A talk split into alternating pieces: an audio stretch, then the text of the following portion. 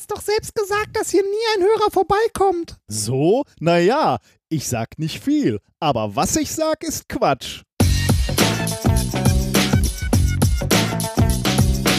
If, if, you, if you base medicine on, on science, you cure people. If you base the design of planes on science, they fly. Um, if you base the design of rockets on science, they reach the moon. It works, bitches. Methodisch inkorrekt Folge 121 vom 29.05.2018.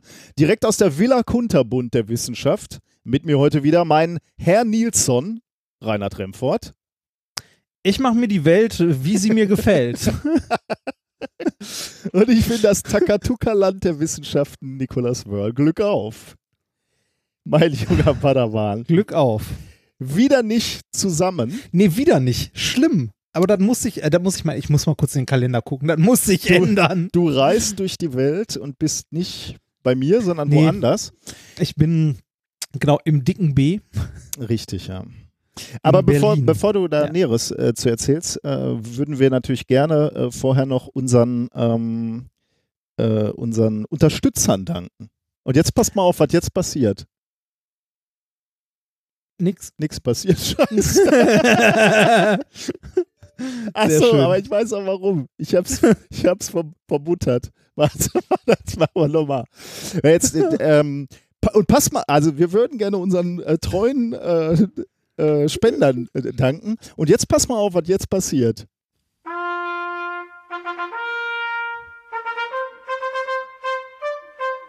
Freunde der Wissenschaft. Ich Das- habe nämlich. Das klingt, als hättest du es äh, direkt aus die Ritter der Tafelrunde oder der eiserne Ritter von Firewood rausgeschnitten. ähm, sagen wir Das mal mit so. den Jingles hatten wir doch schon mal. genau, da habe ich nämlich auch dran gedacht. Ich habe wieder mein halbes Wochenende da rein investiert, Jingles zu erzeugen. Aber du bist diesmal schuld. Du bist diesmal schuld. Ja, weil du ähm, mit der Jingle-Maschine letztens rumgehantiert hast. Ne? Und da habe ich gedacht, weißt du, mit diesem China-Gadget. Äh, Ich hätte jetzt verstanden, wenn du jetzt so ein Katsching-Geräusch gemacht hättest. Ja, habe ich auch. Pass auf. Oder. So, Dir ist klar, dass wir jetzt von Nintendo verklagt werden, oder? genau. Und äh, ich habe hier so allerhand draufgelegt und unter anderem auch ein paar Dinge, die, ähm, die für unsere Sendung äh, ganz besonders sind, weil sie eine wichtige Rolle gespielt haben. Zum Beispiel das hier. Es ist fast äh, Horo Abasimba. Fast was? Horo Abasimba. Gleich sechs nach unserer Nomenklatur. Das ist super, oder? ja, das, das Oder- waren die, die Batman-Sprüche. Das ne? war die Bat- Batman-Sprüche. Zum Beispiel auch dies hier. Nimm dich in Acht vor Stimulanzen. Nämlich, nämlich in acht Verstimulantien. Äh, aber eins muss ich dir noch, bevor ich jetzt. Äh, ich Ich wollte gerade sagen, äh, ergeben die auch noch Sinn irgendwann? Also, oder sind die nur so für zwischendurch? die sind nur für. falls, sie nee, sich mal, also, falls sie sich mal ergeben. Also sowas wie die, wie, wie die Fanfare für die Spender äh, habe ich nur einmal. Der Rest gibt keinen Sinn, der, der kann sich nur schön. halt mal ergeben. Ne? Ähm, zum Beispiel, äh, wenn, wenn, wenn wir mal wieder über Roboter oder Monsterinsekten sprechen, And I, for one, welcome our new insect overlords. da haben wir das mal. mhm.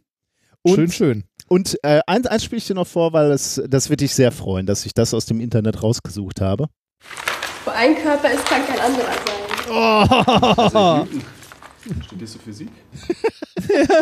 Ist doch wohl geil, oder?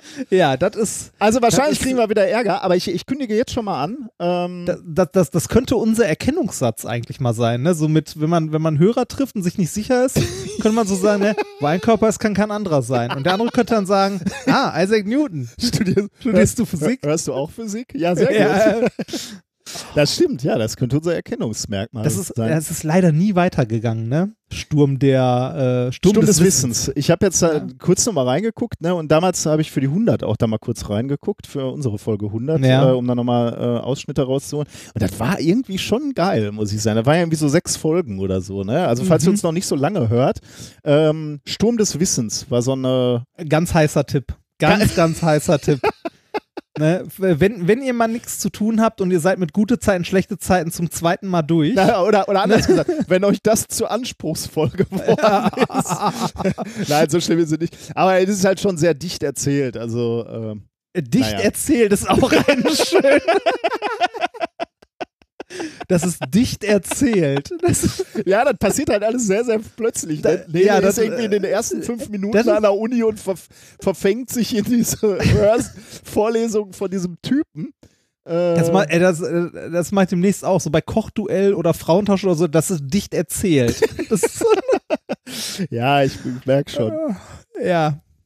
Ja, aber was ich damit sagen wollte, äh, wenn wir jetzt wieder Kritik kriegen für meine, äh, für meine Jingle-Maschine, in die du uns ja rein manövriert hast, Äh, Weil ich das als Shiner-Gadget? da kann ich nur sagen, ja Weißt genau. du, sonst, sonst rümpfst du immer die Nase über die Shiner-Gadgets. dies, und diesmal hat mich das wahnsinnig beeindruckt und da wollte ich Mhm. mir diese Jingle-Maschine mit die, diesen wichtigen Sprüchen aus unserer äh, Geschichte äh, reinmachen. Ja, auch Ähm, schon so eine Minkorrekt Edition, ne?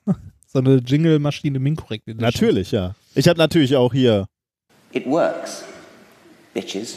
das ist natürlich auch. Oder, oder der, der, mein Lieblings eigentlich von Dawkins.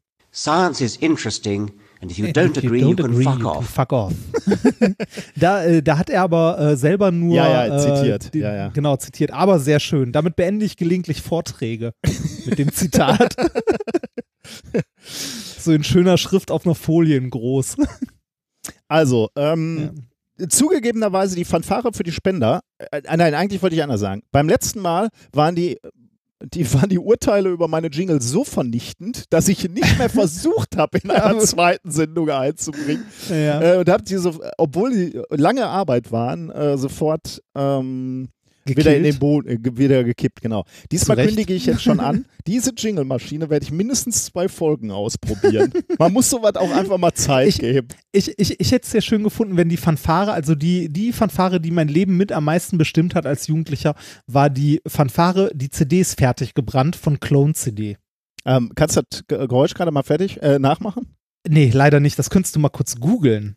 Ja, ich habe hier auf dem Aufnahmerechner, möchte ich jetzt gerade nicht googeln, aber ähm, ähm, Ähm, Clone CD. Ja, ich gucke das nachher mal äh, raus ja, such das mal bitte. und dann ähm, schaue ich, äh, schau ich mir das nochmal an, dann lege ich mir das nämlich auch drauf. Weil, weil das ist nämlich auch etwas, falls du noch Interesse hast an Soundeffekten oder, oder das, sowas entwickelt sich ja auch, wenn wir jetzt nochmal irgendwas anderes finden, ähm, dann werde ich das auch drauf, noch ne? erweitern. Oder unsere Hörer und Hörerinnen, wenn, wenn ihr diese Fanfare für die Spender blöd findet, könnt ihr mir gerne was Besseres produzieren, dann kommt das hier auch in die Sendung. So. Aber ich ziehe das jetzt erstmal zwei Sendungen durch. Da müsst ihr jetzt durch. Und wenn, wenn, wenn ihr dann anhaltend sagt, das ist scheiße, Vielleicht, dann mache ich es vielleicht, auch könntest, vielleicht könntest du der Fanfare eine Kapitelmarke zuteilen. nicht. Warum? Damit man die Damit man sie überspringen kann. Allen Soundeffekten automatische Kapitelmarken. Oder, oder das wird so ein neues Finanzierungsmodell. Wenn ihr den Feed ohne, oh, ohne die Soundeffekte haben möchtet, Sehr gut. Ja, äh, Gefällt das, mir gut. Äh, das geht aber nah an Erpressung, oder? das, nein, der, dieser Feed bleibt immer umsonst. Aber wir quälen euch trotzdem. Ja. Aber das äh, Genug des Metakrams. ge- genug Äh, des danken Metakrams. Wir, huldigen wir unseren äh, Spendern. Genau. Ähm, mit, äh, ich habe mal wieder die Verwendungszwecke der letzten zwei Wochen ein bisschen durchgesucht und ein paar, äh, ein paar rausgeschrieben, die ich ganz witzig fand. Wir haben natürlich wieder Lea-Patenschaften dabei. ähm, Lea wird eine sehr gut ausgebildete junge Frau werden. ähm, dann haben wir sowas Schönes wie für 120 Folgen Wissen und Unterhaltung. Tolle Intros und weniger Musik. Wir sehen uns in München. Noch 42 Zeichen übrig. Super so. Vieh. und da hört's auf. Ähm, dann haben wir äh, 25 Cent pro Folge, weil ich alle Songs vollständig gehört habe. Sehr Ah, gut. nee, äh, nee, das ist genau. Es ist 1 Euro minus 25 Cent pro Folge, weil ich alle Songs vollständig gehört habe. das war's wert. Ja, ich freue mich auf weitere 120 äh, Folgen Halbzeitgeld. Ähm, ach, Halbzeit geht weiterhin Gas, Jungs. Ja, äh, dann hätte jemand gerne, äh, hat jemand die Bestellung aufgegeben, äh, Bestellung Charakterbogen P äh, PhD Edition. Ah, sehr schön, ja. Ja.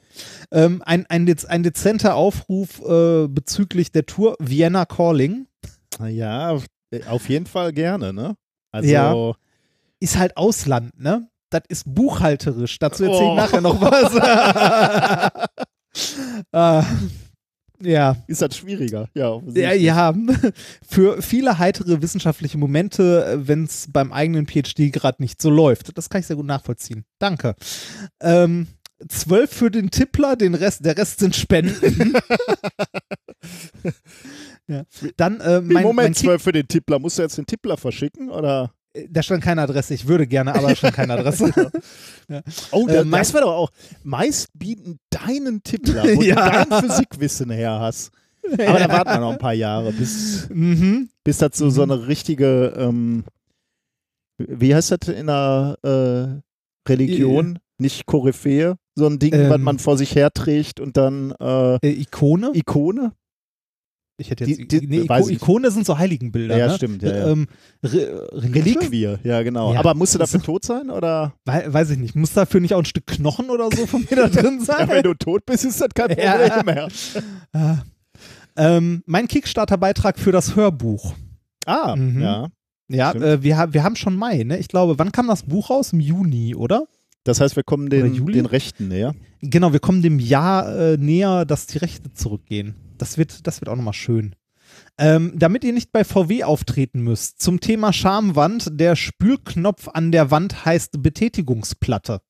Oh Gott. ja, wieder was gelernt. Deutsch ne? ist so eine schöne Sprache. Ne? Ja, super. Flensburg oder Wolfsburg, Hauptsache Saarland.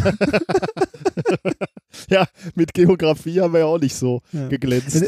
Ja, das stimmt, das stimmt. Für die Chippendales der Wissenschaft vom Schutzpatron aller 14-Jährigen. Und äh, zwei Stück noch, dann sind wir damit durch. Ähm, einer hätte gerne mal da kurz das Prinzip eines Kühlschranks erklärt. Das wäre nett. Danke.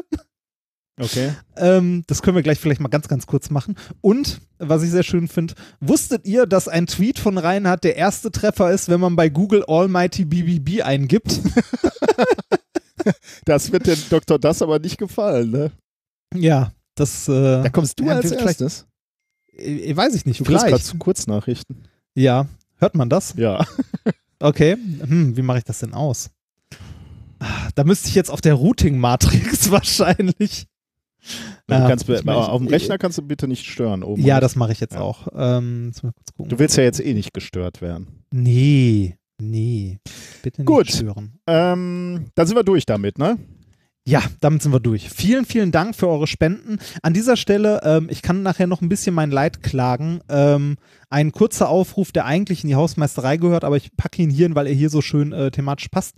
Falls ihr uns äh, gütigerweise äh, auf unsere alte Kontoverbindung, die wir euch mal mitgeteilt haben, noch was spendet oder so, ähm, würde es mir persönlich mein Leben enorm erleichtern wenn ihr das auf äh, das neue Konto ändern könntet. Hm. Danke. Okay. Wie ist es uns denn ergangen, lieber Padawan? Ich, Ja, da ähm, kommen wir zum Leid. zum Leid, kommen wir sofort. nein, nein, nein, wir kommen nicht zum Leid. Nee, eigentlich ganz okay. War, war ganz nett.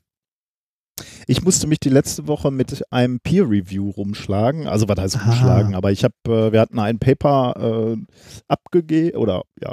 Äh, Ich, wollt, ich wollte gerade sagen, warst du Review oder wurdest du reviewed? Nee, ich wurde reviewed.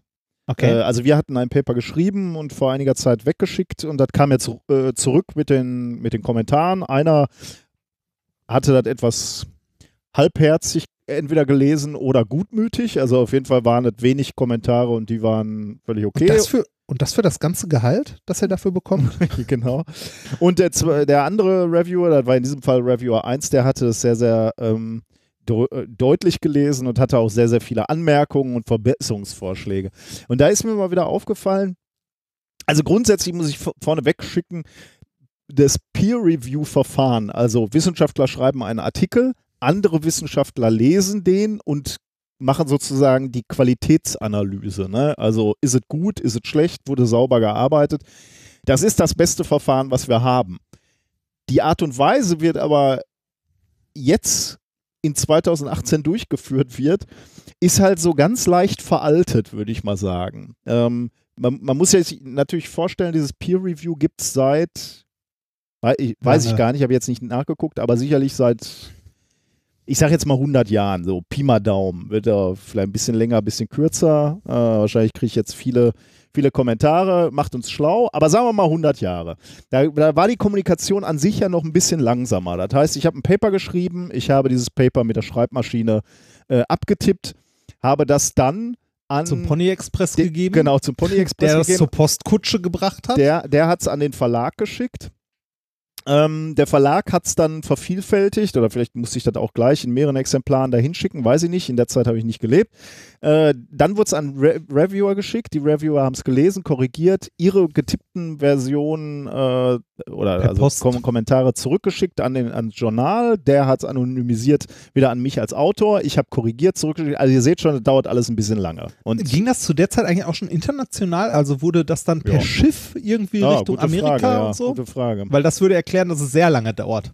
Ja, vielleicht hat man auch ein bisschen nationaler äh, publiziert dann, also, aber weiß ich auch nicht, keine Ahnung. Also äh, interessante Frage mal. Wer, wer sich dazu auskennt oder uns da mal auf einen Artikel äh, hinweisen kann, würde mich interessieren.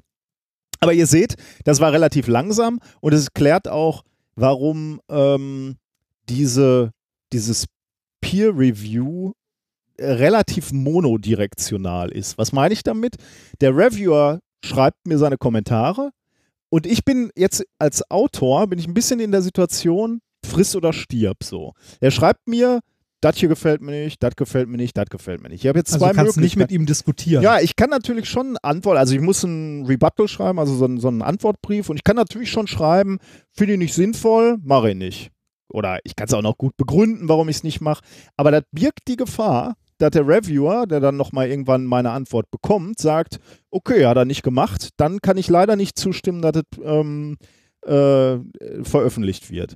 Das heißt, im Mhm. Prinzip habe ich so ein klein bisschen, bin ich schon so ein bisschen in der Situation, dass ich äh, dem Reviewer nach dem Mund reden muss oder nach Möglichkeit seine Wünsche erfüllen muss, würde ich sagen. Und meistens hast du auch so Sachen, manche Sachen kannst du nicht erfüllen. Also dann sagt er zum Beispiel, ja, hier wäre noch schön gewesen, wenn die und die Messung gemacht wurde. Dann, Mhm. sagst, dann sitzt du da und sagst so, okay, der Student ist schon ewig weg.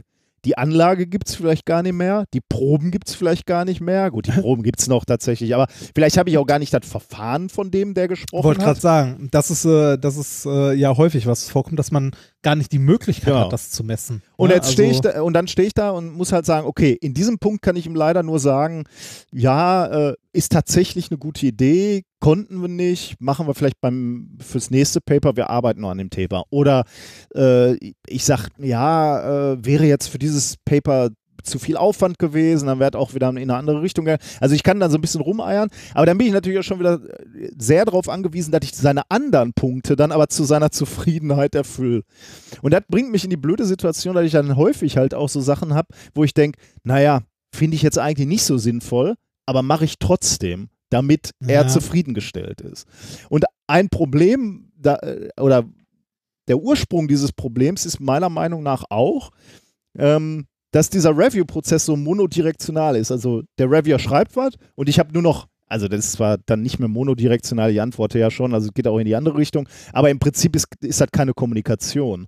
Und ich glaube, das liegt historisch natürlich darin begründet, dass früher diese Kommunikation, dieser ganze Review-Prozess sehr, sehr langsam war. Hättest du dann noch irgendwelche Feedback-Schleifen ähm, gewollt, dann hätte das natürlich noch mal ein paar Monate länger gedauert. Wir, wir haben aber nicht mehr 1918, sondern wir haben mittlerweile 2018 und wir haben äh, die Möglichkeit, äh, im Internet gemeinsam an Dokumenten zu arbeiten, Versionsverwaltung zu machen.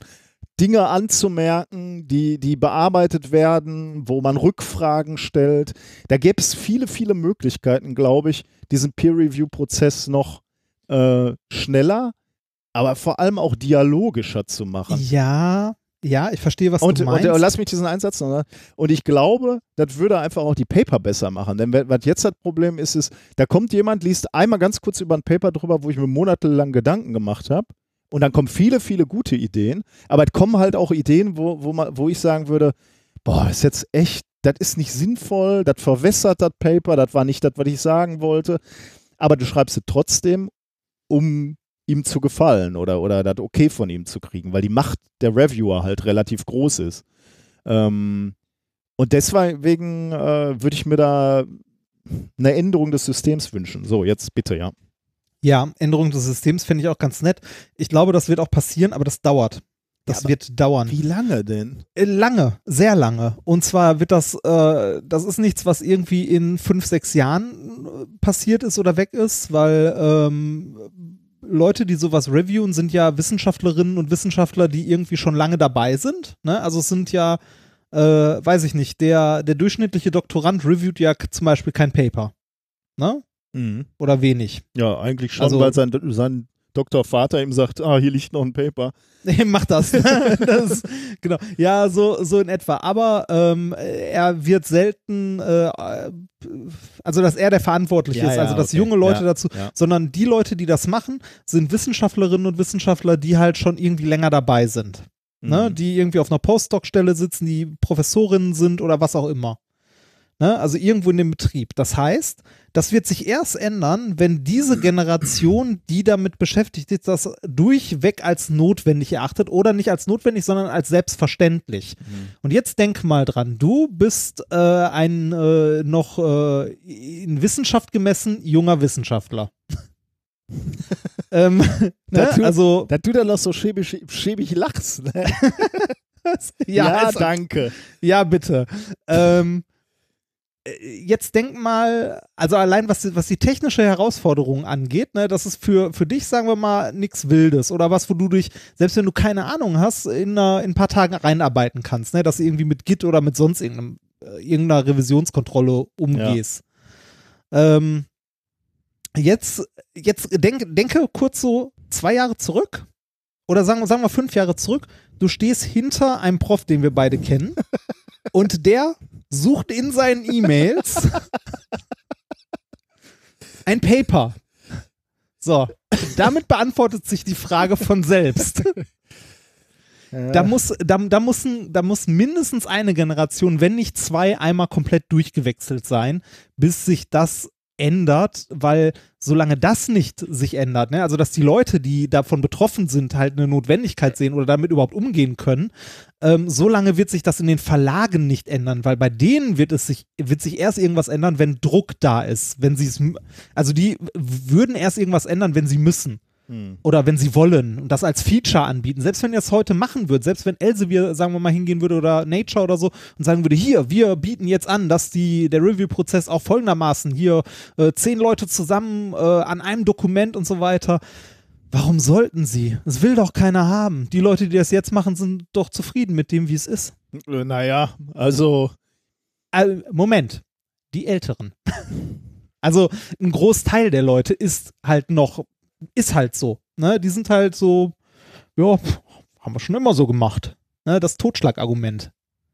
Ich glaube, also bis, bis bei den Verlagen oder bei den Leuten, die das äh, organisieren, der Druck entsteht, muss halt die Community einmal ja irgendwie die Notwendigkeit erkennen und äh, die Notwendigkeit auch fordern. Und zwar als Gruppe und nicht einzelne junge Leute, die sagen, boah, das ist alles scheiße, das könnte man aber mal ordentlich machen.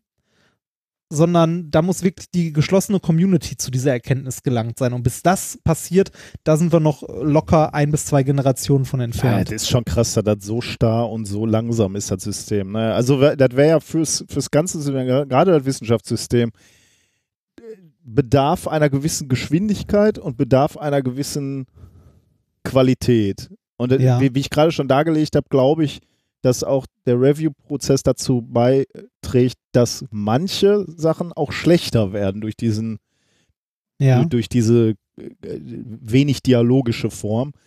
Ähm, das heißt, es gibt schon mal allein zwei Punkte, die sagen, das, das ist nicht optimal, das System, weil das halt zu langsam ist und, und zu wenig dialogisch.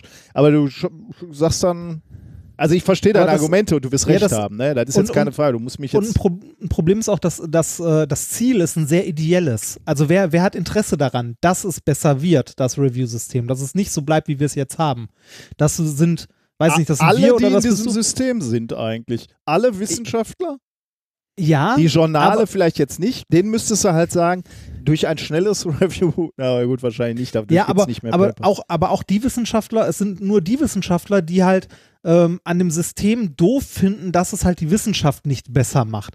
Wenn du, wenn dir die Wissenschaft jetzt äh, klingt ein bisschen hart, aber wenn dir die Wissenschaft nicht ganz so, so am Herzen liegt, sondern du in erster Linie mal Karriere machen möchtest oder Mhm. so, dann ist dir das halt eventuell scheißegal, ne?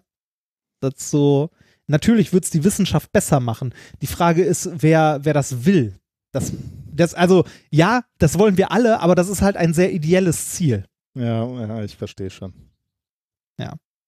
Gut. Aber ich fände es auch toll, wenn es besser werden würde. Und es gibt ja genug Bestrebungen in diese Richtung. Ja, gibt's die? Ich sehe ich seh davon wenig. Ja, so, so, also so, so Preprint-Server und Ja, sowas in okay. die Richtung eher. Ja. Ne? Also, dass man da gemeinsam mal drauf gucken kann und so. Aber äh, das Google Wave äh, beziehungsweise Google Docs für, äh, für Paper gibt es noch nicht, ne? Kommen wir denn da hin, wenn da jeder einfach gucken könnte?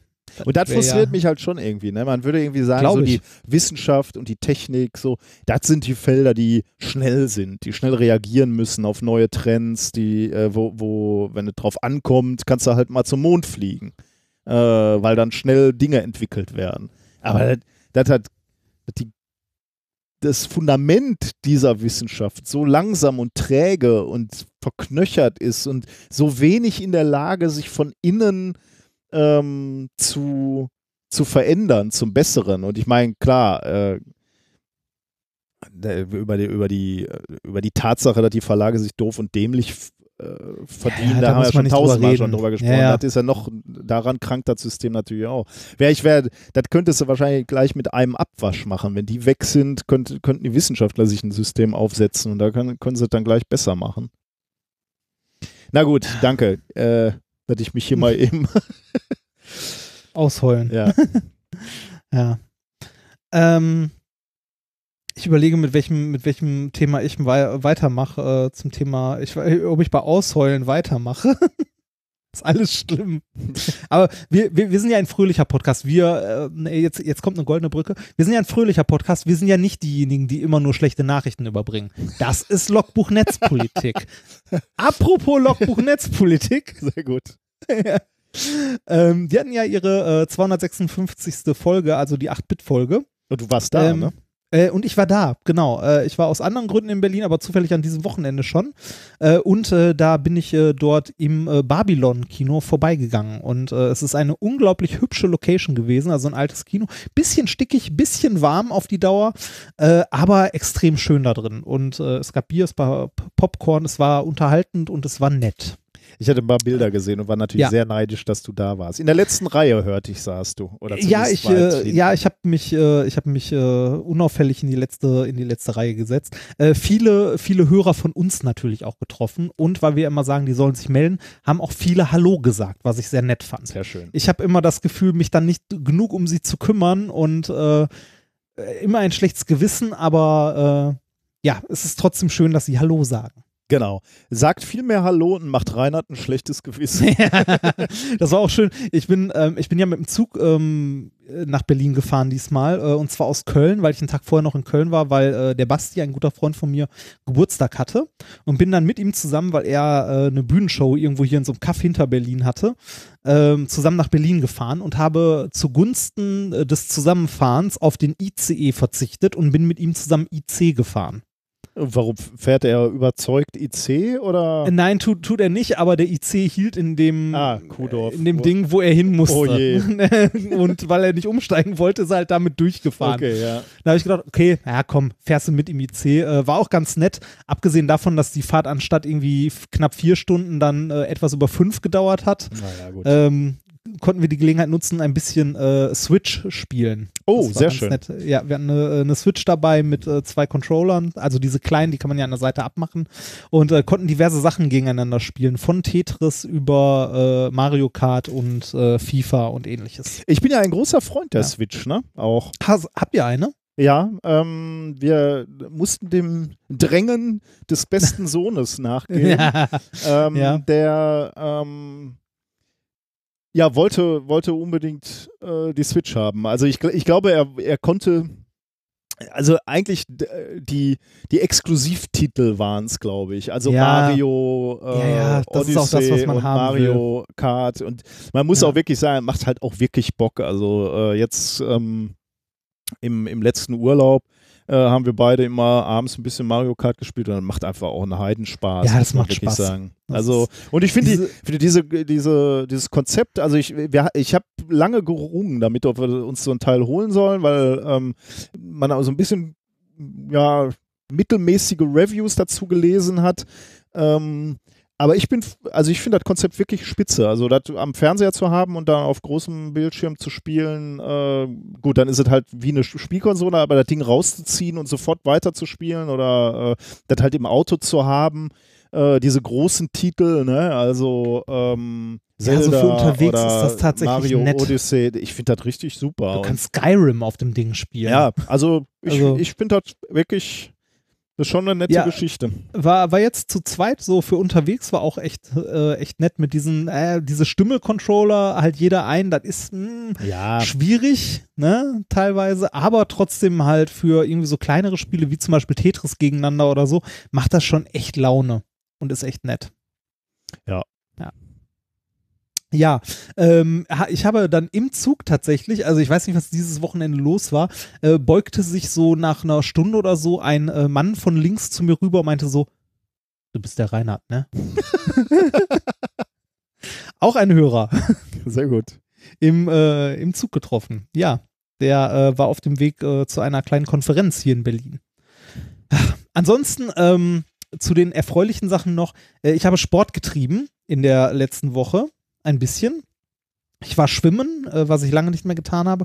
Und jetzt, das wird dich erfreuen, ich war bouldern. Oh, sehr gut. Hat's dir gefallen? Ja. Ja, die Schuhe waren etwas eng. Da sollte ich nächstes Mal vielleicht eine Nummer größer nehmen. Ähm, ich habe äh, der Höhenangst, die ich ja habe, ins Gesicht gelacht. Oh, okay, das ist natürlich auch eine Doppelbelastung. Ja, ähm, äh, diese, diese Boulderhallen, die sind ja nicht so hoch, ne? Aber wenn man da oben ist, das ist schon hoch. Also es, wenn man nicht runterklettert, kostet das eine Menge Überwindung, sich da einfach mal fallen zu lassen. Auf jeden Fall. Ist, Ich, hab, äh, äh, ich sehe, sehe auch so, deutlich unterschiedliche Menschen. Es gibt Menschen, die haben überhaupt kein Problem, am Seil 30 Meter hoch zu klettern und zu wissen, ich hänge ja im Zweifelsfall im Seil, wenn ich fall. Und fall Ja. halt nicht tief. Ähm, aber gleichzeitig große Angst haben, auf vier Meter zu bouldern und zu wissen, wenn ich jetzt fall, falle ich halt auf so eine Matte zugegebenerweise. ja. Aber wenn ich ein bisschen unglücklich aufkomme, halt auf dem Rücken oder was auch immer. Und das sieht von unten auch nicht so hoch Nee, aus, aber wenn man da oben immer- hängt, ja, denkt man so, oh. Und spannend ist auch immer, wie, wie die Psyche zusammenhängt mit der, mit der äh, Physis. Also wenn du erschöpft bist oder so, du kletterst oben irgendwo rum, kannst die nicht mehr halten, dann, dann ist auch deine Angstwahrnehmung auf einmal eine ganz andere. Also das, das ist ganz, ganz spannend. Also da habe ich absolut Respekt vor. Also ähm, was ich schon Schiss hatte auf zweieinhalb, drei Metern, äh, wenn ich irgendwo draußen gebouldert bin, ähm, da stehst du daneben oder dann, dann habe ich Fotos nachher davon gesehen und habe gesagt, bitte, da hatte ich Angst runterzufallen. Das ist ja nicht mal halb so hoch, wie ich groß bin. Aber das ist Ja. manchmal irre. Also, ja, Ja. schön. Es, äh, Machst du das noch öfter, mich- oder? Ja, ich habe vor, das häufiger zu machen. Das hat irgendwie Spaß gemacht. Ähm, ich äh, habe äh, die leichtesten Routen, die es gab, habe ich geschafft. Ein Schwierigkeitsgrad drüber, verreckt. Ja, ist völlig egal. Ich fand, äh, das finde ich ja gerade so schön am, am Bouldern, äh, dass du häufig sehr unterschiedliche, schwierige ähm, Routen nebeneinander hast. Und da kann Ja. halt auch ein, äh, sagen wir mal, jetzt Anfänger mit einem Halbprofi zusammen bouldern und beide äh, finden für sich in der Nähe ähm, Unterschied oder ja Herausforderungen und beide können sich anfeuern oder zum Teil sogar Tipps geben ne? und sagen, hier hast du den gesehen, versuch doch da mal den Fuß hinzustellen. Also, Finde ich ganz, ganz toll. Ich, ich habe sogar eine, äh, eine kleine Route geschafft, also grün, ich weiß nicht, sind die immer nach Farben nee, nee, sortiert? Ja, da? schon Okay. äh, meistens in, aber nee, jede Halle hat sein, hat ihr eigenes Okay. System. Da äh, war auf jeden Fall grün das leichteste und äh, das nächste war irgendwie blau oder so. Äh, von den grünen habe ich irgendwie vier Stück geschafft und eine davon mit so Überhanggezeugs, Sehr gut. wo man so hängt. Ja. ich weiß nicht wie, aber es ging. ja. Ja. Ja, äh, das, äh, das hat tatsächlich, ähm, das hat tatsächlich echt Spaß gemacht und das werde ich in Zukunft häufiger machen. Ich hatte ja eh vor, Sport zu machen und das ist was, äh, wo mich die ominöse Frau für begeistert hat. Also die hat mich mitgeschleppt, kurz gesagt, ähm, und äh, es hat Spaß gemacht. Ja. da können wir ja bald mal zusammen gehen. Ich habe, äh, ja, tatsächlich, wenn, wenn du uns mal besuchen kommst, können wir das äh, sehr gerne machen. Wo ist die Halle? Sehr, sehr gerne. Die ist in Landau. Landau. Landau in der Pfalz. Ja. äh, da, wo, äh, also da, wo ich vorher mal gewohnt habe. Ja. Ich wohne ja jetzt in Neustadt. Man kann bei uns, hörte ich, auch in der Natur sehr viel klettern Ja. gehen. Da sind ja Berge und so. Das glaube ich, ja. Das macht natürlich noch mehr Spaß. Ja. Ich hatte einen Gast ähm, an der Uni, also ich jetzt nicht Oh. so, aber äh, wir, so- sollte ich sagen. Ja, die einen Gast. Die AG. Die AG ja, nicht nur die AG, oder? sondern mehr so äh, die ganze Fakultät. Äh, ist Ah. egal, ich will da auch nicht zu viel zu sagen. Ähm, weil es geht auch nicht so sehr um den, um den Menschen, sondern ähm, er hatte, ich sag jetzt mal, chinesische, also er kennt sich in China ganz gut aus, sagen wir Ja. mal so. Ähm, und wir saßen mal wieder so zusammen ähm, und diskutierten einfach so über alles Mögliche, über Physik, aber dann auch über andere Dinge. Und ähm, ich äh, habe mal wieder, weil ich ja oft in China war, mal wieder meine Bewunderung dafür ausgesprochen, wie schnell diese Gesellschaft wächst. Ähm, Ja. also wirtschaftlich wächst. Ähm, und habe auch mal wieder gesagt, dass ich ähm, äh, äh, glaube, dass die äh, Chinesen, dass die Chinesen uns, äh, wenn sie uns nicht schon auf vielen Feldern überholt haben, bald auch im Wissenschaftsbereich überholen werden, weil sie einfach unheimlich aufgeholt haben ähm, und, und da auch äh, immer mehr innovativ arbeiten und nicht nur Dinge nachmachen, die wir als erstes gemacht haben. Und da, mal, äh, da war er einer, einer völlig anderen Meinung. Und wie gesagt, ich habe ja keine Ahnung in dem Fall, aber er, Ja, ja. glaube ich, ihm, ihm traue ich, äh, trau ich eine Meinung zu. Und er sagte dann, ähm, dass die, die chinesische Gesellschaft oder die Menschen dort viele Eigenschaften haben. Die sind extrem fleißig, die sind, äh, können Entbehrungen in Kauf nehmen, die arbeiten hart. Und deswegen stimmt es auch. Die werden, also die, die können viel produzieren und die können, können viel, viel tun und werden uns deswegen auch immer näher an die, äh, äh, im- immer mehr aufholen. Aber er meinte, das, was du brauchst, um Innovation zu erschaffen oder Spitzenforschung zu machen, äh, also wirklich neue Dinge äh, herauszufinden, ähm, das wird ihnen nicht gelingen, weil die ganze Gesellschaft nicht darauf ausgelegt ist, Freiheit zu haben. Also frei zu denken, out of the box zu denken, abseits der vorgegebenen Richtung der Partei zu denken. Und genau das brauchst du, um kreativ zu sein und Kreativität brauchst du, um forschen zu können. Und das Der meinte, der meinte, die sind nicht krea also sie sind es nicht gewohnt, kreativ zu denken. Ja, sie dürfen es halt nicht. Die ganze Gesellschaft ist nicht daraus auf, äh, darauf ausgelegt, ähm, kreativ zu denken, genau. Oder mal einfach mal irgendwas zu forschen, was keinen Sinn hat. Also äh, Grundlagenforschung, ne? Also ir irgendwas, wo du noch nicht erkennen kannst, dass es Sinn hat. Oder kreativ zu denken. Sie sind so ge getrimmt darauf, ähm, in den vorgegebenen Richtlinien zu denken. Ich, ich, ich kann dazu nichts sagen. Ich hab's, ich, ich Aber, gib's aber, trotzdem, aber trotzdem forschen und produzieren die doch. Also da ja, aber er, er meinte immer im Windschatten von dem, was andere Leute vorgeben. Also das heißt, dass die Partei, also die chinesische Partei, sieht ähm, die ich, ich lasse es jetzt abstrakt, weil ich jetzt keine wirklichen Beispiele habe. Sehen, Nanotechnologie ist eine gute Idee, da werden ganz viele Innovationen gemacht. Toll, hier kann man neue Batterien machen, wenn man dieses Material benutzt und so. Äh, äh, macht das mal nach. Und dann, dann gucken die sich das an. Äh, wie machen die das? Dann versuchen die das nachzubauen. Ähm, denken aber jetzt nicht daran zu sagen, okay, äh, wir versuchen dann ähm, das auch weiterzuentwickeln oder in diese Richtung mal auszuprobieren, das vielleicht noch weiter zu verbessern. Ich weiß jetzt nicht, das wird jetzt auch nicht, das kannst du alles natürlich nicht so pauschalisieren. Das wird sicherlich Bereiche geben, wo, äh, wo die schon dann natürlich auch mal was Neues entwickeln. Das will ich, will ich jetzt sowieso nicht abstreiten und will dieser Mensch, der, mit dem ich gesprochen habe, sicherlich auch nicht abstreiten. Äh, aber im Mittel oder so im großen Ganzen traut er den Chinesen deswegen keine wirkliche Führungsrolle zu, wenn es darum geht, Spitzenforschung zu machen.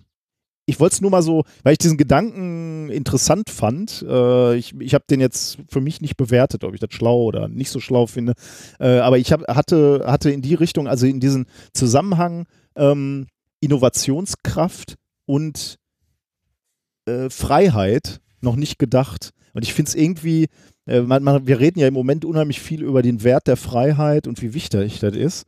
Ähm, und diesen direkten Zusammenhang zur Forschung und wie wichtig Freiheit ist, um innovativ zu sein, um, um neue Sachen zu entwickeln, um als Gesellschaft weiterzukommen, ähm, den habe ich so direkt noch nicht gesehen.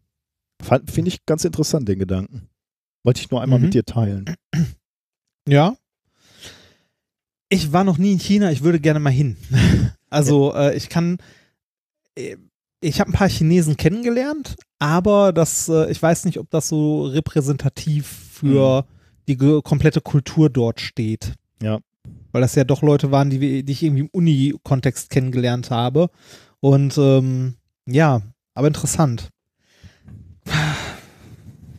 Ich finde es sehr, ich finde ich find's schwierig zu beurteilen, tatsächlich, Ja, weil ich- ich selber halt keine Ahnung. Pauschalisieren ist eh immer ein Problem. ja, ja, ne? natürlich, natürlich. Ähm, aber zum Beispiel durch die Zeit, die wir in Indien waren, wenn ich eine Studie von einer indischen Uni äh, lese, würde ich mir vorher die Uni-Homepage mal angucken, bevor ich, bevor ich mehr, mehr Arbeit in das Paper, das ich dort lese, investiere. Bilder lügen ja nicht, oder was Ja, willst du auf ja. der Webseite sehen? Ja, weißt weißt du noch, so. wie toll die Bilder waren von der, von der Uni, wo wir waren? Wo da so Ähm, Palmen vorstanden und so? Ich, ich bin mir ehrlich gesagt gar nicht so sicher. Hatten die eine schöne Homepage? Die war, ja, als schön, jetzt ästhetisch fandst du die nicht, aber die Bilder waren okay. Also hätte, hätte auch schön sein können.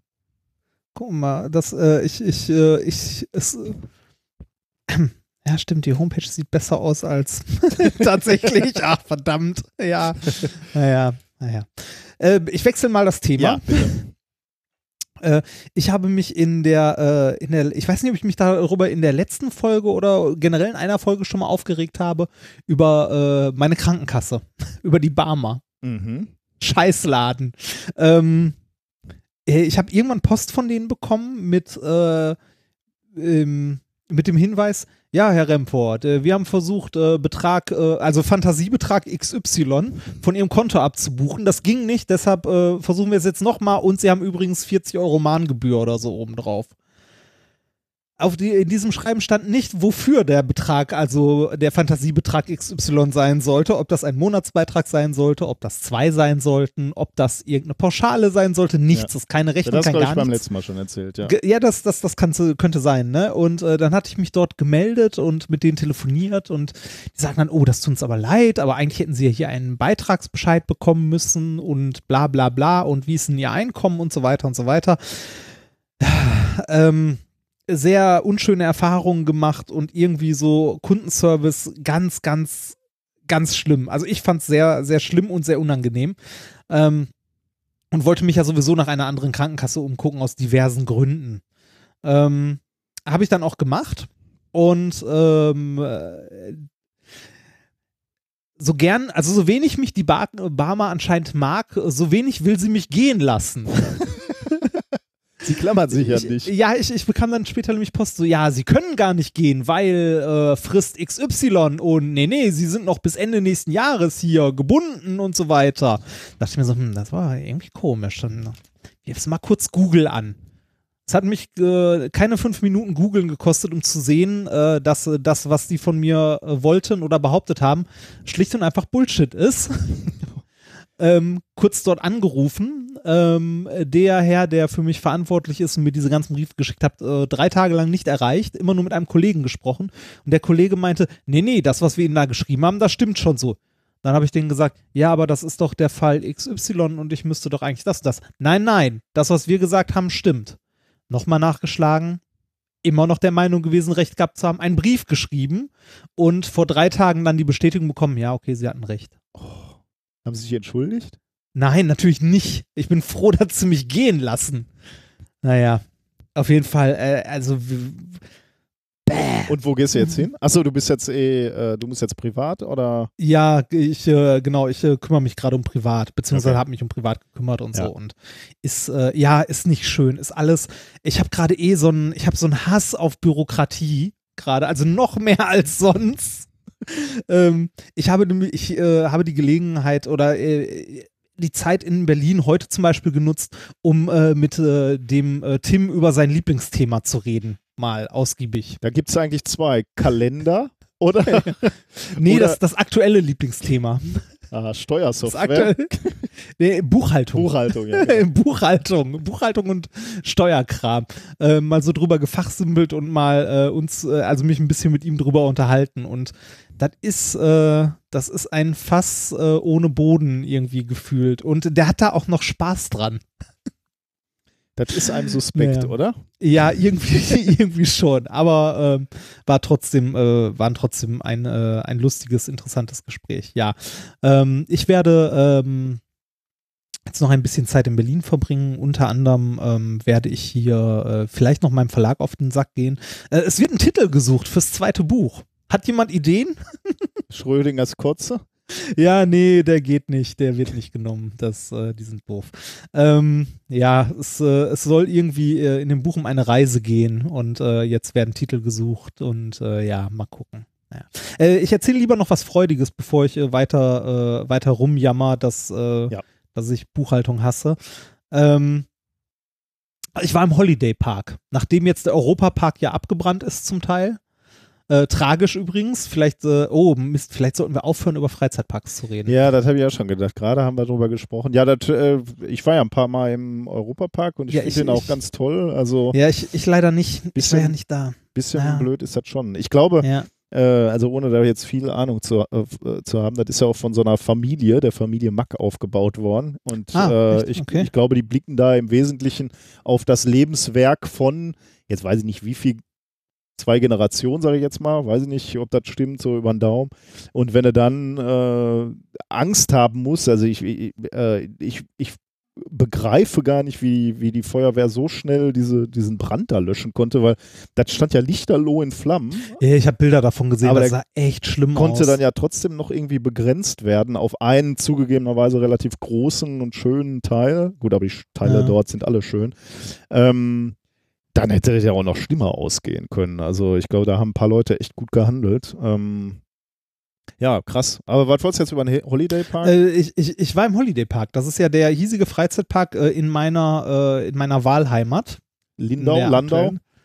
Äh, nein, meine Wahlheimat ist Neustadt. Da, wo auch Benjamin Blümchen und Bibi, Bo äh, Bibi Blocksberg herkommen. Die ganzen, die Töre. ganzen lieben Da kann ich dir schon mal Charaktere. sagen, der, der Bürgermeister ist korrupt und Ja. die, die Polizei ist faul.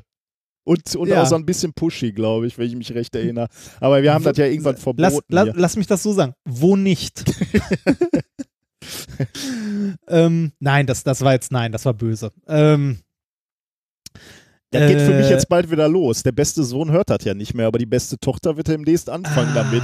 Dann habe ich hier Ah. Ja, Bibi Blocksberg wieder du, am Start. du, ja, du musst ja, selber schuld. Warum gibst du dir nicht direkt was, äh, ja, mache ich. Angenehmeres? Ich glaube, diesmal lasse ich das aus. Ah, das haben wir ja hier schon thematisiert. Okay, du, du, du, du könntest einfach Folge 4 sagen, ja, äh, nach Folge, äh, ich glaube, es war Folge 3 oder so, kannst sagen, Folge 4, äh, Bibi ist zu ihrem Bruder in die Kur gefahren. Und dann war Ende. ja, ähm, nee, ich, ich war im Holiday Park, das ist der hiesige Freizeitpark ähm, in Neustadt. Ähm, äh, nein, der ist nicht in Neustadt, er ist in Hassloch. Ähm, es gibt ein Dorf, das Hassloch heißt. ja, es gibt ein Dorf, das Hassloch heißt. Das hatten wir aber, glaube ich, auch schon mal. Das Ja, ist, äh, bei wahrscheinlich. uns in das bei uns in der Nähe. Ähm, das ist das deutsche Durchschnittsdorf. Ach, das war Also, Hassloch, ja, genau. Genau, ja, da, wo man, wo man lustige Süßigkeiten manchmal im Supermarkt findet, die es sonst nirgendwo gibt. Ähm, Hat Hassloch dadurch eigentlich einen gewissen Tourismus, auf den, es, den die zurückblicken können? also ich bin da tatsächlich mal, als ich noch in Landau gefahren bin, mal hingefahren, um durch den Supermarkt zu streifen und dort Sachen geil. zu suchen. Und ich habe Sachen gefunden. Ja, klar. die es sonst nirgendwo gab. Ähm, auf jeden Fall war ich im, äh, im Holiday Park, der ist in Hassloch und ähm, der Holiday Park hat, ja, also als Maskottchen hat der Holly. Ähm, Holly ist ein, ich glaube, Papagei. Und ähm, mittlerweile noch diverse Lizenzen eingekauft, sodass es noch ein paar mehr äh, Maskottchen gibt, unter anderem die Biene Maya, Vicky von Vicky und die starken Mhm. Männer und so. Und ähm, ich äh, war dort ähm, und äh, habe mir ein paar Fahrgeschäfte angeguckt und wollte unter anderem auf eine der großen Attraktionen Vicky Splash. Das ist die Wildwasserbahn. Ja. Ich habe dort, ich habe dort eine, äh, ja, fast eine Dreiviertelstunde in der Schlange gestanden, als die Attraktion geschlossen wurde wegen eines technischen Defekts. ja, so geil. fünf, fünf Meter vor, jetzt Oh, bist du dran. Scheiße. ja, das war echt ätzend. Also wirklich ätzend. Äh, die wurde dann am Tag dicht gemacht, wurde später am Tage wieder eröffnet, aber dann war die Schlange da immer so lang. Ja, ja, genau, da war die Schlange so lang, dass ich einfach keinen Bock mehr hatte. Und äh, aber ich habe eine Dauerkarte, äh, weil es ja direkt nebenan ist. Das heißt, ich werde noch mal vorbeigehen, Wikisplash besuchen und davon berichten. Wir müssen mal wieder Aufwachen-Podcast, wir müssen mal einen Hörertreffen im, äh, Im Freizeitpark. Freizeitpark machen. Ja, im, im Holiday Park. dann, dann, können wir uns, dann können wir uns nämlich zusammen mein persönliches Highlight des Holiday Parks angucken und zwar die Wasserski-Show. Oh. Ich habe, ich habe noch nie, also ich glaube, egal wo, ich habe noch nie eine Show gesehen, die auch nur ansatzweise so cheesy ist. wie die, äh, wie die, wie die Wildwasser, ach Quatsch hier, wie die, ähm, wie die Wasserskishow. Äh, du hast halt ein paar Leute, die Akrobatik machen auf, ähm, ne, auf Wasserschienen und äh, das Ganze ist eingebettet in eine Geschichte mit einem Moderator und so. Und zwar der Moderator geht nach vorne und sagt dann so, ja, hallo, hier, willkommen bei der Stuntshow des Holiday Parks. Und dann kommen schlecht verkleidete Menschen und erzählen eine Geschichte uh, parallel zu dieser, zu dieser Show. Und zwar ähm, vorne ist ein Häuschen, wo sich eine Assi-Familie einquartiert hat, die einfach nicht gehen wollen, weil die haben ja Freikarten gewonnen für den Holiday Park und wollen da ihr Holiday erleben, ihr Holiday-Feeling. Und dann kommt irgendwann auch das Maskottchen von, äh, vom Holiday Park, also Holly? Holly, und erzählt etwas von, äh, auch ich brauche mein Holiday mein Holiday finde ich in meinem Herzen. Also so, so, so oh, ganz schlimm. Richtig, richtig schlimm. Ähm, äh, äh, mir fehlen die Worte, wirklich. Das klingt, also es wirkt so wie aus einem amerikanischen Freizeitpark eingekauft. Auch so die, äh, äh, die Schauspieler selber reden nicht, also die sagen nichts, sondern alles, was die sagen, kommt vom Band und die bewegen dazu die Lippen. Oh Gott. es ist richtig, richtig schlimm. Schön. Ja. Ja, so komm. viel zum äh, Holiday Park. Da können wir gerne mal zusammen hin. Ja, aber äh, vor allem so ein Hörertreffen macht ja irgendwie insofern Sinn, als dass man eh in Schlangen steht. Ne? Da kann man halt steht Ja, in der Schlange dann- und kann man dann äh, die Zeit nutzen zum Quatschen und dann fährt man nachher es- mal ein bisschen. Es sei denn, du kaufst dir den Fast Pass. Ja, okay, klar. Ne? Den, Aber sowas können wir uns ja gar nicht leisten. nein, nein, nein. Das ist, äh, das ist zu, zu viel.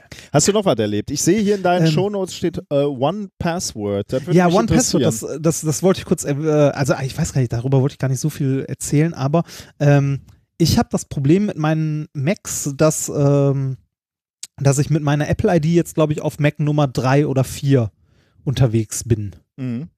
Äh, jetzt nicht parallel, sondern auch teilweise nacheinander. Ne? Also ich hatte irgendwie mein MacBook Air, dann hatte ich ein iMac im Büro stehen ja, äh, wie du dich erinnerst, dann habe ich hier das MacBook, das ich jetzt habe, das MacBook Pro und irgendwie so von Mal zu Mal, ähm, von Umzug zu Umzug und so ist die Keychain, die ich an meinem Mac habe, komplett zerschossen. Mhm.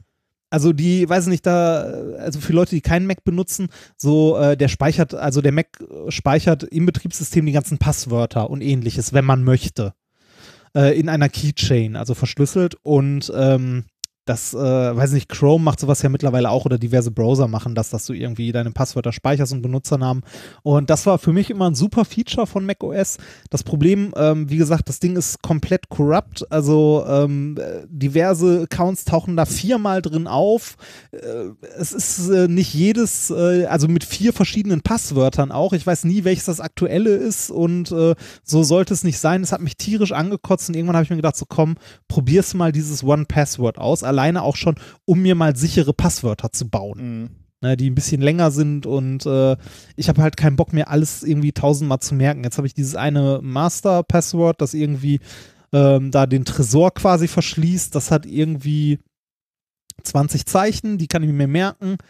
Ähm, und alles da drin ist halt äh, Passwort generiert. Das Ding überprüft, ob bei Sachen, wo du dich angemeldet hast, irgendwie Zwei-Faktor-Authentifizierung verfügbar ist und weist dich darauf hin, äh, dass du das doch mal aktivieren könntest oder dass irgendwie deine Passwörter schwach sind oder so und Mhm. du doch besser mal andere benutzen solltest oder halt direkt welche generieren solltest. Und äh, das Schöne an der Geschichte ist, an dem One-Password ist, dass das ähm, cross-plattformmäßig über verschiedene Devices synkt, äh, synkt, wenn man möchte. Ja. Also ich kann äh, damit auch auf meinem Handy auf meine komplette Password-Library zugreifen und äh, halt nachgucken, was ich an Passwörtern hatte. Oder ich kann es auch an meinem Windows-PC benutzen, wenn ich möchte. Mhm. Äh, um mir zum Beispiel mein fucking Steam-Passwort endlich mal äh, zu merken. Ich weiß nicht, wie oft ich mein Steam-Passwort geändert habe, weil ich mich jedes Mal irgendwie auf dem Mac, auf einem Windows-PC oder sonst wo einwähle in irgendeinem Browser und jedes Mal dieses scheiß Passwort vergessen habe. Ja. Ich ja, bin auch da- sehr, sehr glücklich dieses- mit One Password, deswegen äh, hat mich Problem interessiert. ist, ist jetzt für mich Vergesch- gelöst. Geschichte, ja genau. Ja, genau. Also Gut. bei Softwareempfehlungen, ne, nach Money Money, äh, One Password und nächste, nächste Woche, also nächste Folge empfehle ich dann Receipts. und danach vielleicht Monkey Office. Mal gucken. Ja, So. wir freuen uns. Äh, ja, ansonsten, äh, ich war hier in äh, Berlin im Technikmuseum, aber da erzähle ich vielleicht in einem anderen Podcast was drüber. Ah, ich, äh, Ja. da, das hat mir ja auch extrem gut gefallen, aber ich muss noch mal hin. Also, Ja, äh, sollte man auch. Was ich sehr empfehlen kann, wenn einer von euch in den nächsten Tagen da ist oder in nächster Zeit, es ist ähm, abgesehen, also nicht im Neubau, auch nicht im Altbau des Technikmuseums, sondern äh, so ein Stückchen abseits daneben im Spektrum. Das ist das Science Center, das ans äh, Technikmuseum angegliedert ja, das ist. hat, wo sonst dann- so viele äh, Experimente sind, ne? Genau, da sind so viele Experimente. Zum, Äh, die sind da immer noch, machen. aber im, im linken Teil, aber wenn man da reinkommt und dann rechts geht, da ist noch eine, gerade eine, ja, weiß ich nicht, ob es eine Sonderausstellung ist oder ob es irgendwie dauerhaft bleibt.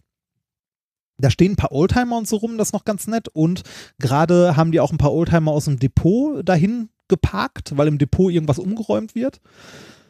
Ähm, was da aber vor allem ist, ist eine Ausstellung zum Thema das Netz, Hm. also das Internet Mhm. und so. Und da sind ein paar, ein paar interessante Sachen bei, also ein paar interessante äh, ähm, ja, Ausstellungsstücke, die ich ganz cool finde. Ähm, da ist zum Beispiel äh, eine Enigma ausgestellt, also hier von den Nazis eine Verschlüsselungsmaschine äh, und daneben ein interaktives Panel, wo man erklärt bekommt, wirklich, wie die funktioniert hat und die also virtuell auch ausprobieren kann. Oh, schön. Hm. Das fand ich sehr schön. Also eine Enigma habe ich vorher auch schon mal gesehen, ich glaube im Deutschen Museum unter anderem, aber nie so eine schöne Erklärung, wie es da war, wo Mhm. du wirklich dann so virtuell selber halt Walzen eingesetzt hast und Codes eingegeben hast und so. Das fand ich äh, wirklich sehr schön. Ähm, ansonsten sind in der Ausstellung noch ein paar äh, Originale, die ich sehr äh, interessant und schön finde. Äh, aber wie gesagt, da erzähle ich vielleicht in einem anderen Podcast mal was drüber. Ich will nicht hier alles vorwegnehmen. Natürlich nicht. Wenn, wenn das fertig ist, erzähle ich auch in welchem Podcast. Gut, Ist ja nicht meiner. sind wir durch sind wir, mit, ja, dann sind äh, wir. machen wir mal die Kommentare ähm, von der äh, letzten Folge, genau. Also ich, ich habe gerade mal kurz geguckt, aber sind, glaube ich, alle von der letzten Folge. Ähm, wir hatten ja den schönen Song, ähm, weiß nicht mehr genau, wie der ging, ich bin ein Maschi oder so. Und wir hatten uns ein Ja. bisschen darüber amüsiert, über diesen Begriff Maschi. Und äh, er hat ja sogar Einzug in den Titel der Folge gefunden. Wir, wir waren ja Physis. Ja. Ähm, da, dazu haben wir relativ viele Kommentare äh, bekommen, die uns erklärt haben, warum, warum dieses Maschi, woher das kommt und warum das so ein, äh, ein ich sag- Kampfbegriff. Kampf, sehr schön, ja, Kampfbegriff im Prinzip ist. Äh, Andrea hat uns geschrieben, äh, Harry hat uns unter anderem geschrieben, ich, ich lese mal nur den, äh, die, den Kommentar von Andrea vor. Ähm, ich äh, studiere selbst Maschinenbau in Aachen und musste sehr lachen, als sie dieses Lied plötzlich in mein Ohr sprudelte. Ähm, zunächst zu dem Ausdruck, ich bin ein Maschi. Dieser Spruch ist innerhalb der Aachener Studentenschaft genauso wie ich bin ein ET, also E-Techniker, oder ich bin ein Mhm. Medi, Mediziner, ein fester Begriff. Und das aufgrund einer sportlichen Veranstaltung, die jedes Jahr in Aachen am ersten Donnerstag im Dezember stattfindet, der Unicup. Bei diesem Event handelt es sich um ein Eishockeyturnier. Das finde ich ja erstaunlich, dass so Ja. viele Leute Eishockey spielen können, bei dem die drei Fakultäten gegeneinander antreten. Jeder Moment, du, du, du verwechselst da wieder was. Sie spielen Eishockey. Ja. Das heißt nicht, dass sie es Sie's können. Ja, ja, das stimmt. Ja. Jeder Fachbereich stellt eine Professorenmannschaft, eine Frauen- und eine Männermannschaft und eine Cheerleader-Truppe. Die Karten für diese Veranstaltung sind heiß begehrt und meist innerhalb weniger Stunden ausverkauft. Aus diesem Grund entsteht ein gewisser Fakultätsstolz, der in diesem Lied aufgegriffen wird. Ah, ja. Das äh, fand ich sehr interessant. Finde ich auch schön irgendwie, dass das offensichtlich so ähm, so Duelle unter den Fachbereichen gibt, finde ich irgendwie ganz lustig, die Vorstellung. ich Insbesondere, wenn das nicht, nicht so äh, ernst genommen wird. Es scheint ja eher eine lustige Veranstaltung zu sein, wenn jeder auch noch eine Cheerleading-Truppe ähm, stellt. Ähm, dann wird es wahrscheinlich auch äh, sehr lustig zugehen. Mhm. Ähm, Sönke hat mich korrigiert und da bin ich dankbar, das muss ich mir mal merken. Ähm, er schreibt nämlich, Nikolas spricht beim ersten Thema davon, dass die Erde sich ohne menschliche Einflüsse momentan auf die nächste Eiszeit zu bewegen würde. Ich kann verstehen, dass er den Begriff Eiszeit immer wieder verwendet, da jeder sofort weiß, was gemeint ist. Stimmt tut er trotzdem nicht. ähm, der Begriff Eiszeit oder Eiszeitalter bedeutet je nach Definition, dass mindestens ein Erdpol bzw. beide Erdpole vergletschert sind. Aktuell sind sowohl Nord- als auch Südpol vergletschert. Nach beiden Definitionen befinden wir uns also gerade in einer Eiszeit. Entweder seit 2,7 oder seit 30 Millionen Jahren, je nach Definition. Das ist interessant, das merke ich mir mal. Ähm, was man wohl dann sagen sollte, wir gehen auf eine neue Kaltzeit äh, zu. Also es wird noch kälter, aber die Eiszeit haben wir eben schon offensichtlich erreicht. Ähm, und das kann man sich auch merken mit den vergletscherten Nord- und Südpolen. Das äh, werde ich, glaube ich, nicht nochmal vergessen. Also danke für diese Korrektur. Und das Dritte, äh, was ich noch vorlesen wollte, weil ich das auch gut finde, äh, ist von Thomas. Ähm, der spricht nämlich diesen, diese Situation an. Wir hatten ja beim letzten Mal so eine leichte Diskussion über die Shiner-Gadgets. Ne? In der letzten Folge hatten wir ja keins. Ja, das Äh, hat sich ja jetzt wieder geändert. Das hat sich geändert, weil du welche postal zu mir geschickt hast. Äh, aber Thomas sagt es äh, oder äh, fragte sich in, der, in diesem Zusammenhang, gibt es eigentlich eine Übersicht über diese äh, China Gadgets? Und dann schreibt er weiter, aber offenbar habt ihr nur eine Übersicht über alle Lieder verlinkt. Da übrigens danke an Sastical mal wieder, der sich da ähm, vorbildlich drum kümmert. Ja, da Ähm, muss ich mich auch, da muss ich mich demnächst auch drum kümmern, weil da ändert sich die URL. Ja. Das hat er mir heute geschrieben. Ich hoffe, ich vergesse das nicht. Daher hier jetzt die Frage, ob es schon ein Projekt gibt, was ich bisher nur nicht finden konnte, bei dem alle China Gadgets gesammelt werden. Falls nein, er hat mal was angefangen und da hat er äh, ein Dokument auf GitHub gelegt, wo er die China Gadgets von Folge 120 bis 90 schon mal aufgeführt hat. Ähm, genau, jeweils mit Link zu, ich weiß gar nicht, Amazon glaube ich im Wesentlichen immer. Ähm, und ähm, ja, nur in Anführungsstrichen äh, bis, bis 90 und da könnte man mal überlegen, also wenn ihr mal ein bisschen Zeit habt und Lust habt, uns da zu unterstützen, könntet ihr da mal noch äh, ein paar weitere anheften. Uns hat ja mal jemand für fürs Blog ein, äh, ein Design gebaut, was ich auch sehr hübsch fand, wo wir aber irgendwie äh, noch nicht dazu gekommen sind, das und auch äh, nicht wussten, weil zu viel zu tun war, äh, das technisch umzusetzen. Und der hatte auch eine sehr schöne Idee, und zwar eine Kategorie halt China Gadgets einzuführen auf der Seite. Also auch eine Liste im Grunde, die allerdings aus eine Bilderliste, also eine Galerie ist. Oh, nice, ja. Äh, Weil, also, ne, dann siehst du die und fragst dich im ersten Moment, okay. ja. Das ist natürlich auch gut, ja. Ist auch eine sehr schöne Idee, aber wie gesagt, leider noch nicht zugekommen. Ähm, zu viel zu tun, zu wenig Zeit. Ich fände ja unsere äh, Experimente-Liste auch irgendwie wichtig, aber auch das kostet halt viel, viel Zeit und Ja, in letzter ja, Zeit leider. kommt man da nicht zu. Naja, vielleicht äh, bald. Also hier diese, äh, diesen Link ähm, auf das Dokument haben wir in die Shownotes gesetzt. Ähm, falls ihr da mal Lust habt, könnt ihr da ja mal drauf gehen und entweder profitieren von dem, ähm, von, von der Vorarbeit, die Thomas geleistet hat, oder ihr ähm, ergänzt sogar noch ein klein bisschen. Okay, dann sind wir eigentlich bei den Themen der Woche, oder? So schnell. Ja. Ja, dann äh, fangen wir an. Ähm, das erste Thema, das erste wissenschaftliche Thema lautet: Ohne Tracker keine Competition. Mhm. Äh, Thema 2 ist, äh, wo war nochmal das Zelt? Thema Nummer drei lautet: Schlechte Nachricht für Onkel ben, Benz. Äh, Thema 4, Uhu unter Wasser. Das klingt alles sehr spannend. Und ich habe noch ein Experiment vorbereitet und wenn ihr dort mitmachen wollt, könntet ihr schon mal einen Luftballon zu, bereitlegen äh, und auch einen Luftballon, in dem sich Wasser befindet und eine Kerze, die man anzünden kann. Und Trocknungsmittel vielleicht. Obwohl, nee, eigentlich brauchen wir keine Trocknungsmittel, wenn alles gut geht. Schauen wir mal. Gut. Dann ähm, können wir eigentlich mit Thema Nummer 1 starten, wenn dir Ich jetzt glaube ja. nicht noch Ja. irgendwas äh, sch- einfällt. Hast du, ein, hast du ein Bier der Woche? Äh, Gerade nicht. Ich müsste gleich mal zum Kühlschrank gehen und gucken, was dort liegt. Ich bin Ähm, ja nicht zu Hause.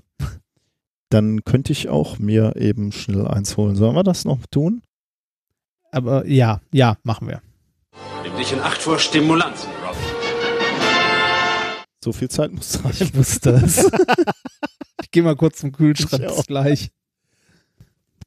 Das ist übrigens ein bisschen unwürdig, wie ich hier durch die Wohnung krauche. Ich bin gestern einen Halbmarathon bei der Hitze gelaufen, bei 28 Grad und äh, ich äh, leide etwas. Das Alter merkt man mir an. Mhm. Gut. Ähm, kommen wir zum ersten Thema. Thema Nummer eins. Ohne Tracker keine Competition. Sagt ihr das was? Es geht um Fitness-Tracker. Ja, genau. Ja, nicht, nicht, nicht, nicht das Gerät zur Feldarbeit. es geht um Fitness-Tracker, ja. Aber weißt du, wo der Spruch herkommt, ohne Tracker keine Competition? Das klingt irgendwie sehr schön, ohne Traktor keine Competition. Stimmt, ja. ja, ja äh, ohne Tracker keine Competition. Ja. Ähm, nee. Ich glaube, ich glaub, im Original hieß das ohne Handtasche keine Competition. Das war von irgendwie diesem, diesem Model-Wettbewerb auf, aus Echt? Auf Oh Pro 7 Gott, hat oh die, dieser Bruce irgendwann mal gesagt. Ja, das Gott. Geist hatte mal, ich habe das natürlich noch nie gesehen. Aber Nein, natürlich nicht. Ne? Das ist natürlich nicht. nee, ja gut, okay, egal. Du hast Dschungelcamp geguckt. Du kannst nichts mehr abschneiden. kann man nicht vergleichen. Ah, natürlich nicht. Natürlich nicht. Man kann weder Dschungelcamp noch Big Brother vergleichen mit Sendungen wie ähm, äh, dieses Model-Ding. Ich weiß gar nicht, wie Germany's das heißt. Ah ja, genau, ja, ja, genau. genau. Okay, jetzt fangen wir mal an. Ohne Tracker keine Competition. Ähm, es gibt eine Reihe von Studien, du hast gerade schon richtigerweise gesagt, es geht um Aktivitätstracker, also das, was so Fitbit und so, was wir auch schon mal um unsere Arme hatten. Oder ein Mi-Band. Oder ein Mi-Band. Hast du, trägst du das noch? Ich trage ein Mi-Band aktuell, Oh, sehr gut. ja, weil mein, also ich habe ja auch eine ganze Zeit äh, in unserer Gruppe ein, äh, ein Fitbit getragen. Der ist mir allerdings äh, bei einem der Unzüge quasi abhanden gekommen. Ähm, und äh, ich äh, tracke für die Fitbit-Gruppe, die es ja immer noch gibt, glaube ich, äh, mit meinem Handy. Also da habe ich, glaube ich, noch der, da habe ich die Fitbit-App noch drauf laufen, die noch tracken sollte. Äh, aber ähm, das habe ich halt nicht immer in der Tasche. Mhm. Deshalb tracke ich äh, nebenbei mit äh, dem Mi-Band, wobei ich das mittlerweile eigentlich mehr als ähm, mein Handy ist auf lautlos und das Ding sagt mir, wenn mir jemand eine SMS schreibt Ja, oder anruft. Das ist das Killer-Feature dafür, eigentlich. ja, von genau. Da, ja, dafür benutze ich es tatsächlich hauptsächlich. Ja, ja. Also, ne, damit mein Handy nicht vibriert, nicht irgendwas macht, sondern da sehe ich dann irgendwie ja hier Telegram-Nachricht und es gibt im Wesentlichen nur einen Menschen, mit dem ich mich auf Telegram unterhalte, dann weiß ich, okay, von dieser Person kommt irgendwie eine Nachricht und äh, genau so weiter. Sehr gut. Äh, das freut mich sehr. Dann ähm, bist du nämlich auch involviert und wir können dieses Paper Ja. beurteilen, wie wir, äh, wie wir das, ähm, wie wir das mit dem unserem echten Leben zusammenbringen, quasi. Also es gibt eine Reihe von Studien, die äh, schon früher gezeigt haben, dass Aktivitätstracker sich positiv auswirken auf die Menge an sportlicher Aktivität, die du äh, betreibst, beziehungsweise auch au- äh, auf dein allgemeines Wohlbefinden oder wie es sich äh, positiv auswirkt auf den äh, Kampf gegen Übergewicht und so. Also da, dazu gibt es alles ähm, ähm, Studien zu. Warum funktioniert das überhaupt? Also warum, warum gibt es diese positiven Auswirkungen? Ähm, häufig, also das, was ich jetzt gerade angesprochen habe, du willst mehr Sport machen, du willst dein allgemeines Befinden verbessern oder du willst Übergewicht abbauen.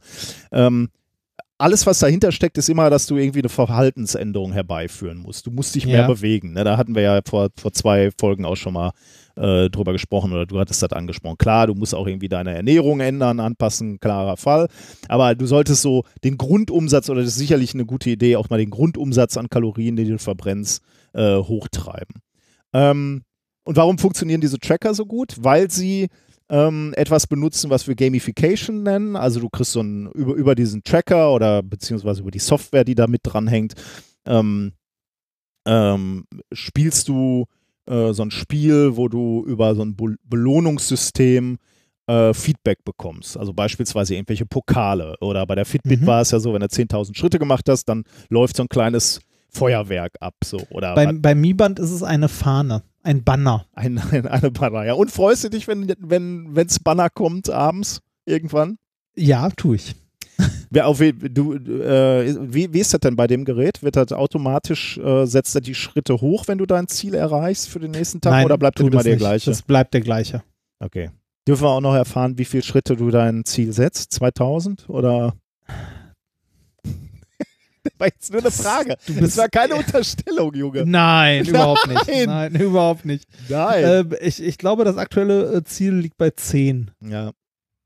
So, so Ich, ich muss ja ganz ne? ehrlich sagen, ne, äh, 10.000 Schritte ist nicht so, dass ich das jeden Tag erreiche. Ganz im Nee, Gegenteil. ich, ich auch nicht. Es gibt- Schon gar nicht, wenn ich viel am Schreibtisch sitze. es gibt so. erschreckende Tage, ne? Ähm, Also wo, Ja. wo, wir, wo ich wirklich, weiß ich nicht, 4000 Schritte mache so abends. Guckst Ja. du drauf und sagst, boah, du hast nur gesessen, Wilder.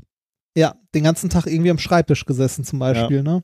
Also bei, bei mir äh, ist das, also wenn ich, ich habe, also meine Tage sind ja häufig irgendwie so Schreibtisch, ne? Also gerade wenn ich irgendwie, wenn ich an der Dis schreibe oder äh, am Buch schreibe, wobei es gerade mehr Dis als Buch ist, ähm, dann äh, ist es so, dass ich da irgendwie morgens anfange, dann weiß ich nicht, laufe ich in die Küche, mache mir Frühstück, äh, trinke einen Kaffee und sitze dann da und schreibe.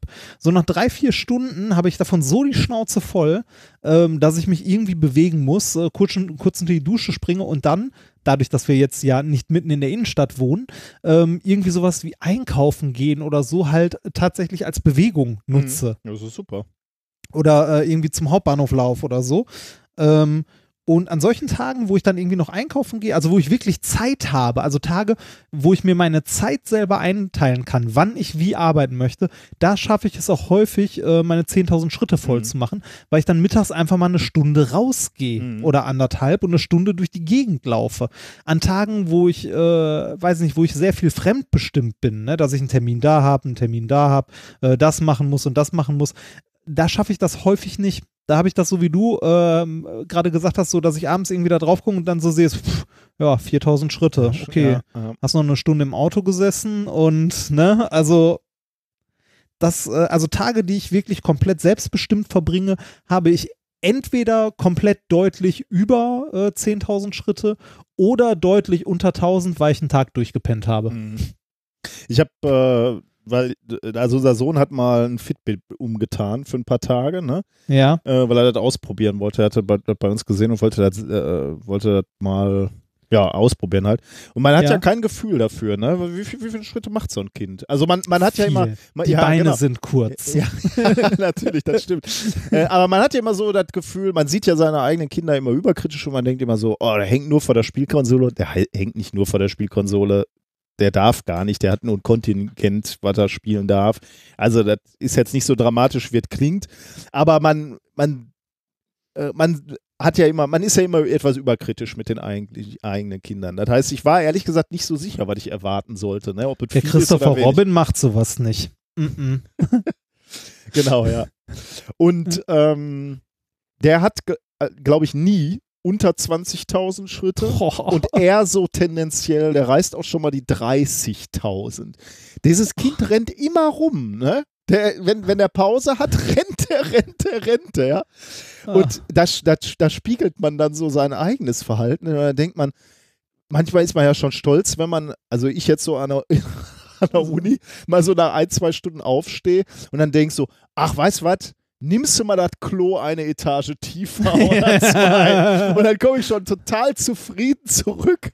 Und dieses Kind läuft einfach die ganze Zeit. Die, Ja, haben, aber die haben Energie, ne? Das ist aber auch echt viel. Ne? Also weiß ich nicht, so irgendwas zwischen 20 und 30.000 Schritte habe ich, wenn ich einen Tag Sightseeing in der Stadt mache. Wenn Irgendwo, du den ganzen also, Tag unterwegs bist. Ja, genau. Wenn Oder, oder, oder der zappelt in der Schule so mit den Armen, dass das Ding die ganze Zeit am. Feuern ist. Ja. Ich weiß es nicht, aber jedenfalls, das war auch so eye-opening. So, wir sind ein bisschen abgekommen vom Ja, Thema. Wir waren Ähm, bei Competition. Genau, wir waren bei Competition, bei Trackern, warum die funktionieren, Belohnungssystem, äh, pipapo. Jetzt aber die eigentliche Frage, motivieren diese Dinger denn nachhaltig? Was ich damit meine, also nachhaltig nicht im Sinne von, ich trage jetzt meinen Tracker ein Jahr oder zwei Jahre, motiviert er mich immer noch, sondern was ich damit mit Nachhaltigkeit meine, ist, was passiert eigentlich, wenn ich meinen Tracker nicht mehr dabei habe? Ähm, also ich vergesse ihn morgens beim Aufladen oder ich, äh, äh, ähm, ja, er ist nicht aufgeladen und ich trage den mal eine Woche nicht. So hast du ja auch erlebt, so Phasen, wo, hast du ja gerade Ja, erzählt, klar. wo du den Tracker zu Hause vergessen hast. Und dann die Frage, ähm, hast du dadurch deine, hast du trotz äh, oder dank des Trackers deine Angewohnheiten bereits so verändert, dass du plötzlich von dich aus Sport gerne machst und dich gerne bewegst? Oder hast du jetzt, dadurch, dass du den Tracker nicht dabei hast, irgendwie eine Situation geschaffen, wo du sagst, na gut, wenn ich das Ding nicht dabei habe, brauche ich mich auch nicht bewegen, weil bringt ja nichts, ich mache es ja nur für den Tracker. Kleine Anekdote meinerseits, ich hatte mal so eine Aktivität, ich, ich, äh, ich habe ja immer die, äh, meine Aktivitäten zeichne ich ja immer auf Strava auf. Ähm, Ja. Und äh, da gab es auch mal so eine Situation, wo ähm, ich glaube, ich hier auf der Rolle saß oder so und irgend, irgendwas hat, ist gescheitert. Äh, ich glaube, der Rechner ist abgeschmiert oder irgendwie so. Ich weiß nicht mehr genau. Ich glaube, ich hatte den vergessen, Stecker reinzustecken oder so. Ist abgeschmiert und die Aktivität war verloren. Ähm, und da bin ich zur besten Frau der Welt gegangen und habe gesagt, alles war umsonst. Ich saß jetzt eine Stunde da und hab mal locht und es war alles umsonst. Und die, und die Frau, die klügste Frau, hat dann natürlich gesagt, aber du machst es doch für deinen Körper und der hat sich das doch alles gemerkt. Also das, das physische Training war ja da. Und ich war wirklich so verzweifelt, weil ich gesagt habe, nein, aber das ist nicht aufgezeichnet, auf Strava erscheint es nicht, keiner kann Halt sehen, ne? dass ich, dass ich es gemacht habe.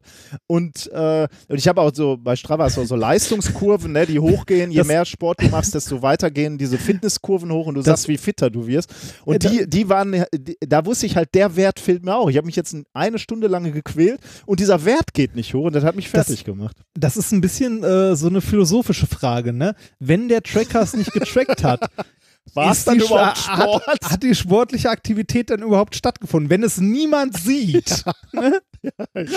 wenn es niemand sieht, ist es dann passiert? Ja.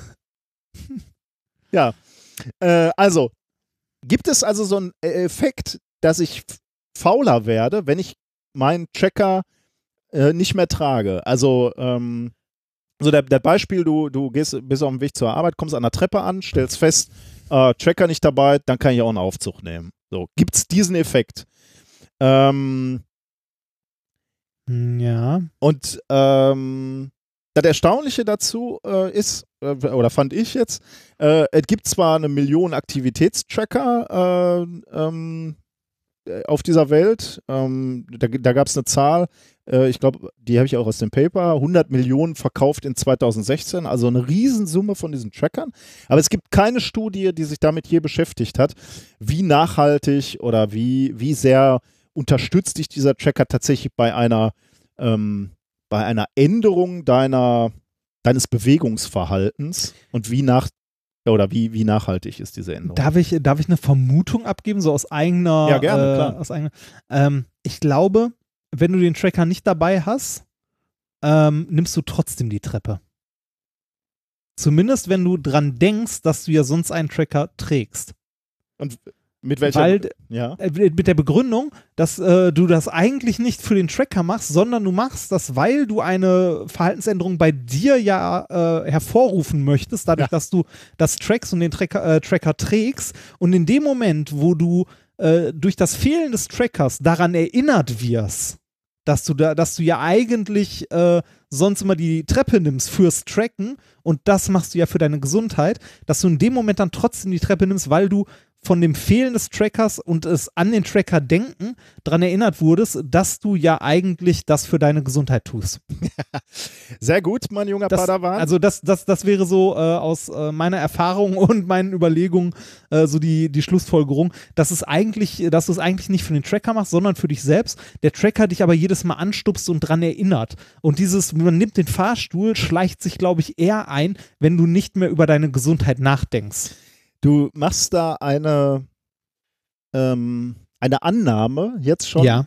ähm, die in diesem Paper auch angesprochen wird. Nämlich die, also das ist eine ganz, ganz fundamentale ähm, Frage, die in diesem Paper behandelt wird, ist, wie bist du motiviert? Bist du intrinsisch motiviert oder bist du extrinsisch motiviert? Ähm, und du bist jetzt gerade schon sehr davon ausgegangen, dass du intrinsisch motiviert bist. Du möchtest Sport machen, um dein Leben zu ändern. Warum trägt man sonst einen Tracker? Äh, da kommen wir gleich zu. Du, du kannst auch ähm, beispielsweise jetzt, ja, also du, du äh, intrinsisch warst du motiviert, Sport zu treiben. Kann aber auch sein, dass du äh, extrinsisch durch den Tracker motiviert bist. Du willst gar keinen Sport machen beispielsweise. Oder äh, Aber dann trägst du doch auch keinen Tracker. d- da gibt es durchaus Gründe, warum du das äh, also wa- warum du das tun könntest. Ähm, Für die Krankenversicherung. nee? Nein, aber äh, nein, du, kann, du, du trägst schon den Tracker, um dich zu motivieren. Du sagst schon, du willst Sport machen und der Tracker hilft mir dabei, aktiv zu sein. Der sagt mir, steh jetzt auf, dann stehe ich auf. Aber da ist immer noch eine andere äh, Frage, ob der Tracker dir das sagt oder ob du aus dir heraus schon sagst, ich will mich bewegen. So, ich bin, ich bin motiviert, mein, äh, mein, mein Leben zu ändern. Aber lass uns mal eben das Paper angucken, dann können Ja. wir gleich nochmal, äh, ich, ich finde, du hast da so, so einen Kernpunkt eigentlich schon rausgegriffen. Aber schauen wir jetzt erstmal an, wie dieses, äh, wie die Wissenschaftler dieses Paper aufgezogen haben. Das Paper heißt I track, therefore I walk. Das finde ich schon mal sehr, sehr großartiges, äh, großartigen Titel. Exploring the motivational costs of wearing activity trackers in actual users ähm, von Christiane Attich und Thomas Franke. Ähm, Christiane arbeitet in Chemnitz an der Chemnitz University of Technology, um genau zu sein, am Department of Psy ich sage immer Psychology und da wurde ich auch schon mal für äh, kritisiert zu Recht. Äh, ich ich freue mich ja immer, wenn ich durch euch besser werde. Also Department of Psychology, Cognitive and Engineering Psychology. Ähm, dieser Artikel kam raus online am 25.04.2018 an meinem Geburtstag und ähm, befindet sich im Moment in Press, also ist noch nicht in Papierform erhältlich. Ähm, aber ähm, ja, müsste in den nächsten Tagen rauskommen. Und ich dachte, dieses Thema ist so interessant und das interessiert uns ja auch, weil wir äh, Aktivitätstracker tragen, ähm, dass ich ähm, es spannend gefunden hätte, mal mit der Erstautorin über das Paper zu sprechen und uns das Paper von ihr erklären zu lassen. Äh, darum habe ich Christiane gefragt, ob sie ähm, mit uns darüber sprechen würde und wir hatten Glück, sie hatte Lust. Ähm, und deswegen habe ich mir erstmal die Idee hinter diesem Paper erklären lassen. Die Idee dahinter war, also im Grunde ging es ja um diesen Dependency-Effekt. Ähm, darum drehte sich ja, dreht sich das ganze Paper. Ähm, und der besagt, und das, äh, der Grundstein dafür war eigentlich meine eigene Erfahrung mit dem Tracker. Ich war ja auch selber Nutzerin, ich bin es mittlerweile nicht mehr. Dass es Situationen gab, wo ich dachte, das ist doch eigentlich total bekloppt, was du hier machst. Also äh, Situationen, wo ich mal den Tracker zu Hause vergessen habe, weil der noch irgendwie am Computer hing oder so. Ähm, und ich stand dann in Leipzig am Hauptbahnhof vor der großen Treppe. Ich komme immer mit der S1 an und muss dann die große Treppe äh, aus dem Tiefbahnhof nach oben laufen. Und ich dachte, nee, ach komm, du hast den Tracker heute nicht dabei, da brauchst du jetzt auch nicht die Treppe zu nehmen. Und das ist ja im Grunde total bescheuert und das weiß man auch, weil man die Treppe ja nicht für den Tracker nimmt, sondern für sich selber, weil man selber irgendwie fitter werden möchte oder abnehmen möchte, warum auch immer. Und daraus äh, ist dann sozusagen die Idee zu diesem Paper entstanden, weil als ich da näher drüber nachgedacht habe, äh, ist mir eine Theorie eingefallen, die das Ganze doch eigentlich ganz gut erklären könnte, ähm, nämlich die Selbstbestimmungstheorie, die ich da auch ähm, ein bisschen versucht habe zu umreißen. Und die argumentiert eben ähm, mit intrinsischer und extrinsischer Motivation. Und eben insbesondere auch, dass wenn man für eine ursprünglich mal intrinsisch motivierte Tätigkeit extrinsische Belohnung erfährt, dass dann die ursprünglich intrinsische Motivation herabgesetzt wird. Und das wäre ein Mechanismus, um eben diesen Motivationsverlust erklären zu können. Also wir haben, also wir, wir müssen unterscheiden zwischen extrinsischer Motivation und intrinsischer Motivation. Ähm, intrinsisch heißt halt, du bist, du hast einen Spaß an dem Verhalten, also du treibst gerne Sport. Du, Ja, also es bist- kommt aus dir heraus. Genau, genau. Es kommt aus dir heraus. Du machst vielleicht auch schon ewig Sport, dann, dann ist es eh schon eine Gewohnheit sozusagen. Also es kostet dir keine Mühe. Also zumindest dich dazu zu motivieren. Oder extrinsisch, es gibt halt irgendeine äh, Motivation von außerhalb, zum Beispiel äh, der Arzt, der dir sagt, so jetzt bewegen Sie sich mal ein bisschen. Oder wenn man jetzt nicht auf, auf Sport beziehen würde, halt finanziell, dass du Geld kriegst, motiviert dich halt deinen Job zu tun. Sonst würdest du wahrscheinlich äh, das auch nicht machen. Und die Schlüsselfrage dieses Papers ist, ist jetzt also, äh, welchen Einfluss hat Feedback, also der, dieses, dieses Feedback, was von einem Aktivitätstracker kommt, auf die intrinsische Motivation? Also du bist eigentlich motiviert, Sport zu treiben, ähm, du hast da Bock drauf, jetzt bekommst du einen, einen Tracker, benutzt den auch und irgendwann trägst du den nicht mehr aus den gerade genannten Gründen und könnte das ähm, dazu führen, dass du dann den Sport nicht machst. Also, und mit Sport meine ich jetzt die Bewegung, also Treppe hoch oder so.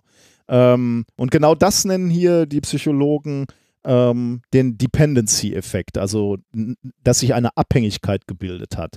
Kein Tracker mehr, du hast auch keinen Bock Keine- mehr, dich zu bewegen, genau. Ja.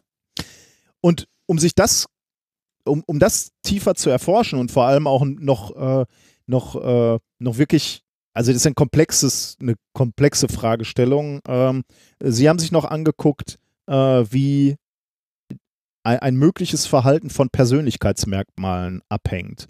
Ähm, also Sie wollten herausfinden, ob bestimmte Persönlichkeitsmerkmale ähm, noch zu einem stärkeren Dependency-Effekt, also zu einer stärkeren Abhängigkeit äh, führen. Ähm, ich, ich nenne dir mal ähm, Persönlichkeitsaspekte, die sie besonders äh, un unter Augenschein genommen haben und untersucht haben. Das ist zum einen, also im Englischen heißt es Need for Cognitive Closure. Ähm, äh, die, ich glaube, es heißt kognitive Geschlossenheit. Ähm, äh, wenn du zu diesem Persönlichkeitsmerkmal neigst, dann hast du den Wunsch nach Struktur, nach wenig Zweideutigkeit, aber eben auch Feedback. Ähm, sie hat mir erklärt, dass äh, Sheldon Cooper zum Beispiel so ein Typ ist aus äh, Big Bang Theory und es gibt wohl eine Folge, hat sie mir erzählt, wo äh, Sheldon oder wo Amy, glaube ich, äh, Sheldon Witze erzählt. Aber äh, sie erzählt die Witze nicht zu Ende, sondern kurz vor der Pointe, Pointe hört sie auf. Und das macht, würde mich ja schon äh, wahnsinnig machen, aber so ein Typ wie Sheldon Cooper, der also äh, dieses, diesen Need for Cognitive Closure hat, dass Dinge abgeschlossen werden, der wird natürlich völlig wahnsinnig davon. Der kann das nicht ertragen. Ja, genau. Ja. Jetzt flippen ein paar von uns aus. ja, aber ich weiß gar nicht, ja, wäre vielleicht Mana Mana schlimmer? Mana Mana. Ja, das kann auch sein. Mana, Aber jetzt, jetzt, jetzt ist ja wieder geschlossen, ne? Ja, ja, gut, okay, ja. Aber in der falschen ja. Reihenfolge, das ist vielleicht auch nicht so gut. Ähm, Gerade solche Pro Personen, ne, also diese, diese kognitive Geschlossenheit brauchen, sollten wenig Motivation haben, ohne Tracker zu trainieren, äh, wenn sie den Tracker gewohnt sind, weil sie das Feedback brauchen und die Zahlen brauchen und die Zahlen auch einfordern. Also, wenn sie, also ist zumindest die Vermutung, ähm, und es ist halt ein Problem, wenn sie, ähm, wenn sie diese Zahlen nicht mehr haben, dann sagen die eher, okay, wenn ich hier eh keine, keine Information über meine Bewegungen bekomme, dann mache ich halt gar nichts. So, mhm. also das, das war ein Persönlichkeitsmerkmal, was untersucht wurde. Weiteres äh, Persönlichkeitsmerkmal, was, was sie untersucht haben, war die Leistungsmotivation. Da gibt es offensichtlich zwei, nämlich die, die Frage, ähm, was treibt dich zu, zur Leistung an? Das kann, können zwei Sachen sein. Entweder Hoffnung auf Erfolg, also du gehst in eine, einen Wettbewerb oder in eine äh, Situation, wo du dich beweisen musst, weil du denkst, ja, ich kann, kann da erfolgreich sein und für mich was Positives daraus ziehen. Oder die, die gegenteilige Leistungsmotivation kann sein, die Angst vor Versagen. Also du kämpfst ja. sozusagen nur vor gegens oder ja, fürs Über, ums Überleben quasi. Ähm, da gibt es wohl offensichtlich auch zwei unterschiedliche Charaktertypen. So. Die einen, die eher auf den Erfolg schielen und die anderen vor allem äh, nicht versagen wollen. Dann haben sie sich noch angeguckt, die Big Five Personality Traits, da, die, über die hatten wir auch mal gesprochen, also so große, ähm, äh, also die, die sind in der Psychologie, glaube ich, ziemlich, ziemlich äh, berühmt und werden immer wieder angewandt, also so fünf große Persönlichkeitsmerkmale, Aufgeschlossenheit, Perfektionismus, Geselligkeit, Rücksichtsnahme äh, und ähm, emotionale Labilität oder Verletzlichkeit. Ähm, die haben sie sich auch noch angeguckt und Technikaffinität. Da kann man sich auch vorstellen, dass das auf so eine Tracker-Benutzung äh, einen Einfluss hat. Also wie gerne benutzt du Technik und, und wofür. Mhm. Und was haben sie jetzt gemacht? Sie haben einen Fragebogen erstellt, um genau diese, diese ähm, Persönlichkeitsmerkmale zum, zum einen abzufragen, aber zum anderen dann eben auch abzufragen, äh, in, in welchen Situationen verhältst du dich wie, wenn du einen Tracker trägst, wenn du keinen Tracker trägst und, und, und so weiter. Da haben sie einen Fragebogen gemacht und insgesamt 210 Nutzer diesen, diesen Fragebogen machen lassen. Ähm, davon waren übrigens 194 weiblich. Okay. Von 210. Von ich glaube, die Rekrutierung war irgendwie so, dass äh, bevorzugt. Äh, ich kann sagen, das ist dann aber schon, äh, das ist ja nicht mehr mehr statistisch irgendwie so knapp dran. Das ist, nee, das äh, ist nicht überhaupt nicht knapp dran. Ja. Ähm, und dann, äh, und dann wurden diese Fragebögen ausgewertet und dann, wo, ja, äh, kommen wir zu den Ergebnissen quasi. Äh, die erste Frage, die, die, die ausgewertet wurde, war, ähm, gibt es diesen Dependency-Effekt. Ne? Also gibt es diese Abhängigkeit, wenn ich meinen Tracker nicht trage, ähm, dann äh, bewege ich mich auch weniger. Mhm. Du, du hast gesagt, gibt es eher nicht, ne? Genau, ich äh, ja, genau, ich würde eher sagen, gibt es eher nicht. Ich hätte gesagt, den gibt es sehr, sehr stark. Und in Echt? dem Fall, ja, weil, ja, ihr habt ja mein Strava-Beispiel genannt, da habe ich ja gelitten. Also offensichtlich gibt es den zumindest an mir und so sehe ich ja auch ein bisschen die Welt. Ja, ja, ja, Moment, das, das, war, das war aber ein anderer, Ja. ein anderer Fall. Ja, ne? ja, also da natürlich. hast du schon Sport gemacht und dich im Nachhinein geärgert, dass es nicht erfasst Das stimmt, wurde. das ist ein bisschen anders, Das- ja. Ähm, Ich würde sagen, das ist grundlegend anders, als vor der Treppe zu stehen, Ja, okay. vor der Treppe zu Ja, ja. stehen und dann zu sagen, ach nee, Tracker habe ich nicht dabei, dann nehme ich den Fahrstuhl. Okay, aber ich hatte auch die Situation, wo ich vor einer, äh, wo ich die Möglichkeit gehabt hätte, abends nochmal einen Spaziergang zu machen und gedacht habe, ach nee, ich äh, habe meinen Tracker nicht dabei oder so und dann habe ich ihn nicht gemacht. Also ich, ich kann das nachvollziehen. Aber Okay. ähm, es ist mal, schon mal interessant bei dir zu sehen, dass du sagst, äh, du würdest eher sagen nein.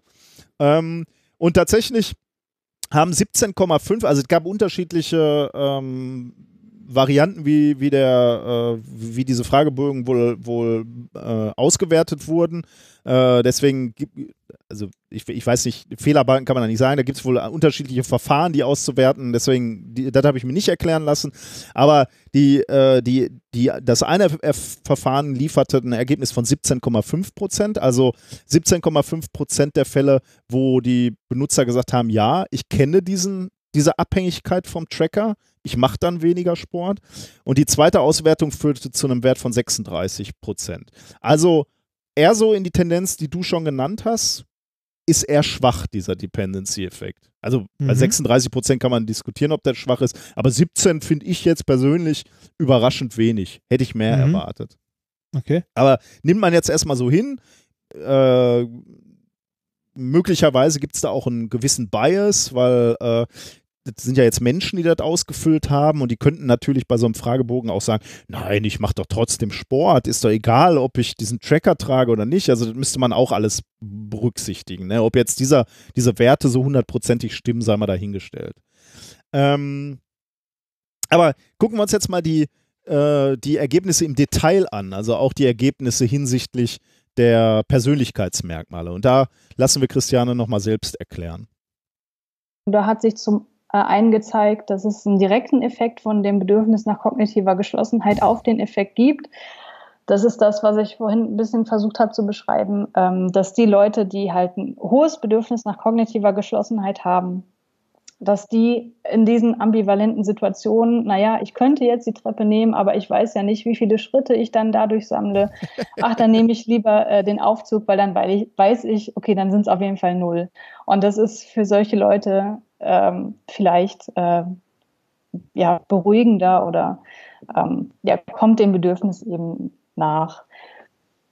Und dann haben wir noch gefunden, äh, wie wir auch erwartet haben, dass das Bedürfnis nach kognitiver Geschlossenheit positiv im Zusammenhang steht mit der intrinsischen Motivation zur Trackernutzung. Das heißt, die Leute mit einem hohen Bedürfnis nach kognitiver Geschlossenheit nutzen einen Tracker eher ähm, aus intrinsisch motivierten Gründen, weil sie sich gern mit ihren Daten beschäftigen möchten, weil das natürlich auch eine Informationsquelle ist. Genau, dann haben wir uns die Technikaffinität angeschaut. Ähm, da haben wir einen Fragebogen auch selber entwickelt, ähm, weil es da keinen guten Deutschen dazu gab zu dem Zeitpunkt. Ähm, und da haben wir vorher gesagt, dass eine, Menschen, die eine hohe Technikaffinität haben, dass die auch eher intrinsisch motiviert sein sollten, den Tracker zu nutzen. Mhm. Und das hat sich auch gezeigt. Ähm, aber wie du siehst, ist der Effekt halt eher klein. Also wir haben hier einen Fahrtkoeffizienten von Punkt 13. Das ist jetzt nicht besonders viel. Ähm, das sind generell halt eher kleine Effekte, die man hier findet. Mhm. Okay. Ähm, so, und dann haben wir uns die Leistungsmotivation angeguckt. Äh, die schlüsselt sich auf in äh, der Hoffnung auf Erfolg und der Furcht vor Misserfolg. ähm, also Hoffnung auf Erfolg, äh, wie man das, das hast du ja vorhin auch schon so ein bisschen erwähnt, das ist halt, äh, ne, ich gehe hochmotiviert an Leistungssituationen heran, weil ich ähm, die Hoffnung habe, da erfolgreich abzuschneiden. Also das ist so Mhm. Annäherungs, äh, Annäherungsverhalten und äh, Furcht vor Misserfolg. Das ist dann eben ein Vermeidungsverhalten von Leistungssituationen, weil ich eben Angst habe, da Zu versagen. ähm, zu versagen. Genau. Und ähm, die Hoff also Personen mit einer hohen Hoffnung auf Erfolg, die nutzen den Tracker auch eher intrinsisch motiviert, eben weil sie gerne Rückmeldung zu ihren Daten haben wollen. Also Leute, die generell ähm, eine hohe Hoffnung auf Erfolg haben, die, die fordern auch sozusagen Rückmeldungen ein, die sind froh, wenn sie Rückmeldung bekommen und da liegt es nahe, dass sie sich halt auch gerne mit ihren Daten beschäftigen. Hm, okay. Ähm, und wir haben noch vorhergesagt, dass die Furcht vor Misserfolg negativ mit der intrinsischen Motivation zur Trackernutzung zusammenhängen sollte. Das hat sich allerdings nicht gezeigt. Okay, kannst du das nochmal kurz Ja, zusammenfassen? mach ich. Ja. Ähm, also ein Ergebnis oder das Ergebnis ist, äh, wenn du deinen Tracker nicht trägst, bist du weniger motiviert, dich zu bewegen. Also wie gesagt, mit den bestimmt nicht für, Moment, wenn ich meinen Tracker nicht trage, bin ich weniger motiviert. Ja. Okay, ja. aber das trifft jetzt nicht für alle zu, aber für manche Leute und zwar für welche. Ähm, dieser Effekt ist stärker, wenn du extrinsisch motiviert bist. Also klar, Ja. irgendwie, wenn Leute dir sagen, mach Sport und so, oder wenn der Tracker dich irgendwie so nur, nur motiviert. Ähm, wenn du ein hohen, hohes Bedürfnis hast für diese kognitive Geschlossenheit, also diese Sheldon Cooper-Geschichte so, du brauchst irgendwie Feedback, du brauchst Zahlen. Ähm, und wenn du von diesem Leistungstypen derjenige bist, der ähm, Hoffnung auf Erfolg hat, also der irgendwie auch so äh, Feedback ein, also der, der, der zuversichtlich in so Situationen gibt, wo er sich misst, vergleicht und ein Feedback auch einfordert da. Mhm. Im Gegensatz dazu, Menschen mit intrinsischer Motivation für Bewegung ähm, lassen sich davon nicht irritieren, ob die einen Tracker haben oder nicht. Also ähm, das Also ist eigentlich so der im Wesentlichen der, der Effekt, ja. Ähm, Okay, also es gilt für die Leute, die äh, also nicht intrinsisch motiviert sind. Genau, das kann man, wenn, wenn du es wirklich äh, runterbrechen willst, also jetzt mal etwas absiehst von den speziellen Persönlichkeitsmerkmalen, ist genau das ja äh, die Frage, ob du intrinsisch oder extrinsisch motiviert bist. Und das kann man nachprüfen mit diesem Fragebogen. Ich möchte dir mal ein paar Fragen nur stellen. Ja. Ähm, machen wir mal die ersten sechs, würde ich sagen. Und dann gucken wir mal, ob du eher zu einem Dependency-Effekt neigst. Du hast ja gerade schon gesagt, eher nicht. Äh, da, da schließe ich mal einfach auf dich auch. Ähm, bin mal gespannt, wie du hier abschneidest. Ähm, erste Frage. Manchmal habe ich das Gefühl, ich sammle Schritte oder führe Aktivitäten für den Tracker aus, anstatt für mich selbst. Von stimmt gar nicht bis stimmt völlig. Also sag einfach mal so äh, 1 bis äh, 6. Von stimmt gar Stimmt nicht gar 1 nicht bis bis stimmt völlig. Manchmal habe ich das Gefühl, ich sammle Schritte oder vier. aber immerhin. Also Tendenz in Ja irgendwie schon. Also wenn, wenn irgendwie so, da steht die 8000 und man will 10.000 haben, dann geht man nochmal eine Runde um den Block. Okay. mhm. Manchmal habe ich das Gefühl, ich sammle Schritte oder führe Aktivitäten aus, um ein schönes Ergebnis angezeigt zu bekommen, anstatt für mich selbst. Das ist doch die gleiche Frage nochmal, oder? Das habe ich auch gesagt. genau. Das ist lustig. Das geht jetzt noch weiter. Ähm, ja, aber beantworte erstmal eben, ja? Dann machen wir gleich Ja, mal die gleiche. Vier. Ja, genau. Das, Ähm, nächster ähm, Punkt. Das, das, das ist übrigens häufig, also es ist ja tatsächlich so, dass in solchen Fragebögen häufig die gleiche Frage mehrmals gestellt wird, Ja. so im Abstand oder so. Ähm, ich fühle mich dabei jedes Mal verarscht. Jedes Mal und denke mir so, Alter, ernsthaft? Das, das ist lustig. Da sprechen wir gleich. Lass uns mal Ja. eben noch die drei Fragen machen. Wenn mir der Tracker nicht zur Verfügung steht, hadere ich manchmal mit mir, ob ich die körperliche Aktivität tatsächlich hier ausführen werde. Nee, also das tatsächlich überhaupt nicht. Okay. Wenn ich dran denke, dass ich mich bewegen wollte, nehme ich die Treppe. Wenn ich den Tracker nicht trage, sammle ich trotzdem möglichst viele Schritte beziehungsweise gehe meinen gewohnten körperlichen Aktivitäten nach. Ja. Gut. Wenn ich bei einer körperlichen Aktivität meinen Tracker nicht trage, strenge ich mich weniger an, als wenn ich ihn tragen würde. Nein. Und äh, noch eine Frage vielleicht. Wenn ich den Tracker nicht trage, habe ich das Gefühl, dass Schritte oder Aktivitäten weniger wert sind. Puh. Erstmal die Frage, ob ich da dann gerade dran denke. Bei Ja. mir ist das eher so verpeilt, so, Mhm. pff, äh, nee, habe ich nicht dran gedacht. Also ich denke jetzt nicht, wenn ich den ganzen Tag, sagen wir mal, ähm, ich bin den ganzen Tag irgendwie durch, äh, durch eine Stadt gelaufen, ist es nicht so, dass ich dann abends denke, ah Mist, ich hatte meinen Tracker ja gar nicht. Also doch, ich denke dann so, ach Mist, Tracker vergessen, aber jetzt nicht, Du bist ah, aber es deinem war alles umsonst. Ja, okay. Ähm, okay, also, Also ich- auch eher nicht, ne? Nee, genau, auch ja nicht. Also ich laufe auch manchmal einen Umweg, einfach um mich ein bisschen mehr zu bewegen, auch wenn ich den Tracker Ja. nicht am Handgelenk habe. Okay, ohne das jetzt richtig ausgewertet zu haben, Ja. tendierst du tatsächlich nicht laut diesem Fragebogen jetzt. Also der wird noch länger gehen, da sind 34 Fragen, aber den will ich jetzt nicht äh, in Gänze machen. Aber du, Also ich würde das gleiche nochmal 30 Mal gefragt werden.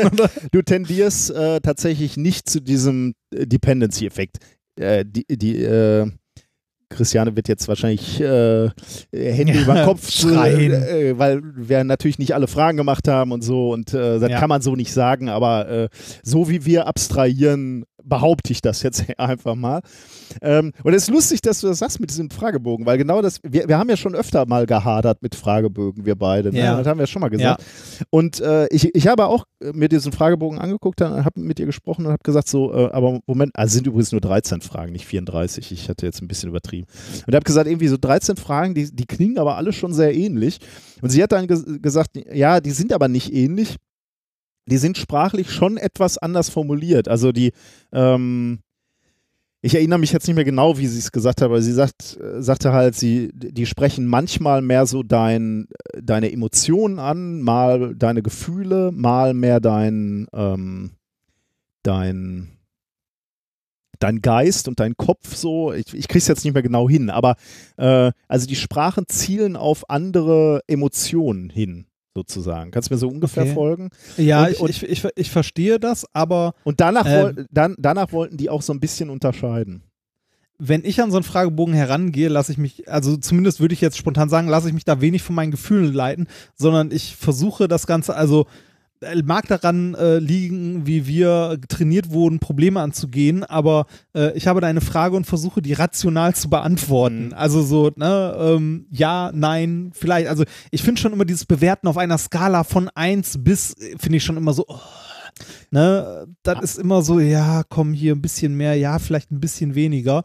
Ähm, das ist halt nicht so, so denke ich nicht über Sachen nach. Ja, Ähm, das, das habe ich ihr auch gesagt. Äh, ähm, wa- was ist denn, wenn du, also so, so wie ich über sowas drüber fliege, ne? so wie wir lesen, wir, ich, ich, ich halte ja nicht inne bei Frage 3 und lass das mal wirklich auf mich wirken und wo spricht mich das jetzt an emotional, Ja. sondern du guckst ja immer nur, äh, äh, bedeutet, äh, mache ich Sport oder nicht? Ja, nein, zack, zack, zack, zack, zack. Ne? Also Ja. die, diese, diese sprachlichen Finessen und Feinheiten sind mir gar nicht aufgefallen beim ersten Nee, Lesen. mir, mir, mir halt auch nicht, sondern ähm, äh, wenn ich solche Fragenbögen bekomme, und es sind ja viele Fragenbögen, sind ja so aufgebaut, Mhm. äh, nach, nach so einem Prinzip, dann lese ich die, habe irgendwie bei, bei, spätestens bei Frage 10 habe ich das Gefühl, ähm, dass es anstatt zehn Fragen eigentlich nur drei waren und ich die x-mal beantwortet habe. Und an solchen Stellen habe ich keinen Bock mehr, den weiter auszufüllen, weil ich sauer bin. Und die, äh, Weil, weil, weil ich mir denke so, ey, warum ist dieser Fragebogen so ineffektiv gestellt? Also, warum muss ich die gleiche Frage dreimal Es beantworten? liegt natürlich daran, dass die auch ein paar Fragen ähm, zweimal stellen, um zu gucken, ob dann irgendwelche Studenten sich 5 Ja. Euro verdienen und da einfach nur Muster ankreuzen. Ne? Ja. Also, das Ja, heißt, du kannst nicht drei Fragen stellen, sondern du musst sechs stellen, wo, du, wo, wo alle Fragen doppelt kommen, um zu gucken, äh, sind die Antworten konsistent. Ne? Also, das hat sie mir erklärt. ja, Ähm, ja, und sie hat mir, mir oder uns äh, schon recht gegeben, dass diese Fragebögen erstellen, Fragebögen auswerten, natürlich eine Wissenschaft für sich ist und die nicht ganz unumstritten ist und dass da viele Leute viel Zeit reingesteckt haben, diese Fragetechniken zu entwickeln. Weil genau solche Sachen natürlich passieren können, ne? dass Leute sich nur Geld verdienen wollen und da Muster ankreuzen oder äh, Leute die Geduld verlieren und äh, nicht mehr richtig lesen. Ähm, das, das ist tatsächlich eine Herausforderung oder eine wissenschaftliche Herausforderung, ja. ja. Meinst du, wenn man, äh, wenn man so einen Fragebogen, also so einen Fragebogen jetzt, ja, wenn man genug Leute hat, ja, aber äh, so Studien sind ja meistens so, weiß ich nicht, äh, zumindest aus dem, was wir jetzt aus dem Inkorrekt-Kontext hatten, äh, selten, dass da irgendwie mal mehr als 100 Leute befragt werden oder so. Ne? Ähm, glaubst du, es ist signifikant auffällig, also äh, reicht die Statistik aus, um zu unterscheiden, ob das wirklich von Menschen beantwortet wurde oder ob da irgendwie äh, ein Random Number Generator drüber gerannt ist? Also Weil auch wenn, auch, auch, auch wenn du, auch wenn du so, so Fragen hast, ne, die sich halt doppeln, heißt es ja nicht, dass äh, der Mensch, der das ausfüllt, das erkennt und das richtig in Anführungszeichen ausfüllt, sondern der kann ja auch widersprüchliche ähm, Antworten geben. Also wie groß muss die Studie oder wie groß muss die, äh, da- das Sample sein, damit du halt wirklich ähm, ja das unterscheiden kannst von, es hat einfach einen random Algorithmus ausgefüllt. Also hier glaube ich, bei den Fragen jetzt, bei diesen 13 äh, Fragen, äh, glaube ich, merkst du das schnell. Also, weil die, ähm, also ich, ich, ich glaube, die können schon se sehen, also wenn da, wenn du da randommäßig abstimmst, äh, Ja. dann, dann geht das hin und her. Wie, wie du ja gerade schon gesagt hast, die Fragen sind ähnlich. Äh, und Ja, wenn du da einmal sechs ankreuzt und einmal eins bei einer Frage, die ähnlich ist, da wären die, glaube ich, schon misstrauisch. Ja, also ähm, ich weiß, dass man das so machen muss und dass es da auch eine, wie, wie schon gerade gesagt, eine ganze Wissenschaft hintersteckt. Aber wenn, wenn ich solche Fragenbögen habe, gerade mit irgendwie, wie fühlen Sie sich von 1 bis 10 oder so, und ich da die gleiche Frage dreimal beantworten muss, das ist bei mir immer der, also spätestens da ist bei mir der Punkt erreicht, wo ich äh, den Fragebogen, wenn es jetzt online ist oder so, zumach, weil ich einfach keinen Bock mehr habe. Ich Weil hab- ich einfach nur denke, so, boah, nee. Ich habe ja genau, ge genau das habe ich ja auch gefragt und äh, genau da ähm, hat sie ja auch, also weil ich auch gesagt habe, vielleicht wird man da auch ungeduldig und, und sie sagte, ähm, der für ihr, die haben ja sogar einen Fragebogen selber entwickelt und sie, sie sagt, sie hätte da sehr, sehr guten Feedback zu bekommen von den Mhm. Testkandidaten, die gesagt haben, äh, der war so gut, dass die Leute, die den ausgefüllt haben, auch selbst noch mal was über sich äh, gelernt haben und ihr Verhalten hinterfragt haben. Also der, der muss schon sehr gut gewesen sein. Ich habe den jetzt selber nicht ganz gemacht, ähm, Mhm. aber sie hat wohl ungewöhnlich gutes Feedback dafür bekommen.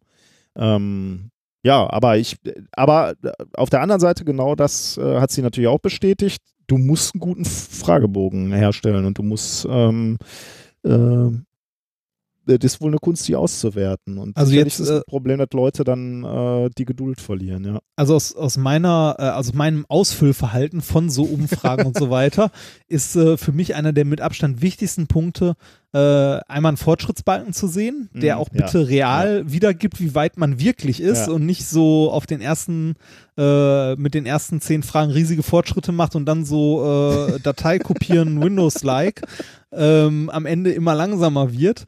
Äh, und das Ding darf schlicht und einfach nicht zu lang sein. Mhm. Also am liebsten wäre mir noch, wenn am Anfang irgendwie steht, dieser Fragebogen enthält 15 Fragen. Frage Ja, 1. ja, klar, auf jeden Fall. Sowas, weil ähm, äh, ich habe es bei mir bei Hochschul also bei diesen Evaluierungsbögen von der Uni äh, früher als Student auch häufig beobachtet, dass du dir am Anfang so bei den ersten Fragen echt noch so Gedanken gemacht hast und ausgefüllt hast und irgendwann, als du bei Frage 20 angekommen bist, dachtest du dir auch so, boah, klick, klick, klick, weg. Mhm. Ne? Also, wenn du schon, wenn du überall einfach die Mitte ankreuzt und dann Ja. für den Fragebogen länger als 10 Minuten brauchst, wenn du nur das Ja, machst, ja. dann ist der Fragebogen scheiße. Mhm. Also, ja, ist, glaube ich, eine Kunst, gute Fragebögen, äh, oder nein, nicht eine Kunst, sondern eine Wissenschaft, gute Fragebögen zu erzeugen. Keine Frage, ja. Ist eins machen. der Standardmethoden sicherlich der Psychologie. Und da brauchst du, da ist es sicherlich eine Wissenschaft, ja.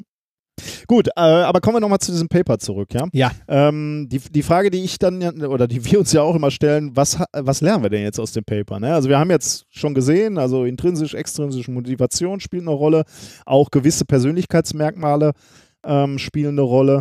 Ähm, was, ist, was lerne ich denn jetzt als Person darüber? Ne? Soll ich jetzt einen Tracker benutzen? Soll ich keinen benutzen? Was kommt denn da raus? Und das Warte, hat, lass, ja. lass mich, lass mich, lass mich, das, was bei der Wissenschaft immer rauskommt, kommt drauf an. Gucken wir mal, was äh, Christiane mir geantwortet hat. Ja, die Frage ist immer, wer liest denn sowas? Ne? Wir hatten eigentlich eher sowas wie die Leute im Kopf, die tatsächlich solche Tracker designen. Und äh, was wir denen mit an die Hand geben würden, ist, naja, wenn ihr so einen Tracker designt, müsst ihr auf jeden Fall darauf achten, dass ihr die Autonomie und die Selbstbestimmung eurer Nutzer irgendwie stärkt. Weil wir sehen ja, dass die extrinsische Motivation ähm, einen eher negativen Effekt hat, nämlich hinsichtlich äh, eines stärkeren Motivationsverlustes. Und das ist ja was, was wir generell nicht wollen. Ne? Wir wollen ja, dass die Leute die Tracker nutzen, weil äh, wenn die das machen und aktiver werden, dann hat das ja zahlreiche positive Vorteile für die Gesundheit. Ähm, Und wenn die natürlich durch die Tracker-Nutzung demotiviert werden, sich zu bewegen, dann äh, ist das sehr kontraproduktiv und das wollen wir auf jeden Fall vermeiden. Und deswegen sollten die so gestaltet werden, dass eben die Leute selbst, also das Gefühl haben, den Sport oder die Aktivität selbstbestimmt zu machen.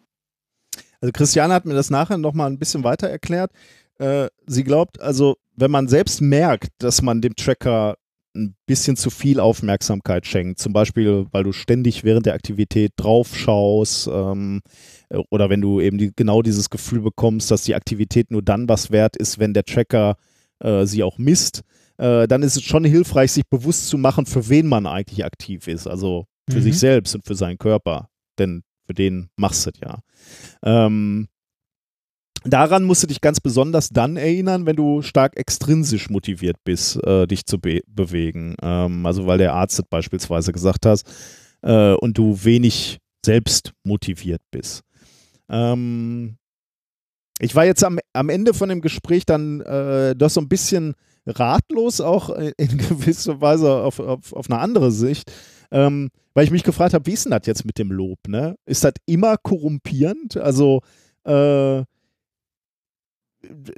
beispielsweise bei Mitarbeitern, ne? soll man die jetzt loben, soll man die nicht loben? Wie ist das bei meinen Kindern? Soll ich die loben, soll ich die nicht loben? Wenn, wenn, wenn Lob wirklich ähm, die intrinsische Motivation an einer Tätigkeit äh, zerstören kann, sozusagen. Ne? Wie muss das Lob oder wie muss das Feedback äh, aussehen, damit genau dieses nicht passiert? Und das habe ich äh, Christiane auch nochmal gefragt.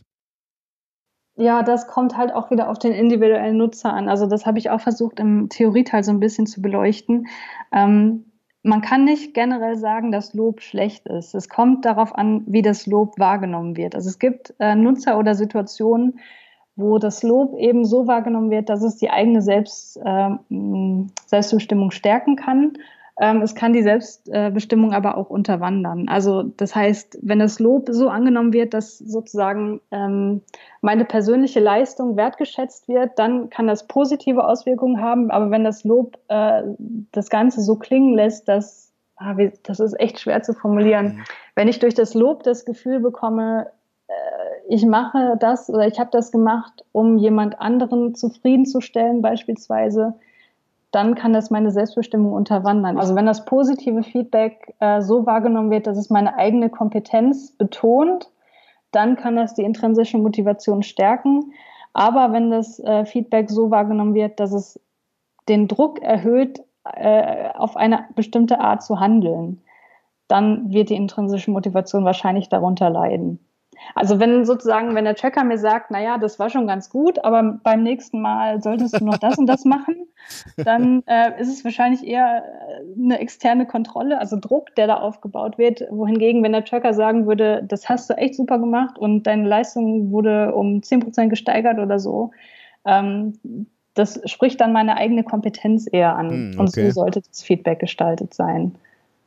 Und das hat sie dann auch nochmal äh, weiter erklärt. Ähm, sie würde halt empfehlen, dass man Feedback, das man als kontrollierend empfindet, ausschaltet, so, so, solange es möglich ist. Also bei dieser blöden Apple Watch äh, ist das so eine, so eine äh, Steh doch mal wieder Aufwarnung, wo ich dann im Hörsaal sitze und denke so, ja, ich kann gerade nie aufstehen. Oder beim Fitbit mhm. ist es doch so eine, glaube ich, so eine 250 Schritte Erinnerung irgendwie. Ne? Du hast in, in der letzten Stunde keine 250 Schritte gemacht lauf doch mal eben, wo du so im Hörsaal sitzt oder wo auch immer du man gerade so sitzt. man kann halt gerade nicht laufen. Ähm, und da gibt es halt, äh, halt auch Studien, die zeigen, wenn, wenn Menschen in ihrer Freiheit eingeschränkt werden, ähm, also Freiheit zu entscheiden, was zu tun, weil der Tracker sagt, so steh jetzt auf, äh, dann kann es halt zu Reaktanz führen, also zu einem Verhalten, wo du sagst, so dann, dann erst recht nicht, wenn du mir auf, den, auf den Nerven gehst. Mhm. Ähm, also nochmal zu. Den, ja. Ist denen den Antworten was aufgefallen? Was? Was? Äh, insgesamt die Antwort? Also jetzt auf die letzte Frage, ob das Lob äh, gut ist oder eher nicht? Ob die, äh, die die Antwort war, es kommt drauf an. Ja, natürlich. Wie wir auch antworten. Ja. Ne? Wissenschaftler. Ja. Profi halt. ja, genau. Kommt drauf an. Also, äh, äh, nochmal ein letzter Satz, sind, sind, wir im Prinzip durch mit dem Paper. Äh, was bedeutet das für die Hersteller von diesen, von diesen Activity-Trackern? Ähm, das, das Feedback sollte halt die eigene Autonomie, die Kompetenz und die Selbstbestimmung betonen. äh, anstatt zu kontrollieren. Also äh, der Tracker sollte eher loben und sagen, super, du hast nochmal Sport gemacht am Abend. Äh, besser als zu sagen so, ja, war ganz gut, aber morgen machst du mal 2000 Schritte mehr oder so. Mhm. Also das, na, natürlich kommt immer drauf an. Da, das kennst du ja. Dafür bist du lange genug im Geschäft, dass du weißt, dass es keine klaren Schwarz- und Weiß-Antworten gibt. Ja. Eine, ein kleiner, eine kleine Anekdote noch an diesem Paper und da äh, muss, ich, ähm, muss ich sagen, hat Christiane was gemacht, was wir beide immer nur angedeutet haben und versprochen haben, aber nie gehalten haben, junger Padawan. Sie hat, ein, sie hat ein Paper über einen Wasserhahn geschrieben. ja, fast, genau. äh, sie hat ein Thema entdeckt, also dieses Thema, ähm, Ja. und hat es dann intrinsisch motiviert erforscht, ähm, weil äh, ja, sie das aus eigener Neugierde gemacht hat und tatsächlich auch so ein bisschen neben ihrer eigentlichen Arbeit in der Fakultät. Also sie arbeitet natürlich auch in dem Feld, äh, aber das war ein Thema, was sie selber interessiert hat. Und da muss sie natürlich nochmal nachfragen, weil ähm, das äh, wollten wir ja auch schon ein paar Mal machen, Ja. aber haben es nie geschafft. Und das hat mich dann nochmal interessiert. Und dazu habe ich sie auch nochmal eben gefragt. Äh, du hattest gerade noch gesagt, ähm, du hast dieses Paper quasi allein, also nicht alleine, aber ähm, unabhängig, äh, so habe ich es zumindest verstanden, von irgendwelchen, äh, äh, von der Arbeitsgruppe an, an, der, an der Uni ähm, gemacht, ähm, Mhm. weil es dich interessiert hat. Ähm, Ja. Wie, wie, Ja, ich war intrinsisch motiviert, diesen Artikel zu schreiben. Das finde ich total, äh, weiß ich nicht, so wissenschaftsromantisch, äh, Ja. dass man irgendwo sitzt ähm, und sich so denkt, das wäre doch mal ein interessantes Thema und, und dann, dann habt ihr das auch äh, behandelt. Also wie, wie lange hat das gedauert von dieser Idee, ähm, dieses Thema dann umzusetzen? Ähm, also die Idee, das war tatsächlich so romantisch, wie du dir das vorstellst. Ich saß in unserem Forschungskolloquium und eine äh, Bachelorstudentin hat ihre Bachelorarbeit vorgestellt und da ging es äh, um Motivation zur Trackernutzung und das ist auch die, mit der wir das Konferenzpaper zusammengeschrieben haben. Und die erzählte dann, ja, es gibt verschiedene Motivationen, warum die, Track, äh, warum die Nutzer den Tracker nutzen. Und ich hab, bin dann so ins Überlegen gekommen, habe so über mich selber nachgedacht. Da war ich zu der Zeit auch noch aktive Nutzerin und habe dann so an diese Situation gedacht, ne, weil ich ähm, weiß nicht, ob ich an dem Tag genau in der Situation war, dass ich den Tracker vergessen hatte, aber auf jeden Fall äh, kam mir diese Situation halt in den Sinn, um die es dann in einem Paper auch ging. Und dann äh, habe ich so überlegt und habe währenddessen schon mit meiner Kollegin, die saß neben mir, gesprochen, so, hey, sag mal, kennst du hier noch den Overjustification-Effekt und könnte man das nicht darauf anwenden? Und dann ähm, ist die Idee so gereift und ich habe dann gleich nachgeguckt, ob es da schon, dazu schon Studien gab und da gab es halt wirklich noch gar nichts dazu. Ähm, zumindest nicht, was äh, Tracker-Nutzer in, in der freien Wildbahn anging. Es gab, gab da eine Experimentalstudie, das ist die, auf die wir auch äh, öfter mal verwiesen haben, die von Edkin. Äh, die hat das halt äh, unter ähm, mehr oder weniger Laborbedingungen äh, nachgewiesen, dass es diesen Effekt gibt. Ähm, und ja, das hat dann wirklich nicht lang gedauert. Also der Thomas Franke, mit dem ich das zusammengeschrieben habe, der hat auch die Bachelorandin damals betreut. Deswegen war der da sowieso in dem Thema drin und ist da auch sehr interessiert, was Trackernutzung äh, angeht. Und der war auch, äh, als ich noch studentische Hilfskraft war an der Uni, war der sozusagen mein Betreuer und ich habe mit ihm da ganz viel zusammen gemacht und deswegen ähm, haben wir immer noch da diesen Kontakt aufrechterhalten. Und äh, den habe ich dann angerufen und habe dann gesagt, hier so, ja, ich habe die Idee für eine Studie und hast du da nicht Lust, was dazu zu machen? Und äh, er war da auch total offen dafür, glücklicherweise, und äh, hat mich da auch äh, sehr motiviert und gepusht, das weiter zu verfolgen. Und also die genaue Zeitspanne weiß ich jetzt gar nicht mehr, aber das waren echt nicht, weiß ich nicht, also bis zur, von der Planung bis zur Auswertung waren es vielleicht vier Monate. Das ist auch ein bisschen schneller, als es bei uns üblicherweise Ja. geht, ne? Ja, Padawan. das, äh, das ist eine andere Größenordnung. Das war das Thema Nummer eins. Ähm, Interessant finde ich ja die Frage, warum sie jetzt keinen Tracker mehr nutzt. Äh, ja, das habe ich auch noch gefragt. Äh, das gab ähm, wohl mehrere Gründe. Ich habe, ich weiß nicht, ob das dann irgendwann zu privat wurde, weiß ich nicht. Aber die äh, einer der Gründe ist, dass äh, sie sich halt getrieben fühlte von diesem Ding auch. Okay. Also das war wohl mit mit einer der Gründe. Aber ich weiß nicht, ob es Also ob's extrinsisch motiviert. Das m- maß ich mir nicht an zu beurteilen. also, das war das erste Thema. Ähm, folgt Christiane doch ähm, vielleicht auf Twitter. Sie ähm, promoviert gerade in Chemnitz äh, und sie twittert auch aus dem, ähm, dem Wissenschaftsbetrieb als Ed Filinchen, äh, aber die haben äh, die, äh, die Da- Daten von ihr haben wir sozusagen auch in den Shownotes aufgenommen. Also ähm, da vielleicht auch mal ein bisschen äh, Verfolgung angesagt. Ich kriege keinen vernünftigen Satz mehr hin. Naja, Zu spät. ihr, ihr wisst schon, was, äh, was, ihr, äh, was ich meine, ja. Gut, kommen wir zu Thema Nummer zwei, oder? Was hast du uns Schönes mitgebracht? Du hast es ja genannt. äh, wo war nochmal das Zelt? Fragezeichen. Ich habe überhaupt keine Ahnung, wohin die Reise gehen könnte. Äh, das, da. das, das wirst du jetzt sehen. Äh, ich schicke dir nämlich mal ein, äh, ein Bild aus dem, äh, ich weiß gar nicht, wa- warte mal, war das doch, das müsste aus dem Paper gewesen sein. Ähm, ich schicke dir das mal und du sagst mir mal, was du auf diesem Bild siehst. Du kannst es mal beschreiben. Wo, wohin schickst du es mir? Da. Kommt auf deinem Rechner an als Nachricht. Da Zugestellt. ist es. Äh, okay, du hast mir ein Foto geschickt und da sehe ich, äh, puh, das ist immer, also ist keine Größenskala schon mal dran. Das, äh, nee, das ist. das könnten, tja. ja, also ich sehe viele, äh, ja, Punkte will ich nicht sagen, aber so langgezogene äh, Punkte, ähm, die äh, in Linien angeordnet sind, aber Das ist interessant, äh, ja. aber mit äh, ja, jetzt nicht ganz gerade Linien, Ich- die ich laufen kann auch schon mal zusammen und so. Es ist ja insgesamt sehr grau, ne? Ich kann dir schon mal sagen, das, was du dort siehst, ist eine Luftbildaufnahme. Ah, also schon mal nicht, weil das hätte auch noch sein können, irgendwie die Haut äh, von sehr nah. Ah, warte mal, jetzt Nee. sehe ich natürlich,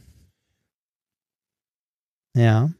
Ah, die haben oben, ah, okay, sind es Pinguine von oben? Ja, es sind Ah, Pinguine. geil, okay. Das ist eine Pinguinkolonie. Aber von also man muss, muss dazu sagen, schwer zu erkennen, ne? von, von weit oben. Ne? Ach so, st- ja. Ja. das ist ja interessant. So stehen Pinguine. Also, ja, ja, ja, genau.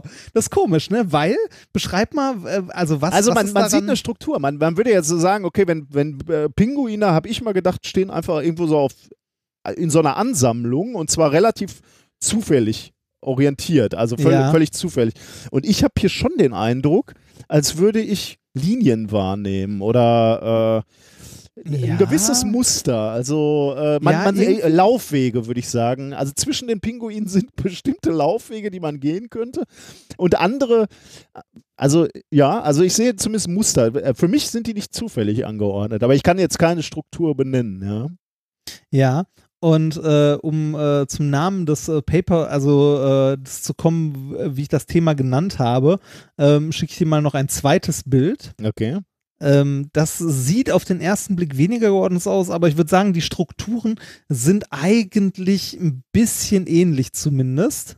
Aber du musst diese Bilder Ähm, jetzt auch in die Shownotes packen irgendwie, Ja, ja, mache ich, mache Okay, ich, ja. mache ich, mache ich. Äh. Ich hoffe, ich, äh, ich muss mal gucken, ob das aus dem, ah, wobei das könnte schwierig werden. Wenn das Bild wirklich aus dem Paper ist, wird das schwierig, das zu verlinken. Okay. Äh, So, also, ne, ähm, da müsste man dann halt, also da, es könnte ja passieren, dass man dann aus Versehen über Sci-Hub geht oder so. Ähm, und Okay, das wollen jetzt, wir ja nicht. was du mir jetzt gezeigt hast, ist ein Campingplatz. Sieht ein bisschen aus wie auf einem Festival oder sowas. Das ist ein Festival, Okay, ja. was du dort siehst. Das ist, warte mal, ich hatte mir sogar aufgeschrieben, welches das ist, weil ich es kannte. Ähm, das, was du dort siehst, ist der, äh, der Ruhr Reggae Summer. Also das Ruhr Reggae Summer Festival in Mülheim an der Ruhr. Ah, echt? Ah, Ja. äh, ich glaube, ich weiß sogar, dass die, die, kann man, äh, weiß vielleicht gar nicht. Sie, sieht man die, den Campingplatz Ja, von der, tut man. Man sieht es von, 42? ja. man sieht es von der Autobahn. ja, Ja, sehr gut, genau. okay, da war ich Ja. jedes Jahr mal. Sehr gut. Ja, genau. Ähm, also es ist ein Zeltplatz von einem Festival und das ist, also ist zumindest ähnlich ein bisschen, ne? Also, ähm, oh, jetzt hängt mein Rechner gerade ein bisschen. Ähm, es ist, also man, man hat das Gefühl, auch äh, wenn du mal, äh, ich kann dir noch ein anderes Bild schicken, das ist auch vom, äh, von dem Festival, wenn ich mich nicht irre. Man, also generell, jeder von euch, der mal auf dem Festival war und so, so Zeltgelände gesehen hat, die, oder zum Beispiel ja auch beim Camp, also beim äh, Chaos Camp, das ist so ein bisschen ein äh, sich selbst organisierendes wildes Gewimmel. Ne? Wo eine gewisse Struktur drin ist, die aber natürlich in diesem Pinguin-Bild deutlich besser zu sehen ist. Mhm. In dem Pinguin-Bild sieht man tatsächlich irgendwie gefühlt eine Struktur. Also bei, bei dem Zeltplatz, was du mir geschickt hast, sehe ich überhaupt keine Struktur, aber möglicherweise gibt es eine. Ich meine, so, so was wie Laufwege muss es ja eigentlich geben. Ne? Ja. Also, okay. Ja, und es ergibt sich ja irgendwie auch aus Anordnung der Zelte, dass man einen gewissen Bereich ähm, äh, sich anguckt. Aber ähm, nachdem, also die Zeltplatzbilder kannst du dir nochmal angucken, nachdem wir mit dem Thema durch sind. Vielleicht sieht man das auch nur, wenn man so grob eine Idee hat, wonach man gucken sollte. Ne? Okay. Ähm, gehen wir mal zurück zu den, zu den Pinguinen. Was ist das Besondere an dieser Pinguinkolonie? Das, äh, was du da siehst, ist eine Pinguinkolonie von Königspinguinen. Aptenodytes patagonicus, äh, der lateinische äh, Begriff. Und das Besondere an dieser äh, Kolonie ist dir persönlich auch schon aufgefallen. Ähm, es ist die Struktur. In so einer Kolonie, du hast einen Ausschnitt aus der Mitte gesehen, können mehrere hunderttausend Vögel aufeinander hocken. Mhm. Ähm, diese Kolonien bilden sich, wenn die brüten. Das ist eine Brutkolonie. Die Königspinguine, die bauen nämlich keine Nester, sondern die hüten das Ei abwechselnd in so einer Bauchfalte und halten das halt warm. Okay. Ähm, und genau aus dieser Tatsache, dass die keine Nester bauen, sondern sich so in so Kolonien schön aufgereiht zusammenstellen, daraus ergibt sich äh, diese interessante Struktur innerhalb der Kolonie. Und wenn man da jetzt drauf guckt, so als Wissenschaftler und gerade als Physiker, sieht man, wie du ja auch schon so, hm, ist, irgendwie sieht das aus wie ein Muster. Mhm. Ne? Da muss ja irgendwas hinter sein. Und das haben sich ein paar Forscher mal ein bisschen genauer angeguckt. Und zwar haben die äh, verschiedene, ähm, verschiedene Kolonien über mehrere Jahre mit Luftaufnahmen ähm, betrachtet. Mhm. Also in mehreren Jahren sich äh, so Kolonien von P Königspinguinen angeguckt. Das Paper, das sie rausgebracht haben, heißt äh, Structural or äh, Organization and Dynamics in Penguin, äh, King Penguin Colonies. Erschienen ist das in Journal of Physics B. D. D wie? D wie Applied Physics. also es ist Journal of Physics D, Applied Physics. Da, das hat ja auch so dermaßen äh, in unserer Hörerschaft Einzug Ja, das. B hab- steht für Best, Ja, ne? Ich habe gestern, gestern die Startnummer von meinem Halbmarathon äh, gepostet und da war Ja. ein ganz kleines B drauf. Das war meine Startgruppe und da schrieb sofort einer B für Best. Best, ja. ja. Das war sehr motivierend. äh, ich, äh, darf ich, darf ich noch mal eins zu diesem Bild sagen, weil ich gerade so Ja. ganz klare Linien gesehen habe. Ich glaube, das liegt auch daran, dass das Bild schräg, also das nicht ganz senkrecht von oben fotografiert, sondern so ein bisschen schräg von der Seite. Ja. Das führt nat- natürlich dazu, dass die Pinguine ähm, äh, langgestreckt dargestellt sind. Das Ja. führt natürlich zu der Illusion möglicherweise, dass man Linien sieht. ja, Ähm, aber da, also ja. je, je, je mehr ich dir erzähle dazu, was sie in der Studie rausgefunden haben, desto mehr wirst du auf diesem Bild erkennen. Okay, ich bin gespannt, ja. Ähm, würde ich zumindest von ausgehen. Ging mir zumindest so, als ich in der Studie ein bisschen rumgelesen habe. Ähm, dieses äh, Journal of Physics D Applied Physics ist auch noch ein Special Issue, in dem das rausgegangen, äh, also erschienen ist, und zwar Special Issue on Collective Behavior of Living Matter. Okay. Es gibt nichts, wozu es nicht ein Journal gibt, oder? Ja, auf jeden Fall. Ähm, das Ganze waren äh, Wissenschaftler aus Erlangen, Straßburg, Monaco, Montpellier und äh, eine Stadt, die ich vorher nicht kannte, Woods Hole in den USA. Eingereicht wurde das Paper am 31.10. letzten Jahres, erschienen ist es am 4.4. diesen Jahres. Also gucken wir uns die Kolonie nochmal genauer an oder stellen wir uns mal so eine, äh, so eine Pinguin-Kolonie vor. Das Besondere ähm, ist die Struktur. Aber was ist denn diese Struktur? Was ist da das Besondere dran? Wie gesagt, kein Nest, aber trotzdem, obwohl es kein Nest gibt, sieht man auf dem Bild auch sehr deutlich, beansprucht jeder Pinguin bzw. jedes Pinguinpaar ähm, einen gewissen Bereich in der Kolonie für sich Mhm. und verteidigt diesen Bereich auch gegen Konkurrenten. Also jeder sucht sich einen Brutplatz und wenn er den gut findet, verteidigt er diesen gegen Konkurrenten. Also äh, man will ja zum Beispiel lieber in der Mitte als am Rand sitzen in so Ja. einer Kolonie, ne? weil da ist wärmer, da ist muckelig, da ist nett. Ähm, am Rand haben die Forscher in dieser Studie auch an den Luftbildern gesehen, am Rand sitzen eher die Pinguine aktuell, die äh, kein erfolgreiches Ei ausbrüten, also keine erfolgreiche Paarung hatten, ähm, oder die Kinder aus dem Vorjahr haben. Ah, also die schon die ein schon bisschen ein bisschen größer sind. sind. Oh, genau, die schon ein bisschen, bisschen weiter sind. Ähm, wenn man sich da den einzelnen Pinguin mal anguckt, kann man den äh, jetzt aus Sicht eines Physikers ähm, in einer stark vereinfachten Struktur beschreiben und zwar als Kreis, in dessen Mitte ein Pinguin steht. Ne? Also man kennt ja das Typische, wenn ein Physiker einen Vogel beschreibt, dann ist der Vogel kugelförmig und hat keinen Luftwiderstand. Das, genauso haben wir das hier. Wir können jeden Pinguin oder jedes Pinguinpaar durch einen Kreis äh, annähern. Und äh, dieser Kreis ähm, hat den Radius des äh, Pick-Radius. Also wie weit der äh, Pinguin hacken kann. Sein Verteidigungsradius. So. Ja, genau, das, der das bringt uns ja Verteidigungsradius. zurück zur Proxemik. ja, ja, ja, tatsächlich ein bisschen. Ähm, und äh, aus physikalischer Sicht haben wir jetzt hier was, äh, was eigentlich recht Interessantes, weil ähm, wir ein Zusammenspiel von zwei Kräften haben, das man als Physiker eigentlich ganz gut kennt. Und Ab- zwar Ab Anziehung und Abstoßung. Ne? richtig, Geil, genau. ja. Man hat, man Weil hat du willst natürlich warm haben, ne? Du willst die, Ja, die, die, genau. die Gruppe nutzen, aber du willst daher die Kolonie. Nicht, genau, aber du willst Also nicht, nicht, nicht nur warm, sondern auch gegen, also Überlegenheit gegenüber Fressfeinden und ähnlichem. Ne? Also große Gruppe ist immer angenehmer, Ja. als alleine äh, als Beute rumzustehen. Ja, Ähm, aber man will halt auch seinen Personal Space. Ne? ah, cool, ja. Mhm. Genau, und genau das äh, kennt man in der Physik auch. Also aus der, in der Physik gibt es ähnliche Modelle, ähm, die wenig mit Pinguinen zu tun haben, aber äh, die Mathematik ist dann halt die gleiche. Ne? Mhm. Ähm, wenn man sich jetzt vorstellt, man hat ganz viele Teilchen, die ähm, ja irgendwie zusammenhalten, aber doch ab einer gewissen, äh, ja, ab einer gewissen Nähe sich wieder abstoßen, dann äh, denkt man als Physiker an, ähm, ja, an Flüssigkeiten oder Festkörper. Mhm.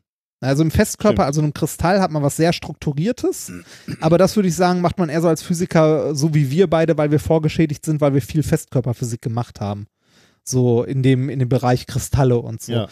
Ähm, was man, an was man eher denken könnte, äh, wäre halt eine Flüssigkeit, weil man in der Flüssigkeit genau eigentlich das hat. Man hat ähm, halt Teilchen, die sich auf lange, äh, also auf lange Distanzen halt anziehen, also eine anziehende Wirkung haben. Wenn sie aber sehr, sehr nah zusammen sind, also die Moleküle, die Wassermoleküle, stoßen sie sich ab. Ja. Ne? Also äh, es gibt halt eine Kraft, die sie zusammenzieht, aber auf kleinen, kleinen äh, Abständen eine abstoßende Kraft. Mhm. Und äh, das Ganze kann man äh, mit einem Potenzial beschreiben, also mit einem Energie, also mit einer Energieverteilung, also abstoßend, wenn sehr nah zusammen, anziehend, wenn halt weit auseinander. Das Ganze nennt man Leonard-Jones-Potenzial, das hast du garantiert auch schon mal Ja, gehört, natürlich. oder es ist, es ist sehr lange her, ne? wenn man sich halt nicht genau damit beschäftigt oder den ganzen Tag äh, Theorie macht und rumrechnet. Und genau das haben die äh, Forscher hier auch mal äh, als mathematisches Modell angenommen für die Pinguinkolonie, und zwar ein Leonard-Jones-Potenzial, in dem die abstoßende Kraft, also die, die Distanz, äh, die abstoßende, der Pickradius ist. ne? ähm, aber insgesamt halt äh, über die Ausdehnung der Kolonie eine anziehende, also eine anziehende Das ist Kraft eigentlich entsteht. eine geile Idee, da kann man drauf kommen, ne? Eigentlich. Ja, ja, ja, genau. genau. Das ist, das ist sehr ähnlich ähm, dem Paper, das wir auch mal vorgestellt haben, das ich auch in meinem Buch verarbeitet habe, mit den ähm, Heavy Metal äh, Besuchern, die sich verhalten wie ein ideales Gas. Ja, ja. Hier haben wir nur weniger Bewegung, sondern es ist eher, also es ist, äh, Flüssigkeit trifft es noch nicht ganz. Wir kommen gleich auf einen Begriff, wo du auch sagst, ja, genau, das passt. Wir haben hier eine Struktur, die ähm, auf äh, weite Entfernung anziehend ist, auf kurze abstoßend und sich relativ wenig bewegt. Und genau das haben die äh, Forscher hier auch angenommen, also haben das versucht mathematisch zu modellieren, also kleine äh, kugelförmige Pinguine und ähm, haben das Modell, also dieses Leonard Jones Potenzial angefittet und ähm, äh, ja, haben noch ein bisschen Randbedingungen mit reingekippt, ne, in die gesamte Kolonie. Sowas wie, was passiert, wenn an einer Seite der Kolonie halt irgendwie das Meer ist, Mhm. ne? Also da, da ist dann ja eine harte Kante und so. Also das Ganze noch um Randbedingungen ergänzt, so wie äh, Meer, Klippen, Felsen und so weiter. Und äh, das Ergebnis, das rauskam, ist, dass sich in der Mitte, wo sich genau dieses, wo, was du auch im Luftbild siehst, diese Ordnung in Anführungszeichen äh, ausbildet, haben wir ähm, in der Flüssigkeit einen Glasübergang. Hm, schön, ja. Ne? Also wir haben äh, also einen Glasübergang beziehungsweise ein Glas, also die Eigenschaft eines Glases oder einen Glasübergang ähm, ist, dass ein Glas an sich ja eine äh, etwas Hartes ist, also wie eine Fensterscheibe, ne? ähm, etwas wie eine eingefrorene Flüssigkeit, kann man Mhm. sagen. Äh, und zwar die so schnell abgekühlt wird, also eine Schmelze, die so schnell abgekühlt wird, dass sich keine Kristalle bilden können, Ja. also keine Kristallkeime, sondern das Ganze amorph bleibt ein bisschen. Das heißt, du hast zwar eine Ordnung auf sehr kurzen Distanzen, da kann man Muster erkennen, aber diese Ordnung erstreckt sich nicht über die komplette Fläche oder Mhm. über, die, über das komplette Volumen. Und genau das haben wir hier, wenn du dir, ähm, wenn du dir diese Pinguinkolonie anguckst. Ähm, du hast äh, schon eine gewisse Ordnung, wenn man so kleinere Gruppen betrachtet da drin, Mhm. aber es äh, ist trotzdem insgesamt eher etwas Amorphes. Ja. Und äh, genau so lässt sich das auch beschreiben. Also ähm, die Anordnung einer Pinguinkolonie lässt sich als, äh, ja, als Glas beschreiben. Als, als Glasübergang Geil. einer Flüssigkeit. Das Ist schon cool. irgendwie cool, ne? Äh, Jetzt könnte man fragen, warum machen die Pinguine das? Oder wie kommt es dazu? Also, äh, wie kommt es dazu? Hatten wir ja gerade schon, ne? Ja, also mit dem Pickradius. ja, genau. Ja, mit dem Pickradius. Aber warum ordnen die sich nicht, äh, also die könnten sich ja auch wie ein Kristall anordnen. Also sehr, also dass man auch über längere Strecken eine, Ordn also eine Ordnung hat. Ne? Also, dass sie wirklich wie an einer, einer Perlenkette aufgereiht da stehen. Also und das halt Reihe für Reihe, Spalte für Spalte. also ich, ich, ich könnte mir schon mal vorstellen, das wäre nicht so günstig, wenn, wenn es um sowas geht wie Wind, der dann da durchrauscht durch die Kolonie. Also es wird kühler. Ja. Äh, und da, durch diese Unordnung hast du halt mehr, mehr Störung für, für Strömung. ja. Äh, möglicherweise sehen die auch mehr aus dadurch für, für Fress. Nee. Okay. Nee, das, das ist es nicht. Es ist eher, es ist eher was, was sich auch wieder jetzt mit dem physikalischen Modell des Glases Okay. äh, oder dieses glasartigen Zustands, der ja eine Mischung irgendwie so ein bisschen ist zwischen Festkörper und Flüssigkeit, ähm, sehr gut erklären und sehr gut abbilden. Das Ganze ist ein sehr stabiles System. Ähm, es ist eine gewisse Ordnung vorhanden. Ne? Also, äh, weil die bewegen sich ja nicht, das bleibt ja so. Das heißt, die Pinguine finden ihren Partner wieder, wenn sie Essen besorgen und wiederkommen. Ne? Ähm, trotzdem äh, sind äußere Ein haben äußere Einflüsse keine große Wirkung auf die Ordnung in der Kolonie. Wenn du jetzt ein, etwas Kristallartiges hättest, wo du eine strikte Ordnung in der gesamten Kolonie hast Mhm. und am Rand macht sich eine Robbe breit, die irgendwie da Bock hat, in der Sonne zu liegen oder so, dann würde sich diese Störung ja durch die komplette Kolonie ausbreiten. Mhm. Ne? Also wie, wie ein Gitterfehler in einem Kristall, der irgendwie eine Versetzung verursacht und damit alle weiteren beeinflusst. Okay, ja. Und hier hast du einen amorphen Zustand, der trotzdem fest ist. Das heißt, wenn jetzt am Rand eine Störung auftritt oder in der Mitte, weil irgendwas passiert, ne? Weil, was weiß ich, ein Stück Eisscholle abbricht oder weil sich, wie gesagt, eine Robbe da breit macht oder sonst irgendwas oder irgendwo was weggefressen wird oder so, würde sich das beim Kristall, also bei einer Kristalllinenstruktur durchgehend ausbreiten. Bei dieser amorphen Struktur würde sich jetzt im physikalischen Modell dieser Teil der Kolonie verflüssigen, in Anführungszeichen. verformen dann kurz, ne? Genau, und dann wieder erstarren in Ja. dem amorphen Zustand. Das heißt, ähm, eine Störung in der Kolonie an einer lokalen Stelle beeinflusst nicht die komplette Kolonie. Hm, interessant, ja.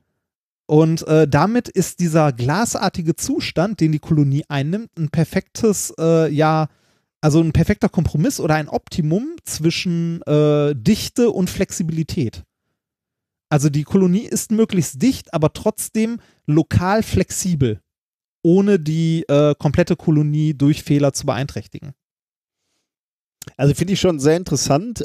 Äh, ich, ich frage mich gerade, ob wirklich auch so, so eine hohe, so, so, ein, ein hehres Ziel hinter dem Ganzen steckt. Also man könnte ja auch sagen, Also, Also da, dieses- da stellt das ist sich schon mal ein Pinguin hin, dann kommt der nächste. Der stellt sich möglichst dicht dran, aber halt Ja. nicht im Pickradius. Dann kommt der Also nächste es und macht das Gleiche. Und so Ja. weiter. Dann, dann, dann entsteht ja diese glasartige Verbindung. Genau. Muss man jetzt noch sagen, dass die Pinguine von vornherein gedacht haben, Nein, also nein, wir stellen haben uns sie jetzt nicht. nicht Ha- nein, nein, haben hin. sie, nein, haben sie nicht, aber das, diese Eigenschaft ergibt sich daraus, dass sie sich so verhalten. okay, ja, ja, das sehe ich ein, ja. Also äh, es ist nicht so, dass die Pinguine geplant haben, sich in einer glasartigen amorphen Struktur aufzustellen. Also Das eine ist, andere äh, Kolonie hat mal versucht, sich kristallin Ja. Genau. hinzustellen und ges- gemerkt, nee, hier ziehen sich die Kristalldefekte durch, Das, wenn der äh, das, Eisberg das, kommt. äh, das waren die deutschen Pinguine. Deshalb gibt es die heute auch nicht mehr. Zum Glück. ja, Zum Glück. ja äh, also zusammenfassend kann man äh, das relativ einfach. Man kann sagen, Pinguine sind Glas. Sehr gut. Ja, Äh, sag mir doch mal eben, wo, wo wurde das veröffentlicht? Das war ein physikalisches Journal? äh, das war ein physikalisches äh, das ist Journal. das geil. Das war, ich äh, schon cool. Journal of Physics D, Applied Physics, Special Issue on Collective Behavior of Living Matter.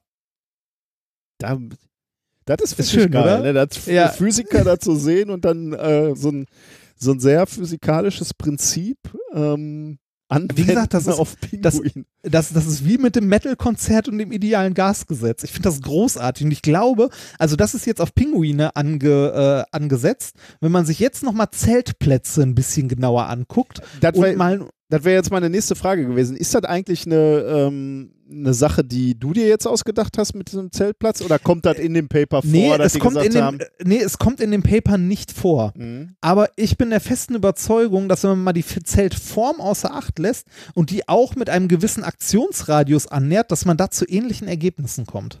Weil man ja auf dem Zeltplatz auch, man will halt irgendwie, äh, man, man hat einen begrenzten Raum, den man möglichst äh, effektiv ausfüllen möchte, möchte aber trotzdem seinen Pickradius verteidigen.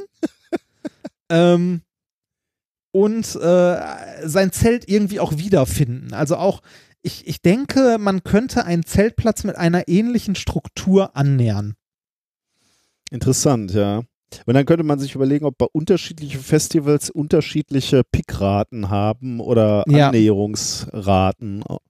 Wahrscheinlich, ja, gute Frage.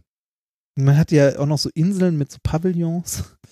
Spannend. Ähm, ja, also ich fände das tatsächlich spannend. Ich würde eigentlich gerne, vielleicht äh, nächstes Jahr ist ja wieder, äh, ist ja wieder hier äh, Camp. Ne? Mhm. Ah, und da sind ja Menschen, und da sind ja Menschen mit Drohnen Sehr gut. Dann machen wir mal und schön. Bilderkennung. Ja, und äh, gerade die Leute, die da sind, ha- haben da ganz viel Bock drauf, dass da über den Zelten Drohnen fliegen, die denn? Luftaufnahmen machen Wenn- für uns. Wenn das hoch genug ist, kriegt das keiner mit. ja, aber geil, da können wir mal schöne Luftaufnahmen machen und dann herausfinden, äh, wo, sich, wo sich das Camp glasartig verhält und wo es sich Ja. äh, kristallin verhält. Dann müssen wir nur noch irgendwo in irgendein Zelt abfackeln, um mal zu gucken, was eine Störung macht. Wahrscheinlich machen wir eine Störung. Da, wo Ja. wir unser Zelt aufbauen, junger Padawan, da will keiner sein, weil sie alle Angst haben, dass wir wieder Stickstoff im Zelt So was in die Luft fliegt. Ja. Sehr schön. Genau. Lass, lass uns den Stickstoff im Zelt lagern. Super Idee. ich schlaf noch eine Runde. Ich, ich möchte da jetzt nicht drüber reden. ja. Ja, ja das, war, das, das war mein erstes Thema. Sehr schön. Da, äh, wir sind ja im Prinzip schon äh, quasi beim Experiment angekommen. Du redest ja Oh, schon ja. von, oder wir reden Ja. schon von Experimenten. Da möchte ich etwas äh, machen, ähm, was ich auch gerne natürlich mit dir hier vor Ort gemacht hätte. Aber ja, äh, weil du nicht da bist, werde ich es ähm, für mich machen. Und es ist ein schweres Experiment, wie du gleich ja. hören wirst, weil äh, es gewisse Voraussetzungen hat, ähm, die ich nicht mag. Also oder äh, Tätigkeiten. Äh, ich habe zwei Luftballons. Äh, Um genau zu sein, habe ich äh, zwei Wasserbomben nur gehabt, aber die Temperaturen sind auch entsprechend. So das- die kleinen. Die kleinen, genau, ja. Okay. Äh, und ich mache jetzt ein schönes Teelicht von Ikea an. Äh, und, ich Dieser Podcast wird Ihnen präsentiert Genau, von ja. Ikea. und jetzt kommt, jetzt kommt als erstes mal das Allerschlimmste an diesem Experiment. Ich, ich, Ah, ich hab werde jetzt Idee. den Luftballon drüber halten. Den Luftballon, der mit Luft gefüllt ist. Also den, Ja. ja. die Wasserbombe. Aber in der Wasserbombe ist kein Wasser, sondern es ist nur Luft drin. Und ich halte diesen äh, Luftballon jetzt über diese Kerze. Und du weißt, ich hasse das, wenn ich. Ja. Ich meine, wir wissen alle, was passieren wird. Der Luftballon wird es nicht überleben. Ähm, ich, ich ertrage das nicht, aber ich werde es jetzt für die Wissenschaft, for Science, werde ich ich's machen. Ich halte es jetzt einmal drüber. Du hörst zu. Äh, ich ertrage es kaum, aber ich mache es jetzt. Jetzt. Au. Oh. Kerze ist ausgegangen. Hat, hat man es gehört, wie er Ja, explodiert es hat, ist? es hat, es hat, ge, es hat plöpp gemacht, Ein ganz klein ja. bisschen plöpp, ja. Äh, er war halt äh, sofort kaputt. Und jetzt habe ich einen zweiten Luftballon oder eine zweite Wasserbombe. Und den möchte ich jetzt, äh, die, diese Wasserbombe ist aber tatsächlich mit Wasser gefüllt und nicht mit, äh, mit Luft wie gerade. Und diesen Luftballon möchte ich jetzt auch über die Kerze halten. Ähm, dummerweise kann ich das jetzt nicht filmen gerade. Äh, ich versuche das gleich nochmal nachzustellen, wenn wir fertig sind Ja. äh, weil ich keine Hand mehr frei habe. Ich habe halt nur diese Hand mit der Kerze und die Hand mit der Wasserbombe und ich bin über einem Wassertrog, weil ich dem Ganzen nicht so traue. Schön, Also ich- wenn man Wissenschaft vertraut. ja, genau. Also ich halte den, äh, den äh, Luftballon jetzt über die Kerze und man kann es kaum glauben, das mache ich jetzt gerade, äh, der Luftballon hält es aus. Äh, der wird so leicht angekokelt von unten, also er wird Ja, schwarz, äh, von, von der Kerze äh, verrußt, genau. Aber der Luftballon überlebt und er geht nicht kaputt. Und er ist wirklich, also gerade für jemanden, der so viel Angst hat vor knallenden Luftballongen wie ich, äh, ist das wirklich äh, erstaunlich. Und äh, das ist so ein schönes Experiment wieder für, äh, für Kinder, glaube ich auch. Die kann man sehr, sehr schön ähm, damit, glaube ich, beeindrucken. Also was ist hier passiert?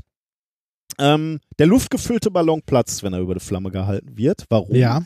Die Energie der Kerzenflamme, also die Wärme, ähm, wird hier quasi komplett auf die Ballonhülle übertragen. Ähm, wir haben zwar Luft in dem Ballon, aber diese, diese Wärmeenergie, die kann nicht schnell genug als innere Energie von dem Ja. Gas aufgenommen werden. Weil Luft ist ein schlechter Wärmeleiter. Genau, ist ein schlechter Wärmeleiter, hat auch eine schlechte Wärmekapazität, kann eh nicht so viel äh, Wärme speichern, aber Mhm. tatsächlich das größte Problem ist die Wärmeleitung. Die Wärme kann einfach nicht so schnell abge abtransportiert werden äh, und deswegen wird die Ballonhülle heiß und naja gut, das ist Gummi, die ist ratzfatz geschmolzen und kaputt. Also deswegen kaum bin ich über der Flamme, geht sie kaputt.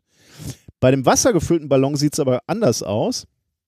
Ähm, der, das Wasser in dem Ballon ist in der Lage, diese Wärmeenergie, die von der, von der Flamme kommt, äh, aufzunehmen. Und zwar schnell, genau wie du gerade gesagt hast. Äh, hohe äh, ähm, äh, Wärmeleitfähigkeit vom Wasser und auch noch äh, extrem hohe Wärmekapazität. Also die Wärme Mhm. äh, wird aufgenommen.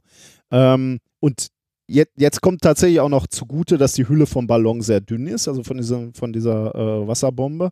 Ähm, dadurch kann eben die Energie quasi ohne Probleme ins, ins Wasser übertragen worden, äh, werden, ins, ins Innere des Ballons geleitet werden. Und deswegen platzt der Ballon nicht. Ähm, wenn man jetzt dieses Experiment immer weitermachen würde, also dass das Wasser tatsächlich so weit erwärmen würde, dass das Wasser keine Wärme mehr aufnehmen kann, dann ändert sich die Situation etwas.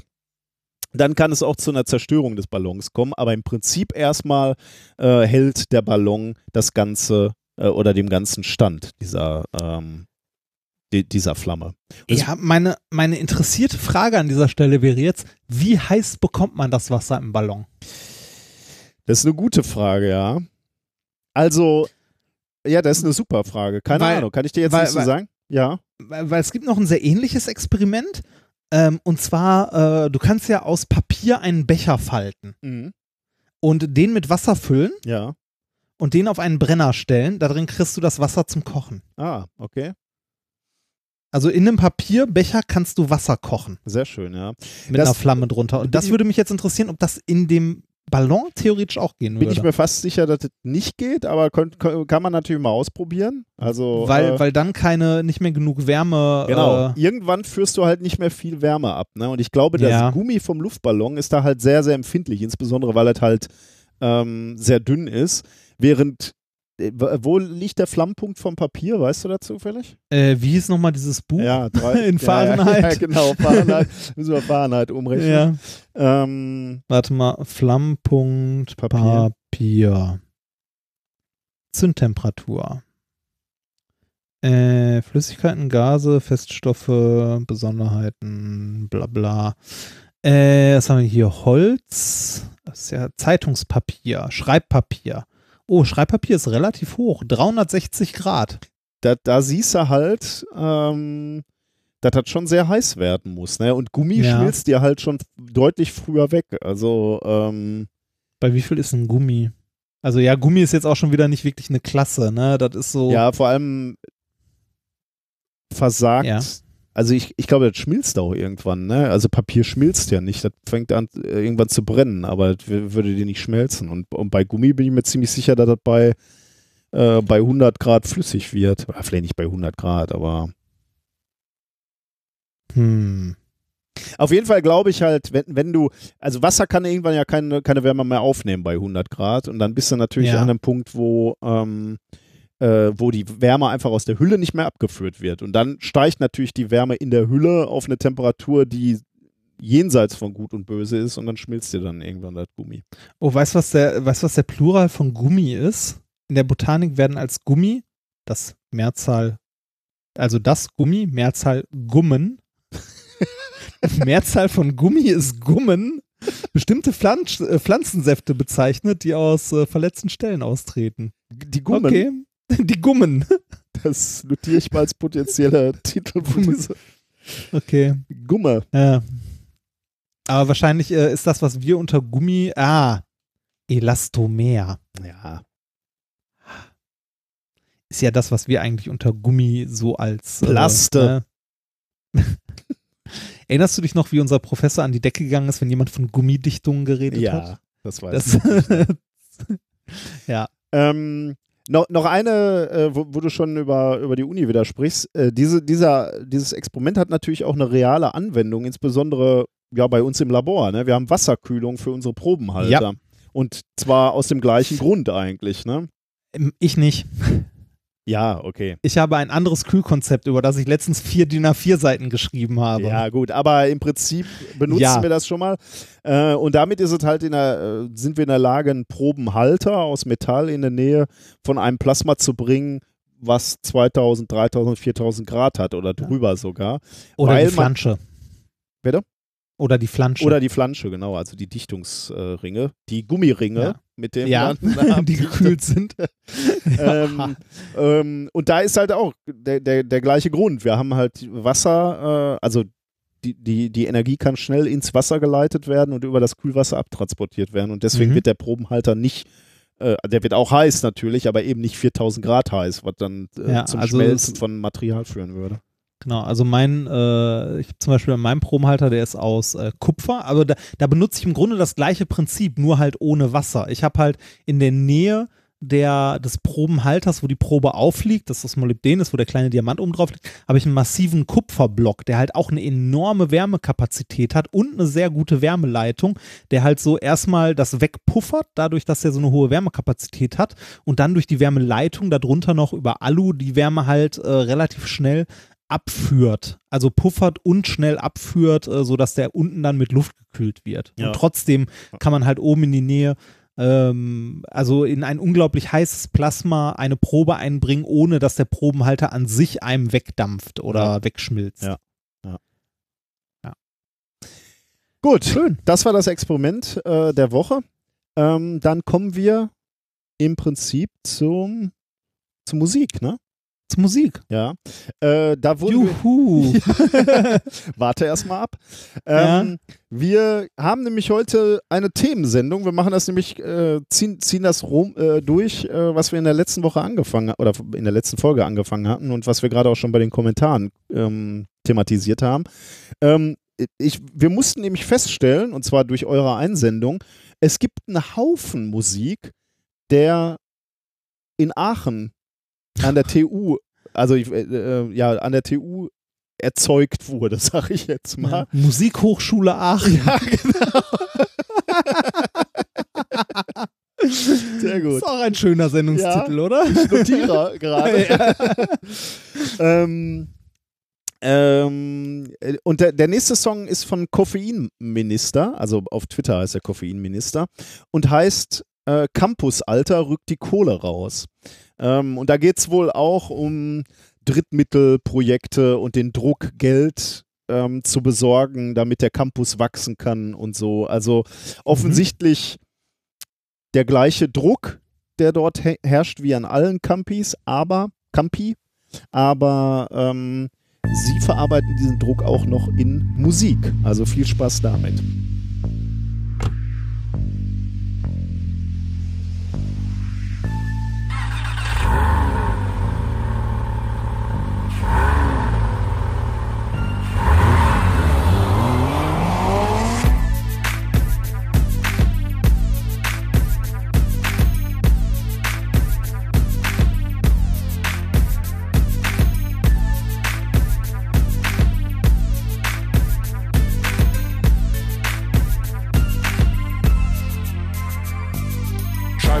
Scheibe runter, Mucke laut, Aachen Campus Reiseführer. Hier wohnte der Kaiser früher, meine Stadt. Eine Stadt, die Zukunft hat für Maschbau und für Medizin, von Seffen bis zum Audimax. Assistenten, Professoren, Praktikanten, Korrektoren holen hier die Forschungsgelder kompetent und unverfroren. Brecher, Glocke, Schuh und Schmidt, unsere Homies sind dabei. Stell dich wie ein Mann, hol den Antrag oder hol dir zwei. Doch wir lieben diesen Campus, tun noch alles für ihn. Sorgen für Geschäfte und halten alles clean. Haben exzellente Cluster, haben Forschungsgelder angelacht, Maschinen investiert, weil man mit Geldern Forschung macht. Und so geht es nun weiter, weil die Quadriga es so will. Bauernhofer WZL Maschinen bauen wir mega schnell. Campus, Alter, rückt die Kohle raus. Campus, hier ist der Schmidt zu Haus. Campus, Alter, wenn ich die Grenz verpennt und seine Freizeit streicht, der wird hier exzellent. Campus, Alter, rückt die Kohle raus. Campus, hier ist der Schmidt zu Haus. Campus, Alter, wer ohne Denken rennt und seine Freizeit streicht, der wird hier exzellent. Melaten, Alter, du Leuchtturm der Wissenschaft auf sieben Hügel thronend. Verstreust du deine Übermacht, glücklich kann sich schätzen, wer hier forscht und lernt. Außer gutes Essen bekommt man alles, was das Herz begehrt. Doch Luxus ist teuer, wie moderne Kunst. Prunkbauten, Dienstwagen gibt's leider nicht umsonst. Assis müssen schuften und die Kohle ran schaffen. PowerPoint und MS Word in unseren Händen sind das Waffen. Geld her, du Oberchef Stratege. Der Campus braucht einen Transrapid und beheizte Gehwege. Fuffis in der Tasche, es geht rüber zum Boss. Doch der Anteil für den Campus ist so mager wie Kate Moss. Der Chef ruft noch mehr, er braucht Kohle zum Bauen. Vielleicht müssen wir Schuhe ein paar Themenwälder klauen. Doch ich lass mich nicht ärgern und lass mich nicht dissen. Und wenn's mir hier zu krass wird, dann schmeiß ich meine Diss hin. Campus, Alter, rückt die Kohle raus. Campus, hier ist der Schmidt zu Haus. Campus, Alter, die Trends verpennt und seine Freizeit streicht, der wird hier exzellent. Campus, Alter, rückt die Kohle raus. Campus, ist der Schmidt zu Haus. Campus, Alter, wer mit Alter kennt und Turbo Assis hat, der wird hier exzellent. Es hilft alles nichts, mehr Mittel sind zu akquirieren. Es liegt besser an uns, uns kreativ zu engagieren. Neue Methoden müssen wir wählen, auch wenn diese Tools im QM-Handbuch fehlen. Wir kennen nur Gewinn, machen nie miese. Unsere Tricks sind so zahlreich wie Schafe auf der Wiese. Mit unseren Karren gehen wir auf Akquise. Stellst du dich in den Weg, erlebst du eine Krise.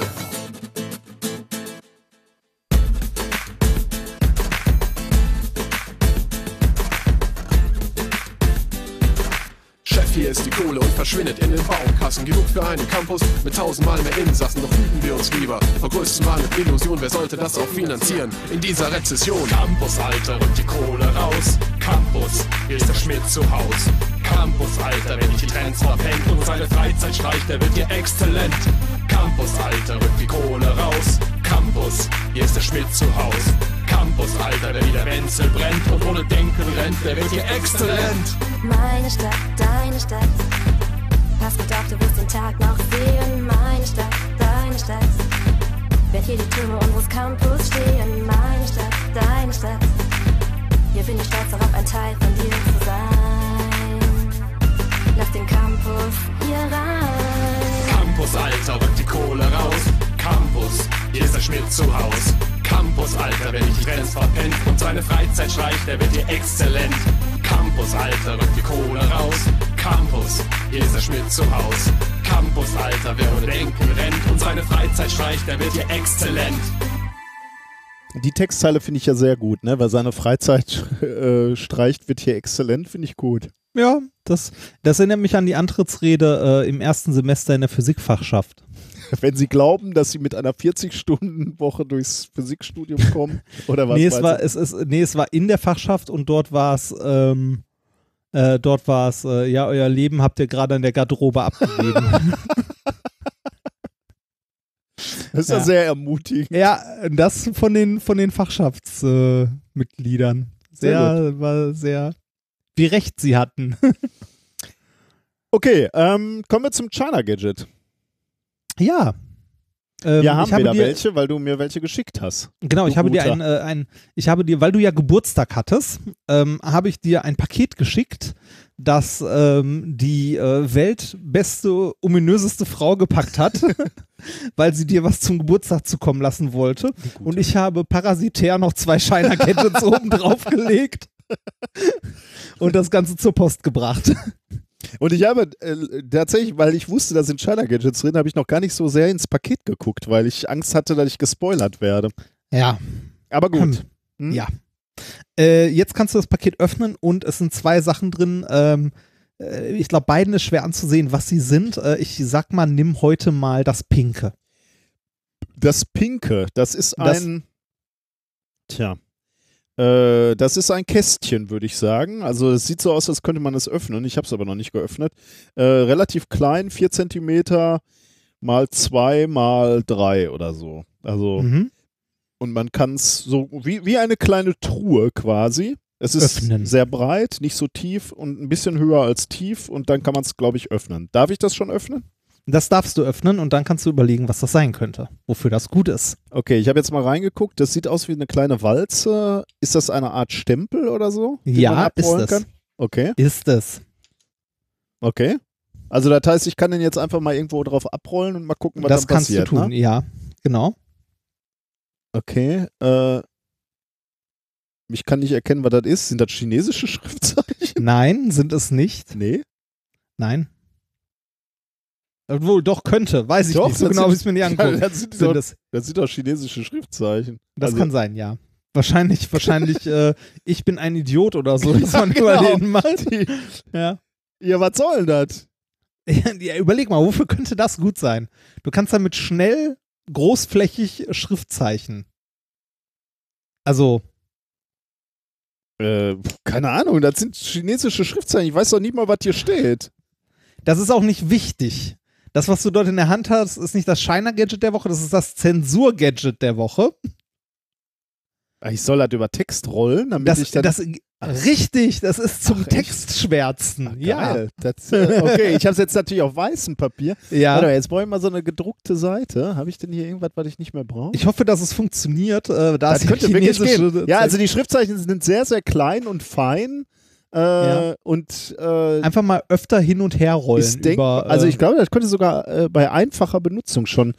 Ähm, ich muss mal kurz gucken hier am Nachbarschreibtisch von der weltbesten Frau, mal gucken, ob, ähm, ob ich da einfach irgendwas von ihrem Unterricht mal schwärzen kann. ich finde jetzt nichts. Was ist das denn hier Timmy, Box? du hast leider eine nicht lesbar. das heißt dann wohl fünf. Was ist das denn hier? Ach, da schwärze ich einfach mal was. Hä? Okay, hm, da gehe ich mal drüber. Ich mache gleich auch ein Foto davon. Wichtiger Hinweis steht hier. Ist- da da ist halt das- rolle ich mal gerade drüber. Wichtiger Hinweis, da rolle ich einmal drüber. Oh ja, da kannst du Ist- nichts mehr sehen, ja. Ja, ist halt das Shiner-Gadget der Woche, ne? Obwohl, wenn du also ganz schwach drüber rollst, dann siehst du noch alles. Ja, schon, aber ne, kannst ja ein bisschen fester oder auch mal hin und her. Dafür ist das ja, ja, gut, so rollenartig. hin und ne? her, dann siehst du gar nichts mehr, glaube ich. Ja, Ja. es funktioniert schon ganz gut. naja. okay, ja, gut. Wenn man's, äh, sieht man noch was, wenn man es schräg gegens Licht hält? Ich gehe jetzt, ja, schwierig, glaube ich. An manchen Stellen ist schwierig. Aber es funktioniert also halbwegs, ne? Ich weiß jetzt nicht, ob ich sensible Daten damit schwärze. Also ich meine, klar, wenn ich da feste drauf drücke, dann ist es komplett schwarz. Ne? Das Ja, jetzt- okay, das okay, ist das ist aber nicht Sinn der Sache. Nee, eigentlich nicht. Ja, das geht schon. Ah, naja. Also ich bin Äh, nicht so... hör, hör, hör ich da, hör ich da Gemecker?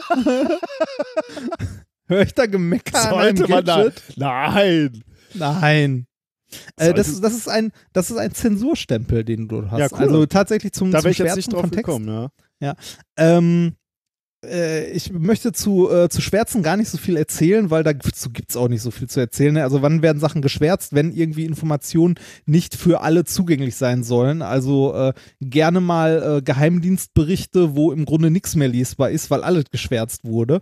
Ähm, äh, häufig dann auch äh, halt Namen von irgendwelchen V-Leuten oder so oder in den Stasi-Akten, um halt die Persönlichkeitsrechte anderer wiederum zu wahren und so wird gerne mal was geschwärzt und ähm, kann sinnvoll sein, kann manchmal ätzend sein, aber ich wollte euch persönlich mal einen Tipp zum Schwärzen geben, weil äh, es gibt ja auch so Situationen wie äh, irgendwie, äh, weiß ich nicht, wir haben Geschenk X, von Person XY erhalten und wollen uns dafür bedanken und vertwittern das oder so. Oder ähm, äh, zuletzt gesehen ähm, bei äh, LeFloid, also YouTube-Video, Mhm. der hat ähm, in irgendeinem Projekt, in irgendeinem Rahmen was gespendet an eine Tierschutzorganisation und hat äh, so als Beweis dafür so die Spendenquittung in die Kamera gehalten. Äh, geschwärzt mit einem Edding, ne? Alles. Äh, ich habe ungefähr eine Minute gebraucht, um das zu rekonstruieren mit einem Screenshot und ein bisschen Photoshop und an Kontrasten rumdrehen. Ähm, kann halt jedem passieren, ne? Und äh, hab denen das dann auch mal freundlich per Mail zugeschickt, dass sie das doch das nächste Mal besser schwärzen und kopieren sollen oder halt direkt rausschneiden oder digital schwärzen. Und wobei ich hast nicht du eine weiß. Antwort gekriegt? Nein, leider nein. Okay. Ähm, aber es, ist, es sind auch schon anderen Leuten in meinem Freundeskreis ist sowas äh, passiert oder Bekanntenkreis und ähm, äh, dass sie etwas geschwärzt haben, was man halt sehr schnell leicht wieder rekonstruieren konnte. Äh, als Tipp für euch, etwas mit einem Edding übermalen ist nicht ausreichend, weil das Licht daran ein bisschen anders reflektiert wird und häufig reichen Fotos oder Screenshots oder so aus, um das mit relativ wenig Aufwand wieder zu, äh, also durch diese leicht veränderte Reflexion, äh, mit, äh, man muss nicht mal viel können mit Photoshop oder so. Ich habe nicht mal Photoshop benutzt, sondern Pixelmator. Ein bisschen an den Kontrasten drehen, ein bisschen ein paar Farben austauschen. Du kannst relativ schnell wieder sehen, was da mal stand. Das äh, als Tipp, wenn ihr etwas schwärzen wollt, schwärzt es, kopiert es danach nochmal, weil beim Kopieren geht halt diese Information verloren, dass da irgendwas anders reflektiert. Äh, so werden auch äh, halt, weiß nicht, wenn vom Geheimdienst also Sachen geschwärzt werden, die schwärzen das auch mit einem schwarzen Stift und kopieren das dann nochmal. Mhm. Oder überkleben das und kopieren es dann nochmal. Ja, das ist äh, das, was ich äh, unseren lieben Hörern zum Thema Schwärzen mitgeben wollte. Entweder diesen, dieses tolle Shiner Ja, Gadget oder dieses tolle Gadget, genau. oder deine Tipps befolgen. Ja. Gut, ähm, kommen wir mal zu Thema Nummer drei, oder? Ja, bitte. Ähm, das Thema Nummer drei habe ich genannt: schlechte Nachricht für Uncle Benz. Okay. Ähm, Uncle Benz kennst du, ne? Reis. Ja. So. Ja, ja, Ähm, äh, den, den kenne ich. Den kenn also ich ist mit dem nett guckenden alten Herren. Genau. Uncle Benz ist ein früherer Lebensmittelhersteller, heute aufgegangen in der Marke Mars, natürlich. Mars Echt? Ist, äh. Mars? Ja. Okay. Ähm, Ich hätte jetzt gedacht Nestle oder so. Oder Kraftfood. ja, was auch immer, haben wir sie alle genannt. Ähm, Ja. Dieser Podcast wird Ihnen präsentiert von Wofür war Uncle Benz Reis bekannt? Womit haben der, die mal. Spitz, der spitzen Langkornreis im Kochbeutel. Ja, aber da war immer ein, ein Fachbegriff noch, der fiel immer in der Werbung. Echt? So, ja. Erinnere kennst du auch, dran. auf jeden Fall. Echt? Sicher? Parboiled Reis. Echt? Das war. Echt? Hast du da nicht- erinnere ich mich nicht. Nee. oh, Das- okay. nee. Damit haben sie zumindest in meiner Jugend noch geworben, dass Was- das was Parboiled was bedeutet das Das erkläre ich dir jetzt. Ähm, das ist ein Verfahren, also Parboiling ist ein Verfahren und das wurde in den 1910er Jahren entwickelt von dem deutschen, deutsch-britischen Chemiker Erich Hutzenlaub. Okay. Ja, Ja. Kann, kann man ja, kann ja mal sein, dass Ja. so. Erich Ähm, Hutzenlaub. Also Okay. Erich, Erich Hutzenlaub hat pa Parboiling entwickelt und der Geschäftsmann Gordon Harwell hat dann ähm, eine, äh, basierend auf dieser Parboiling-Methode, eine, ein Verfahren entwickelt, äh, mit dem er Reis vorbehandelt hat, 1943. Warum heißt das überhaupt Parboiling? Parboiling ist die Abkürzung und daraus quasi, ja, die, die Abkürzung von partially boiled, also teilweise gekocht. Ähm, und wie gesagt, dieser, dieser Gordon Harwell hat, äh, hat Reis partially boiled, also äh, teilweise gekocht. Der Ja. hat Rohreis genommen, ähm, welcher noch, also Rohreis ist noch von, von dieser Deckspelze umgeben, also der, dieser Hülle. Und dann wird er in mehreren Schritten erstmal eingeweicht, dann mit heißem Dampf behandelt und anschließend getrocknet und erst danach geschält und poliert. Und dann sieht er erst so weiß aus, wie wir ihn kennen, den Reis, und wie wir Okay, ihn ja. alle wollen. Ähm, und das Besondere aber an diesem Parboiling ist, dass während dieser Behandlung, also mit dem Einweichen und dem, äh, und dem heißen Dampfbehandlungsschritt, äh, ähm, werden 80 Prozent der im Silberhäutchen, also der, wa- was das Ganze umgibt, enthaltenen Vitamine und Mineralstoffe in das Innere des Reiskorns gepresst.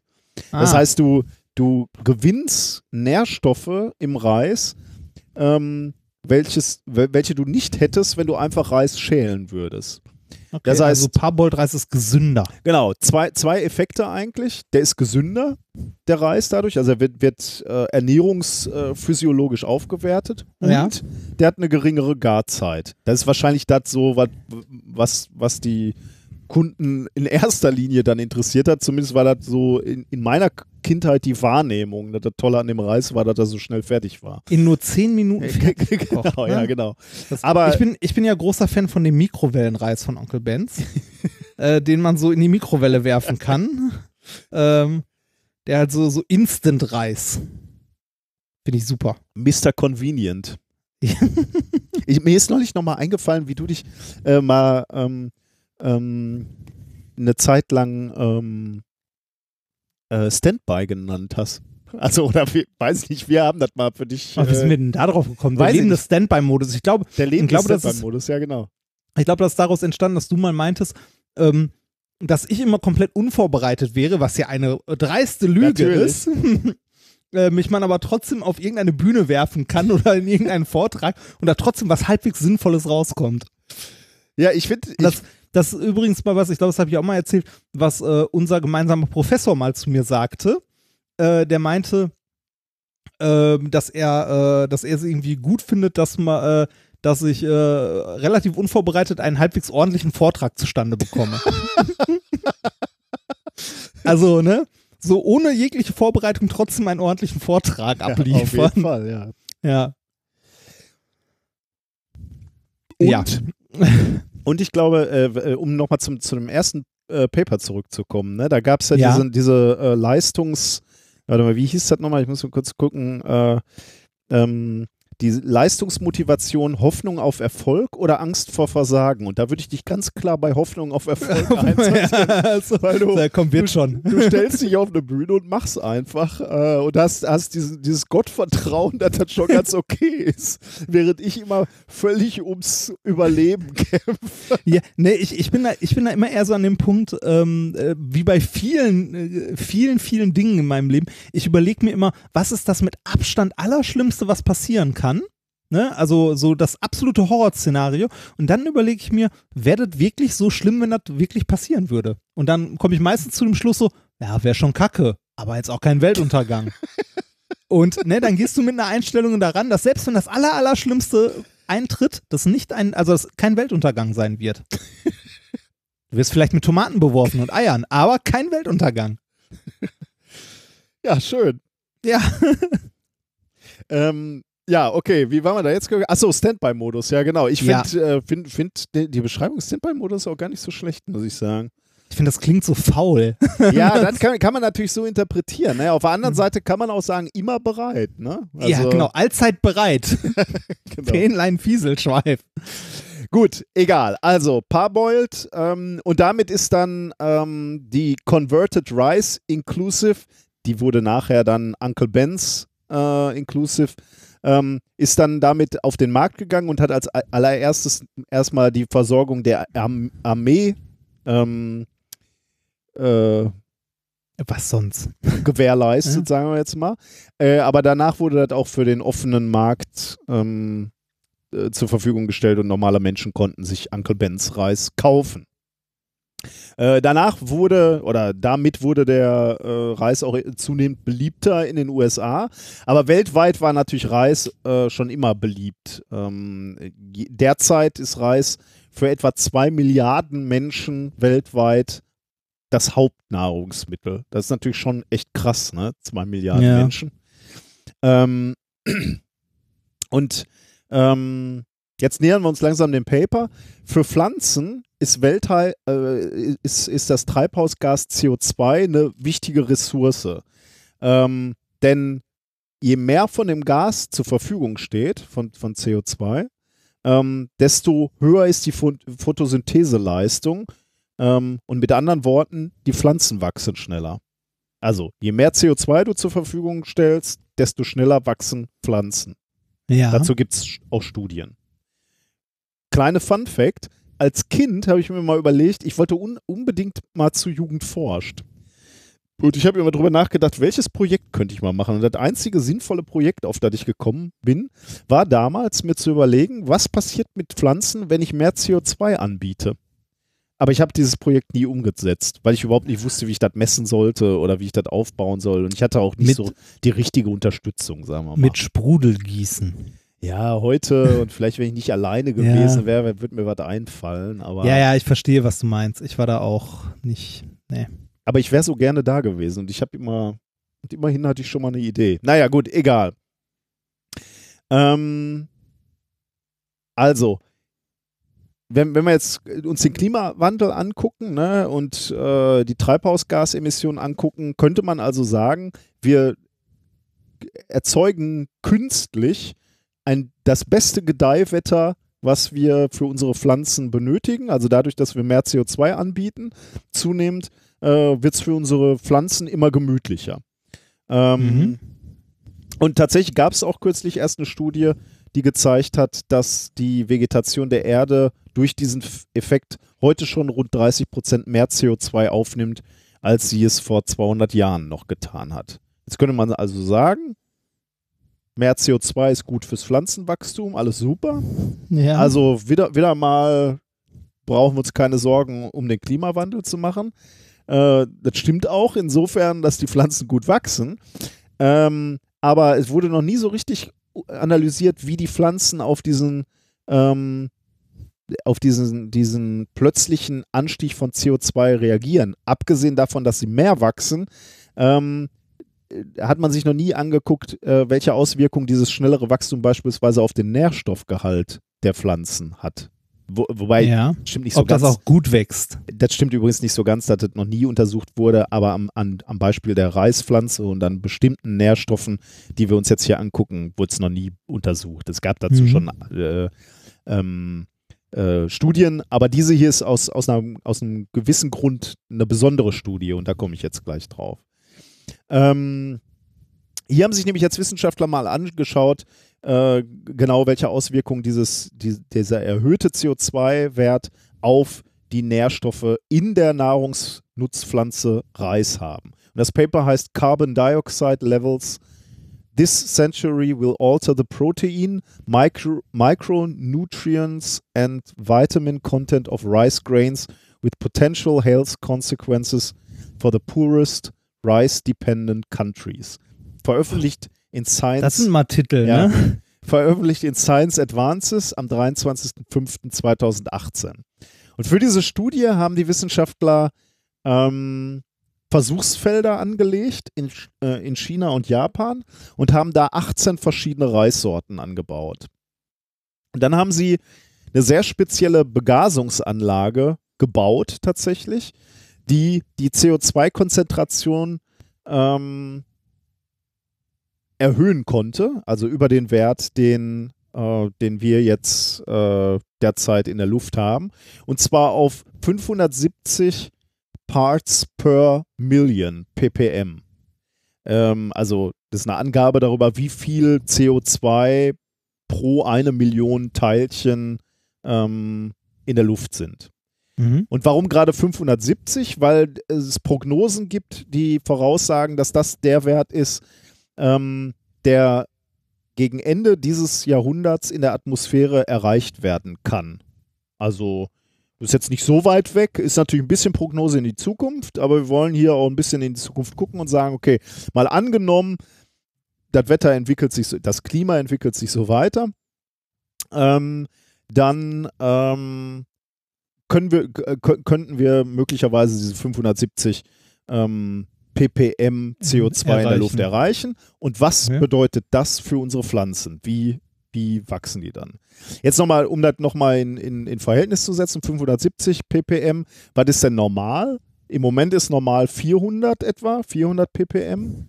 Ähm, 1000 äh, ppm ist ein Richtwert für sinnvolle Luft in Räumen. Also drunter ist okay, drüber ist schon äh, hart. 1400 habe ich mal recherchiert.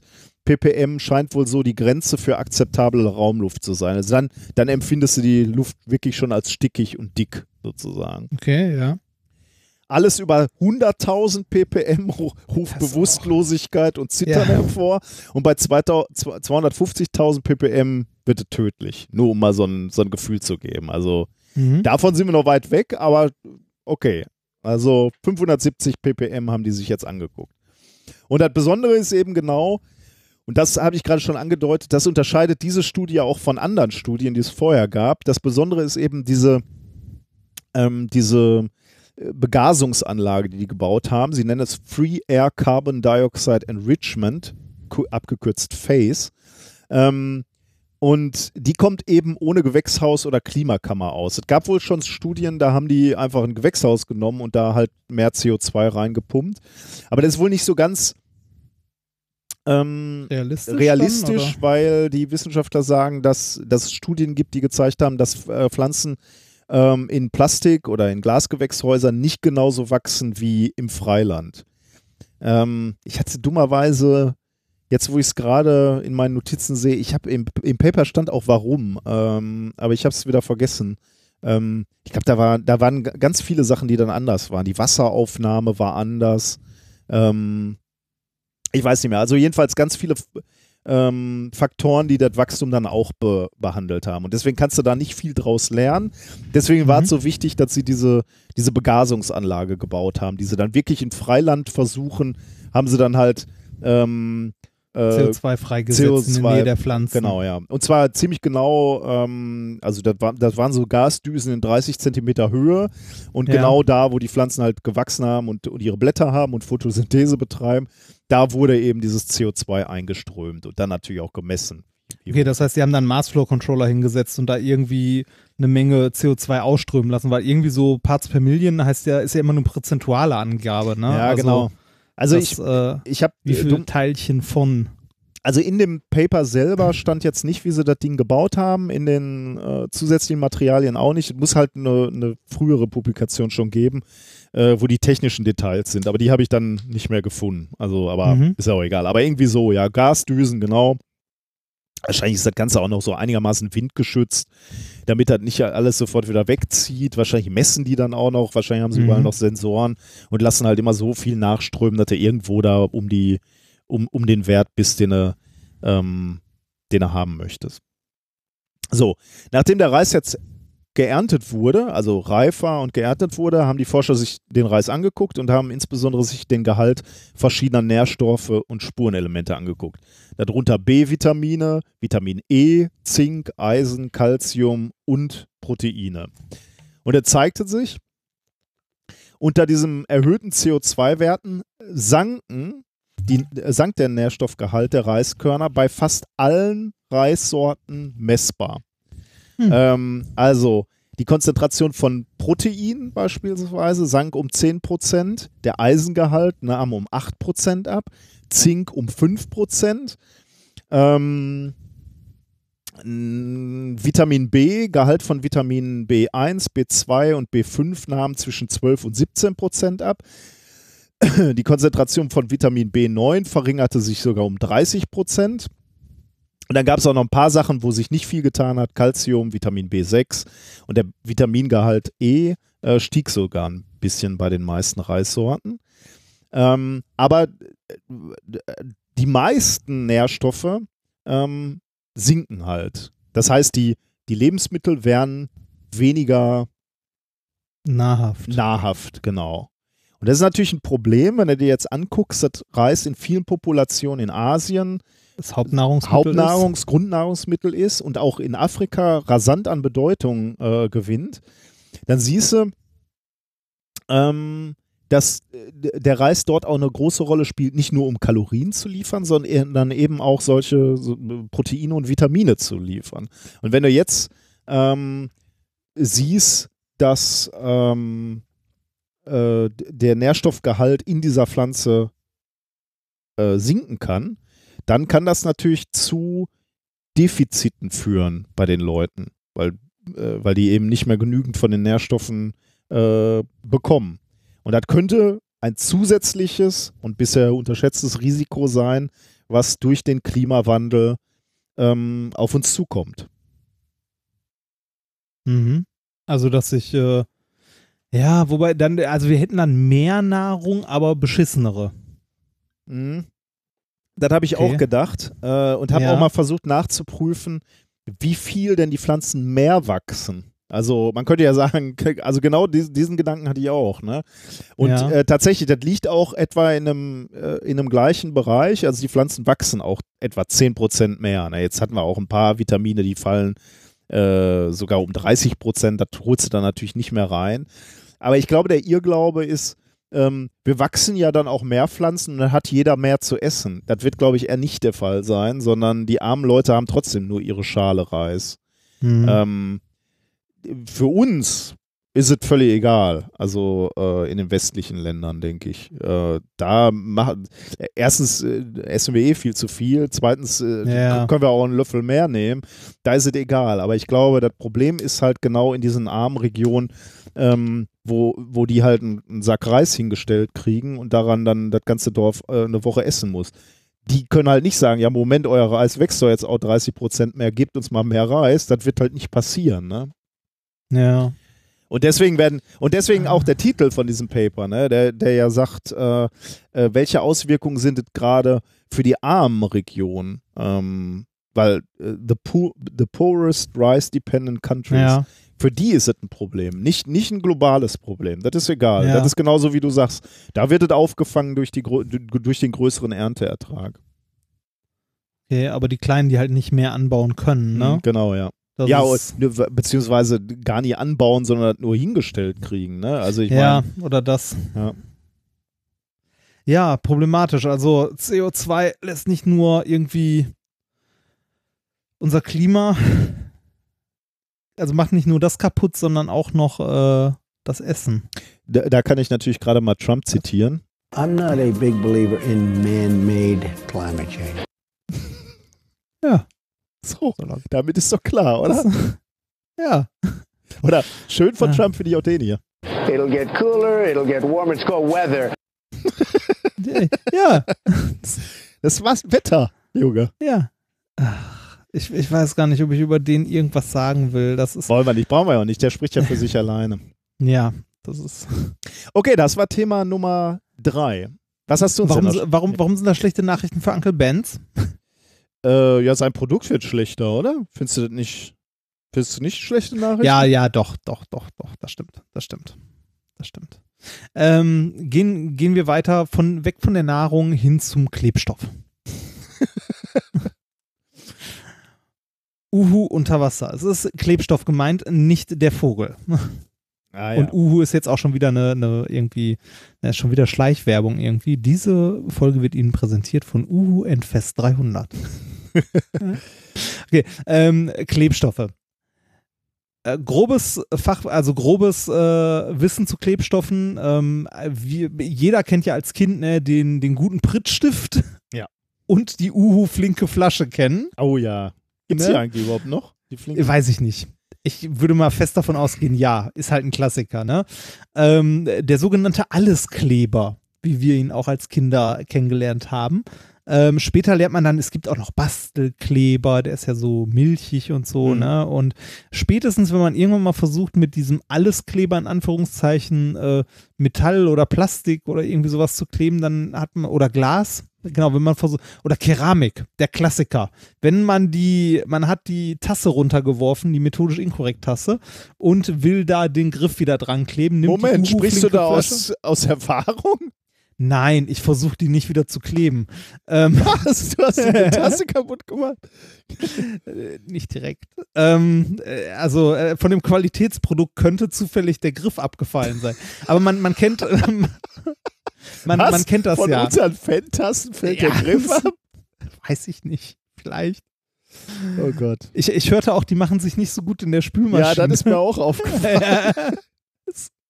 Ne, aber ne, nehmen wir mal an, von einem dieser Qualitätsprodukte äh, fällt der Griff ab. Ähm, jeder von uns hat wahrscheinlich schon mal versucht, das mit, also äh, so dumm das mit dem Prittstift zu kleben, ist niemand. Also auf die Idee zu kommen. Was aber schon nahe liegt, ist irgendwie die flinke Flasche. Ne? Ein bisschen flüssigen Kleber drauf, dranhalten und man merkt, das funktioniert nicht so richtig gut. Ja. Das liegt daran, dass man für verschiedene Materialien tatsächlich verschiedene Klebstoffe braucht. Und deshalb gibt es ja auch eine riesige Klebstoffindustrie. Ähm, ich habe trotzdem einen Favorit äh, an dieser Stelle, möchte ich dafür nochmal, äh, ne? Also mein Favorit unter den Klebstoffen im Labor jederzeit Uhu Endfest 300. Ich dachte, Aus war diversen- 3000? Nee, 300, ich habe es nochmal nachgeschlagen. Ah, okay. Hm. äh, wobei 3000 klingt schöner. Uhu Endfest 3000. Ähm, für mich persönlich mein, äh, mein Favorit, weil UHV-Fest, also für Ultra-Hochvakuum äh, in Anführungszeichen geeignet, ähm, äh, hält wirklich bombenfest und finde ich, klingt nach einem deutschen Endgegner aus Wolfenstein. Oder? Uhu Endfest 3000. Ja, ähm, aber selbst der funktioniert leider auch nicht immer, beziehungsweise äh, auch dieser äh, Epoxidharz äh, stellt ähm, ja Bedingungen an die Oberflächen, die er zusammenkleben soll. Und zwar liest man das ja auf fast allen Klebern, die man so verwendet. Die Oberfläche muss staubfrei sein, fettfrei Mhm. und trocken, damit Ja. das Zeug richtig klebt. Ja. Ähm, da, also gerade bei, bei diesem, Beg- also äh, worum es jetzt in diesem Paper geht, das ich vorstellen möchte, ist gerade dieser Teil trocken. Denn die Natur ist uns da ein gutes Stück voraus. Wir hatten mal, ähm, das habe ich auch mal als Studie vorgestellt, das ist schon ein bisschen länger her, so, ähm, so Muscheln, die so Klebetentakel entwickelt Mhm. haben, womit die sich festgehalten haben. Ähm, hier geht es jetzt um einen anderen Klebstoff, aber auch um einen Klebstoff, der ähm, trotz Wasser funktioniert. Äh, und das ist für synthetische Klebstoffe, wie wir sie heute mit unserer äh, chemischen Industrie herstellen, häufig, also jetzt nicht kein unlösbares Problem, aber immer noch ein schwieriges. Ne? Ähm, die Natur ist uns, wie gesagt, wieder einen Schritt voraus. Es gibt nämlich in der Natur Kleber, ähm, ja, wo das mit dem Trocken nicht unbedingt sein muss. Also die auch, ähm, die auch funktionieren, wenn es nass ist, wie jetzt bei der, äh, bei der Muschel oder auch eine, ja, eine Umgebung mit hoher Luftfeuchtigkeit. Ähm, eins davon, äh, für eins dieser Tiere ist es äh, essentiell wichtig, dass das mit dem Kleben auch bei hoher Luftfeuchtigkeit funktioniert, weil sonst ist Diät angesagt. Ähm, das Tier, äh, um das es geht, sind Spinnen.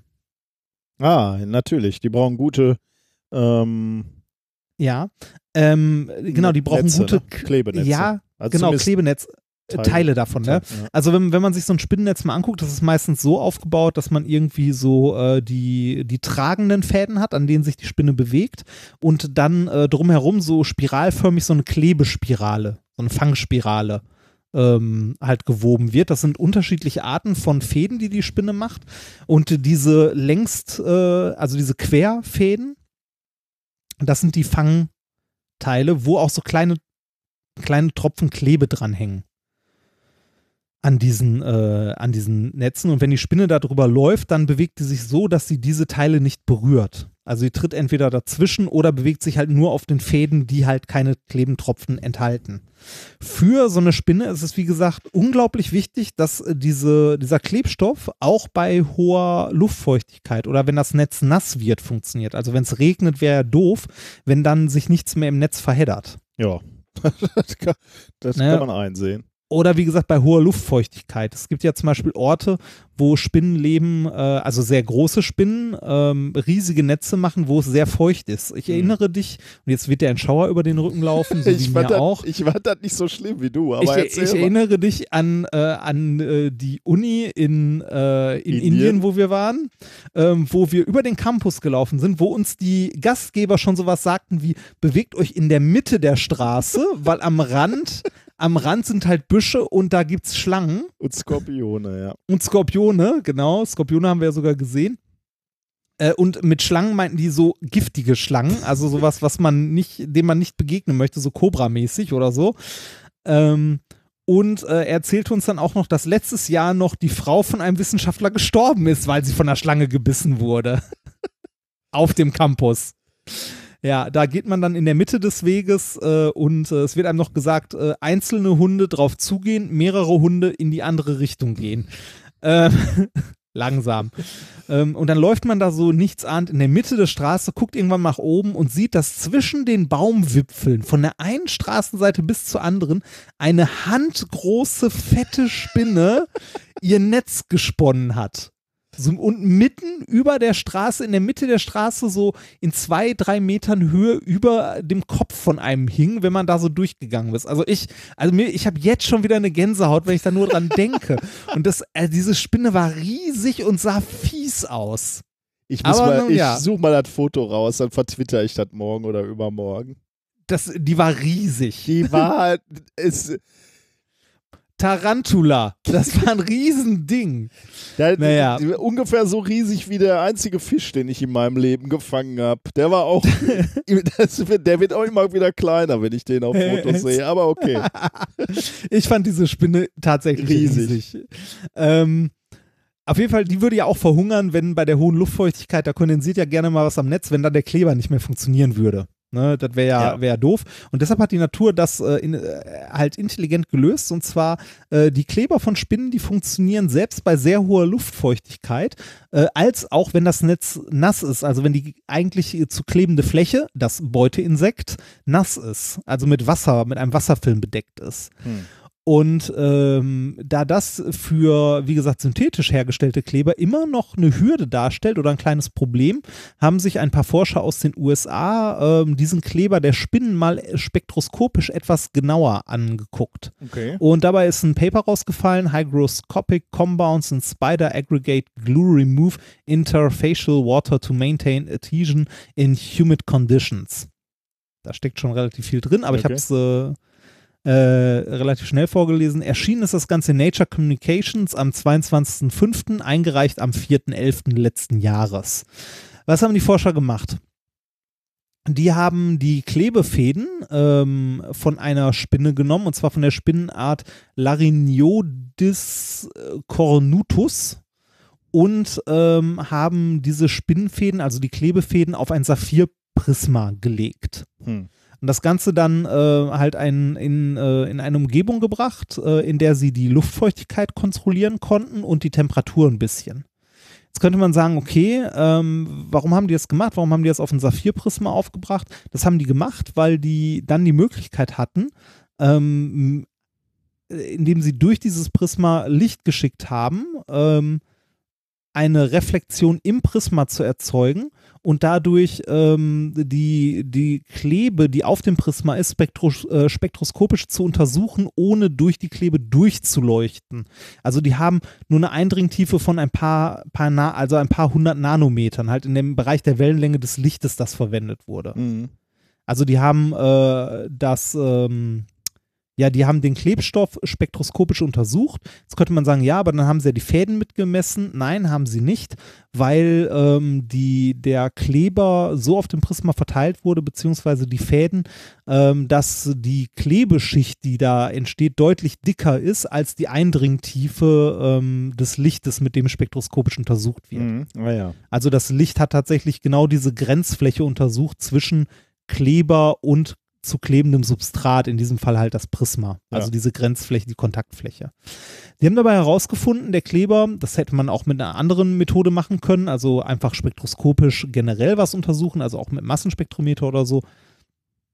Äh, was sie generell herausgefunden haben, der Kleber besteht unter anderem aus sogenannten Glykoproteinen, das sind Makromoleküle, und äh, noch einem Cocktail aus organischen und anorganischen Molekülen mit äh, kleinerer Masse. Die haben sie zusammengefasst unter dem Begriff LMMCS. Das ist äh, Low Molecule Mass, äh, bla und so weiter. Ne? Also äh, ein Cocktail aus verschiedensten kleineren organischen und anorganischen Molekülen, die neben diesen Glykoproteinen noch auftauchen. Die Glykoproteine, diese Makromoleküle, sind das Zeug im Kleber, was generell den Kleber kleben lässt. Also die halt die Bindung Ja. zur, an der Grenzfläche die Bindung herstellen. Ähm, das hätten sie, wie gesagt, auch ohne diese Untersuchungsmethode rausfinden können. Was sie jetzt mit dieser, äh, mit dieser Spektroskopie-Methode an der Oberfläche machen konnten, ist sich angucken, wie sich diese Glykoproteine denn an der Oberfläche verhalten oder wie sich diese Grenzschicht überhaupt verhält, wenn man die Luftfeuchtigkeit ändert. Mhm. Also die haben in ihrem Aufbau ähm, halt diese äh, spektroskopische Analyse der Grenzschicht gemacht und dabei die Luftfeuchtigkeit hochgefahren und mal geguckt, was da passiert, warum der Kleber immer noch klebt, auch wenn die Luftfeuchtigkeit hochgeht. Okay.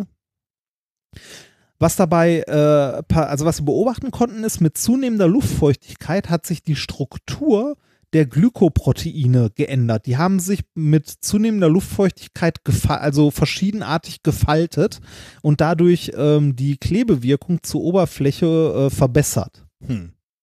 Die passen sich also der Ähm, Luftfeuchtigkeit genau, an. die- die passen sich der Bedingungen werden Luft- schlechter, aber deswegen ändert sich dann Die Form, die Form der, genau, der Moleküle und dadurch kleben die dann besser. Das ist aber noch nicht alles. Das ist nur ein Teil des Wirkmechanismus, warum dieser Kleber auch bei höherer Luftfeuchtigkeit Mhm. klebt.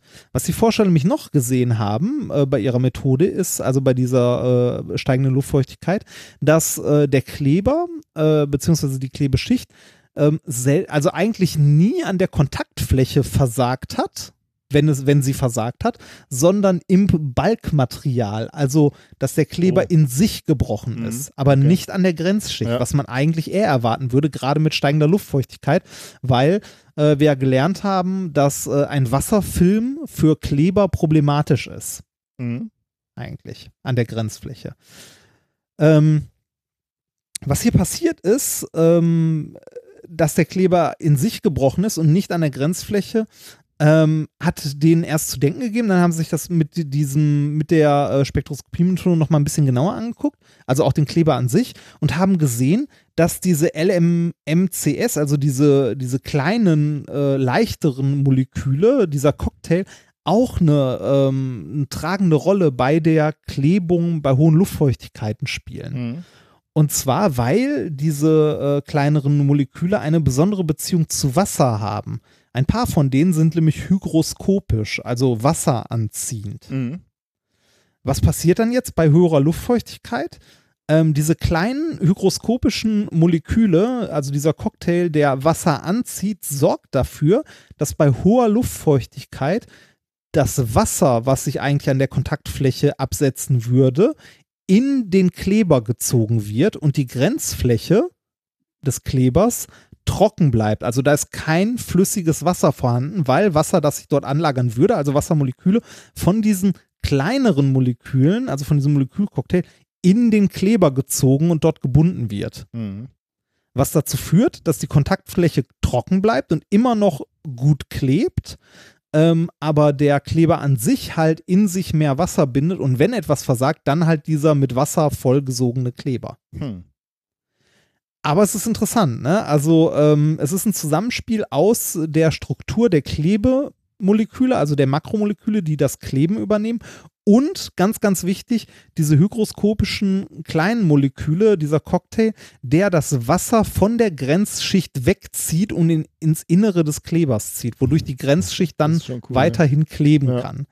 Genau. Und genau das ist der Trick in Anführungszeichen, äh, womit dieser Spinnenkleber dann auch ähm, ja in sonst ungünstigen Umgebungen funktioniert. Also die hygroskopischen Bestandteile halten die Grenzfläche in Anführungszeichen trocken und ermöglichen damit halt äh, das Haften selbst unter sonst schlechten Bedingungen. Mhm.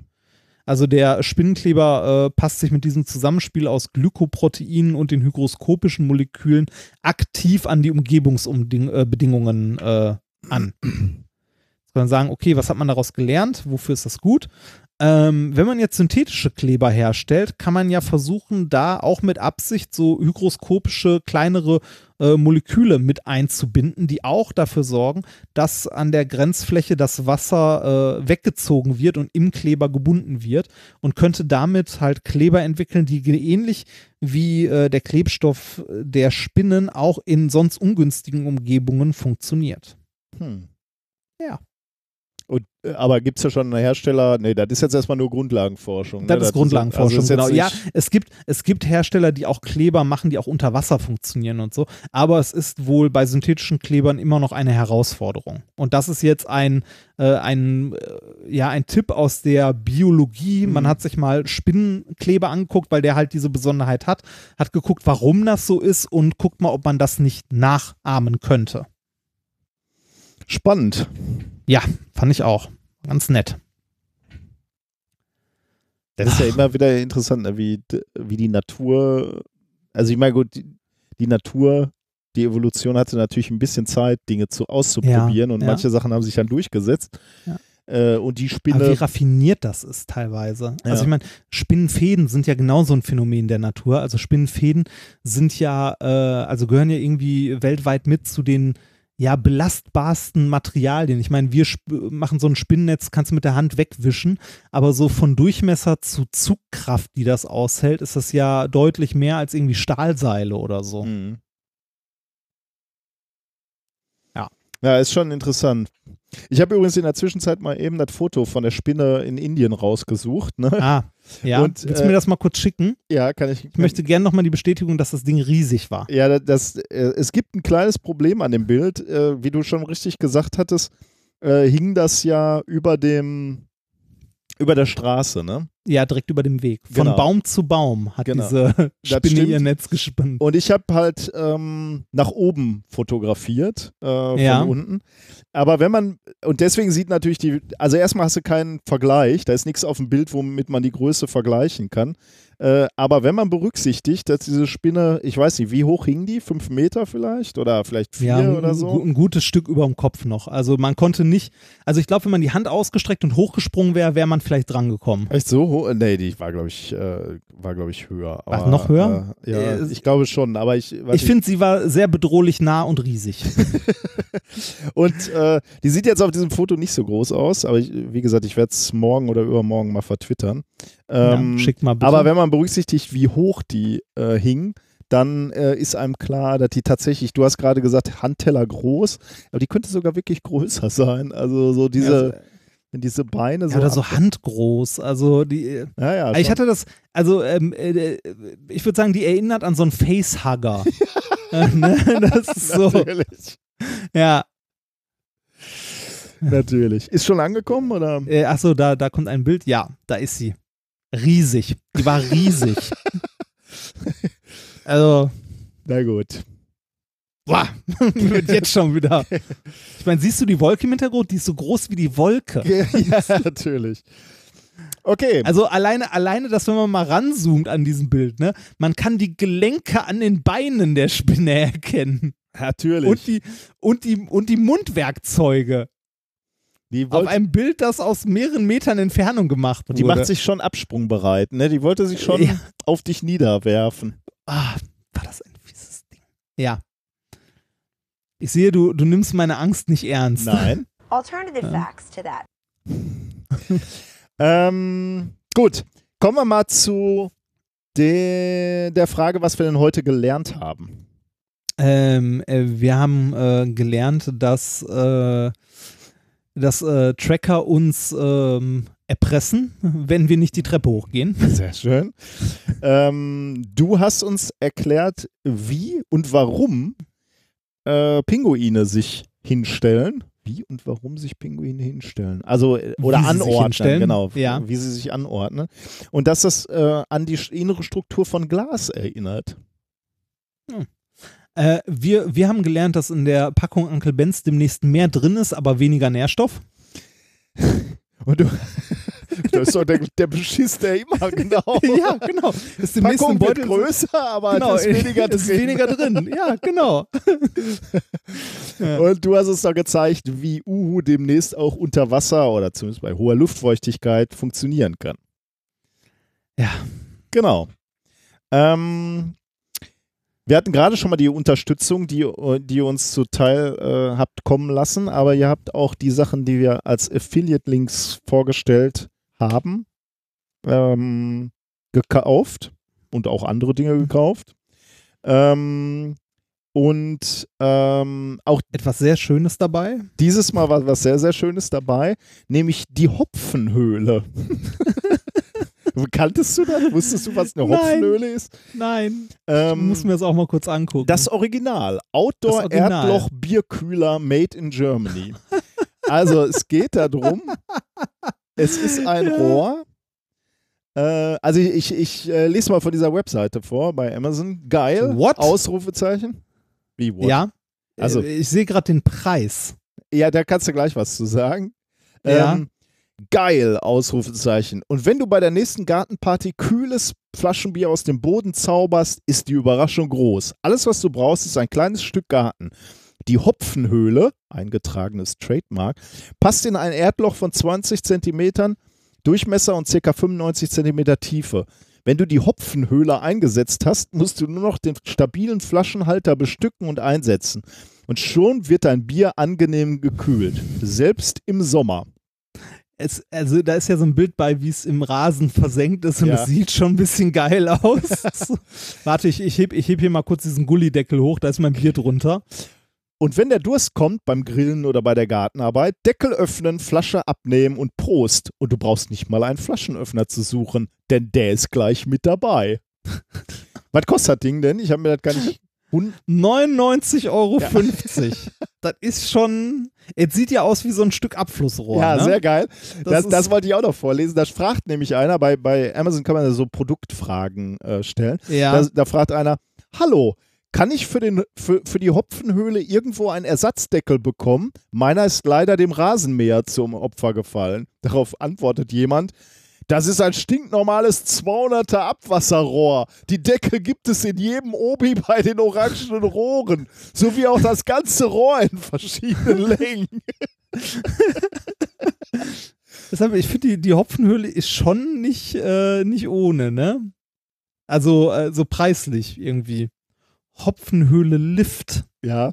Amazon empfiehlt dazu gleich den Fiskars Handerdbohrer für Löcher bis 200 mm Durchmesser. Oh, Schwarz-orange. schön.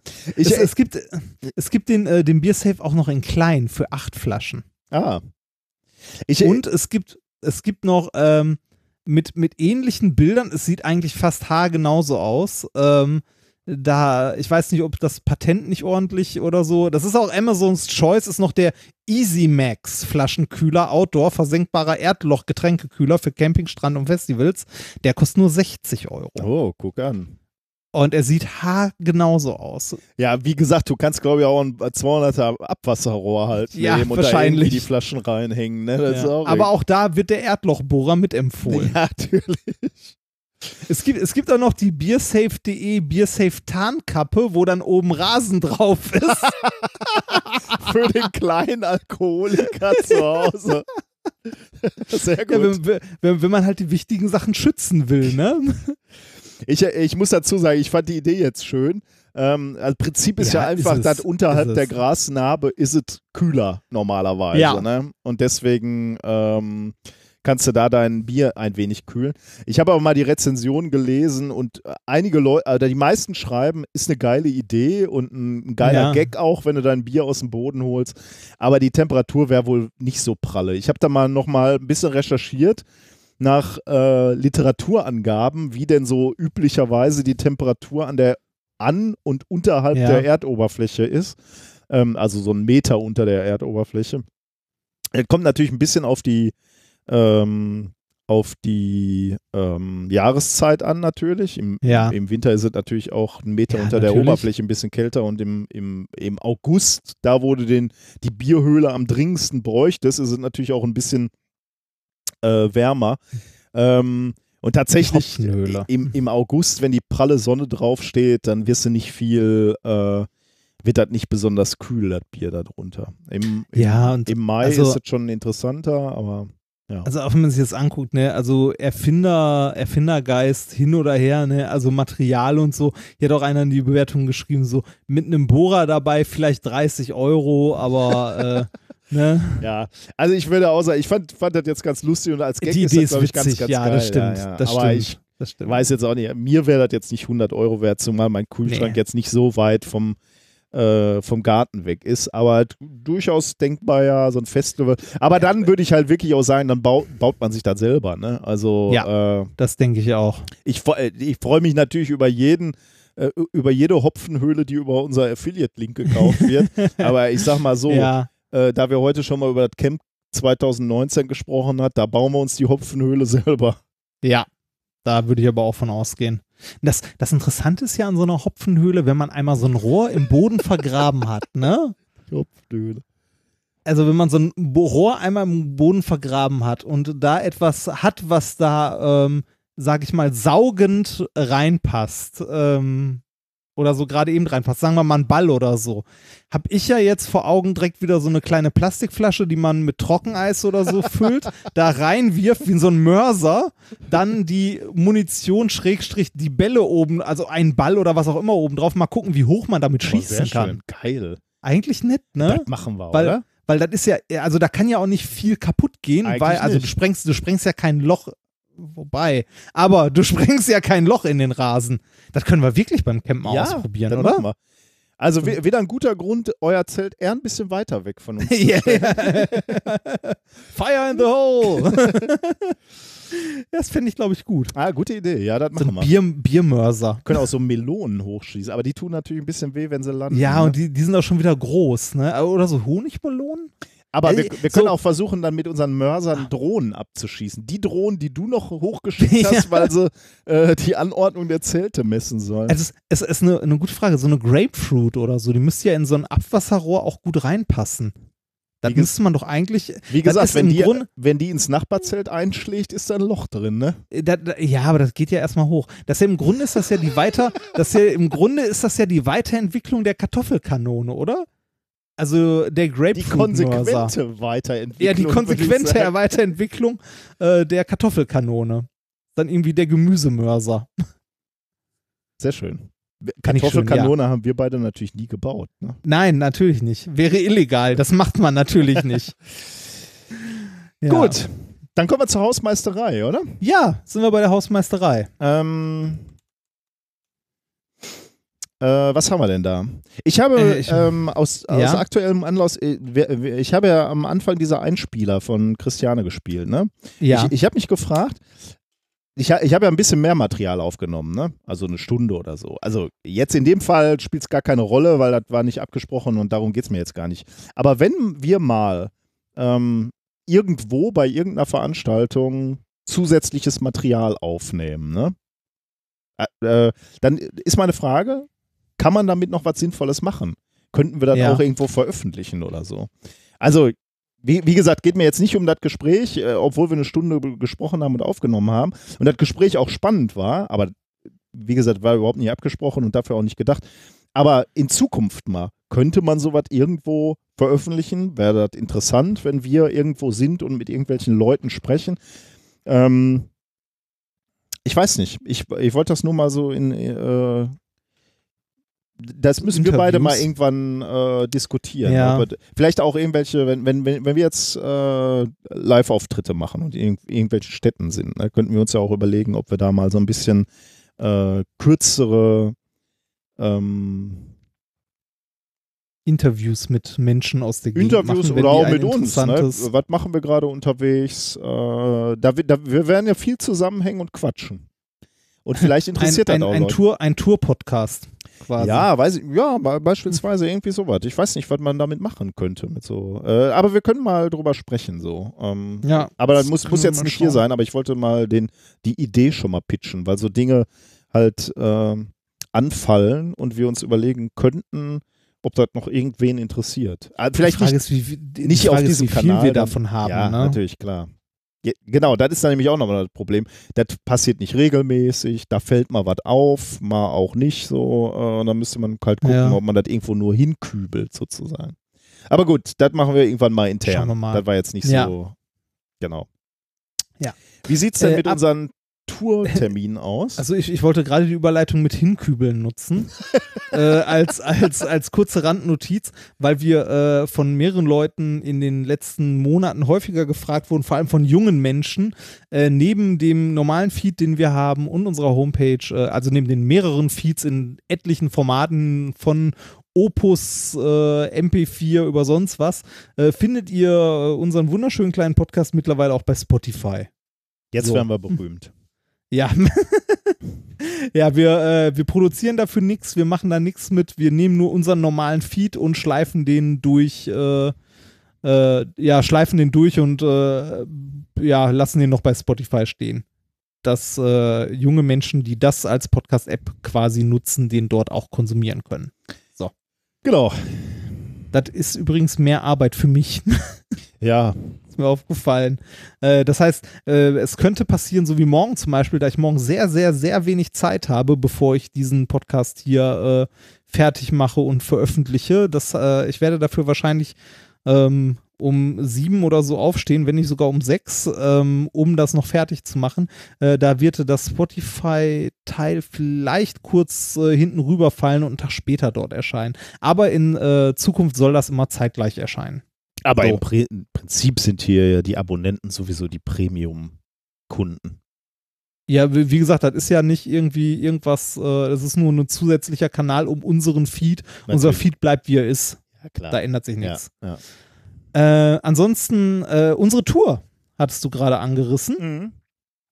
Äh, unsere kleine Tour hat äh, jetzt ein paar mehr Termine, die wir auch so schon über, ich weiß gar nicht, ob wir die letzte Mal alle schon äh, erwähnt hatten, ähm, für die es noch Karten gibt und äh, das, äh, soweit ich das überblicken kann und gerade, wobei äh, ich rede diese Woche nochmal mit Menschen, äh, dürften das alle Termine für dieses Jahr sein, weil wir ja auch sehr spät erst anfangen. Mhm. Ich äh, glaube, da kamen keine mehr dazu.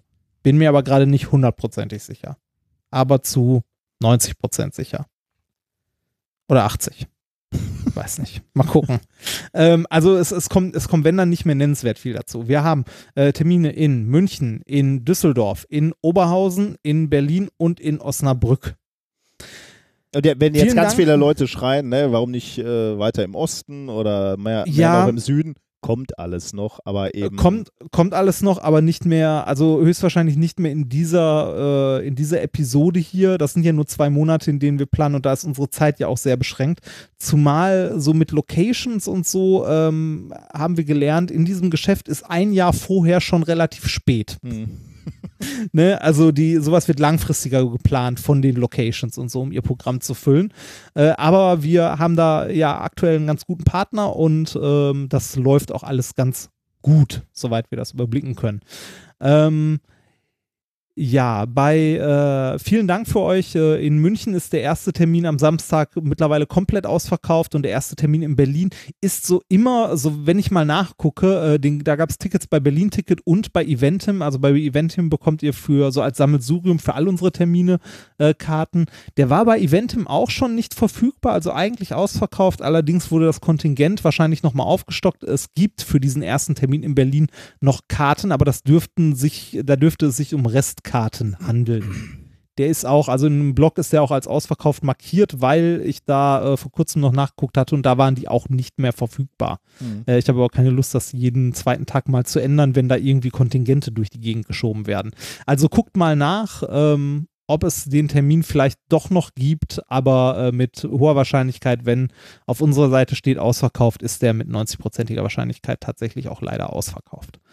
Ähm, ja, wir freuen uns über, über Besuch. Äh, es wird bestimmt eine lustige Veranstaltung insgesamt und ähm, Termine findet ihr so genau wie äh, Links zu den Ticketshops auf unserer Seite. Wir haben oben links einen kleinen, äh, ja, ein kleines Men Menüpunkt eingerichtet, Minkorrekt Live.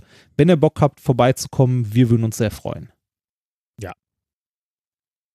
Ja. Haben wir so, hatte ich sonst noch was? Ah ja. Ähm, am zweiten, wo wir gerade bei den Terminen sind. Kein Jingle zu Termine? Nee. Ähm, Fällt dir was ein? Nee, wüsste Nein. Da, da, da, da, da, da, da. ähm, zwei, am 2. Ähm, Juni, äh, Juli, Entschuldigung, am, nee, Juni, Ju- was haben wir denn jetzt? Jetzt ist Mai, ne? 2. Juni.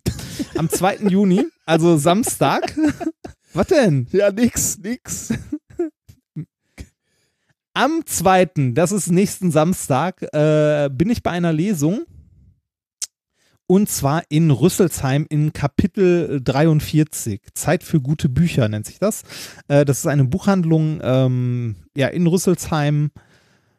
Googelt das Ganze mal, vielleicht können wir es auch verlinken. Ähm, da wird es eine Lesung von mir geben. Wenn ihr Bock habt, kommt vorbei. Ich lese Sachen vor und trinke dabei Bier. Ähm, wird bestimmt auch. Super. ja. Ja. Äh, äh, Was denn? Ich bin ehrlich. Wird, wird bestimmt auch ganz lustig. Lesungen haben mir bisher immer sehr viel Spaß gemacht und dem Publikum eigentlich auch. Ähm, ansonsten. Nicht in Acht vor Stimulanzen, Robin. Stimulantien, das, ne? Bier. Nimm dich in Acht. Ja, ja. Ähm, ansonsten habe ich nur noch eine einzige persönliche Kleinigkeit in der Hausmeisterei. Und zwar habe ich auch letztens schon über Twitter nachgefragt. Ähm, das traurige, das traurige ähm, Hin und Her. Äh, wir haben ja vorhin schon bei, also was heißt vorhin am Anfang der Episode über diese Review-Sachen gesprochen, ähm, dass man manchmal Messmethoden ja gar nicht hat wenn man Sachen messen möchte oder die nicht so einfach zu bekommen sind. Äh, Ähnliches äh, passiert mir gerade bei meiner Dis. Ähm, ich möchte gerne von, also ich habe eine sehr, sehr saubere Diamantschicht gemacht mit meiner Anlage, von der ich mir sehr sicher bin, dass sie sehr sauber ist. Zumindest sagt das auch die eine Messung, die ich dazu habe, leider nur, weil das auch gar nicht so leicht zu messen ist. Ähm, in diese Diamantschicht hat ein äh, anderer Doktorand aus Bochum Stickstoff implantiert, um darin diese Fehlstellen zu erzeugen, die wir uns angucken möchten. Und diese Fehlstellen hat er darin auch erzeugt durch das Implantieren. Das kann man äh, in einer unserer Messungen sehr deutlich sehen. Aber die Eigenschaften dieser Fehlstellen möchte man eigentlich auch messen. Die Eigenschaft, die wir messen möchten, nennt sich T2. Ähm, wenn ihr damit äh, zu tun habt oder Bekannte, dann wissen die damit etwas anzufangen. Äh, wir würden gern das T2 dieser NV-Zentren messen, aber weder unser Kooperationspartner in Dortmund, der das ursprünglich mal messen wollte, ist dazu gerade in der Lage, weil der Messaufbau nicht mehr steht oder nicht so steht, wie er sollte, beziehungsweise der Doktorand, der daran gearbeitet hat, nicht mehr da ist, sondern seine Stelle gewechselt hat. Schon vor einem halben Jahr. Ähm, es klingt jetzt komisch, aber sowas passiert häufiger, dass Geräte gerade oder gerade, also wenn es keine fertig gekauften Geräte sind, sondern sowas selbstentwickeltes, ähm, nicht so einfach zu benutzen sind, weil es gibt halt keine Anleitung oder es ist auch nicht irgendwie, leg die Probe rein und drück auf den Knopf, sondern man muss schon eine Menge wissen, um da solche Sachen zu messen. Da ist gerade niemand in der Lage, äh, bei unserem ehemaligen Projektpartner diese Messung vorzunehmen. Jetzt hat ähm, der Kollege, der das implantiert hat, diese Proben, äh, also diese eine, äh, diese Probe, die für mich sehr, sehr wichtig ist, mitgenommen, um sie in Leipzig zu vermessen, weil er dort noch äh, Kooperationspartner aus einem anderen Projekt hat, die ähnliches machen, die wohl auch einen passenden Aufbau haben, um diese T2-Zeit, die Kohärenzzeit der NV-Zentren zu messen.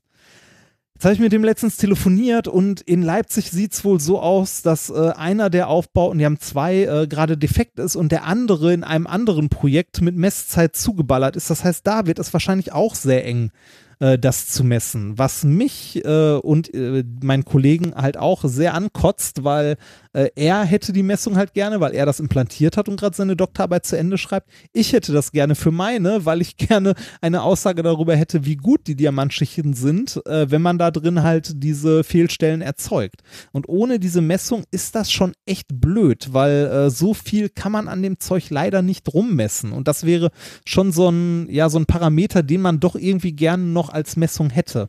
Wenn also irgendjemand von euch Physiker ist oder Physiker kennt oder Chemiker benutzen das auch, die einen ODMR-Aufbau haben, um das T2 von äh, NV-Zentren zu messen, schreibt uns eine E-Mail. Ich wäre sehr dankbar und würde dafür wahrscheinlich auch quer durch Deutschland fahren, um diese Probe dahin zu bringen. Ja, Ja. mit Sicherheit. Ja.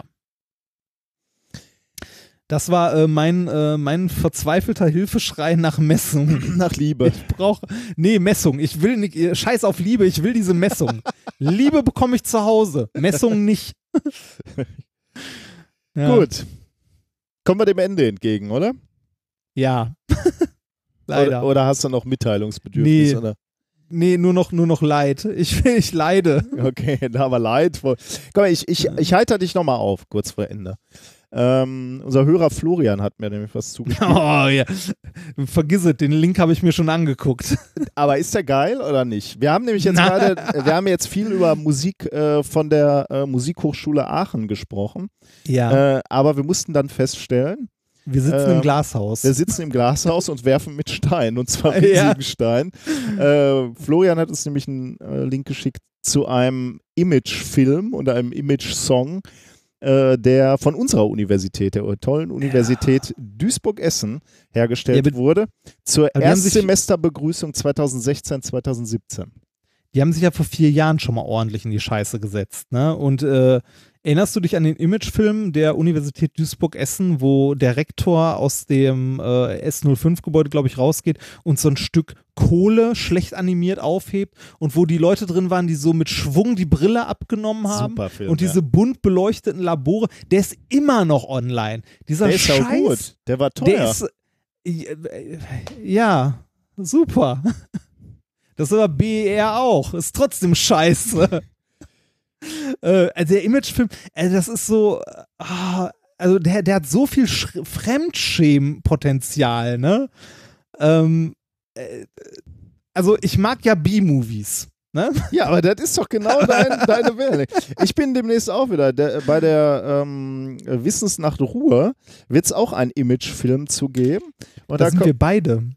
Ja, aber äh, jetzt wird im Vorfeld wird schon mal ein bisschen was aufgenommen und da kommen die Okay. irgendwann an die Uni und laufen durch, äh, un, äh, durch unsere Labore auch. Und Machen Sie mal eine typische Genau, Handbewegung. genau das wird passieren. Wir werden vor Plasmaanlagen stehen und äh, äh, ich werde mal berichten, wenn die Dreharbeiten waren. Also ist Schütte ganz kurz, bitte kein. Wasser in meine Anlage. Nein, natürlich nicht. Aber jetzt äh, hatte ich so lange hier an, äh, angeteasert. Jetzt äh, Ja. äh, hören wir mal ganz kurz. Ich, äh, also wir machen nur 30 Also- Sekunden. das Ding ist schon besser als das, äh, als, als der Imagefilm, der schlecht gemachte mit Fremdschämenpotenzial. Das Ding ist besser. Da hören wir jetzt mal rein. Das dürfen die Ja. äh, Hörer und Hörerinnen selbst entscheiden, wie gut er ist. Vorbei an Tannengrün zu falschem Blau und ich spüre genau Rot über Sandgelb voller Vielfalt erstrahlt hier meine Welt. Yeah, yeah, yeah. Oh,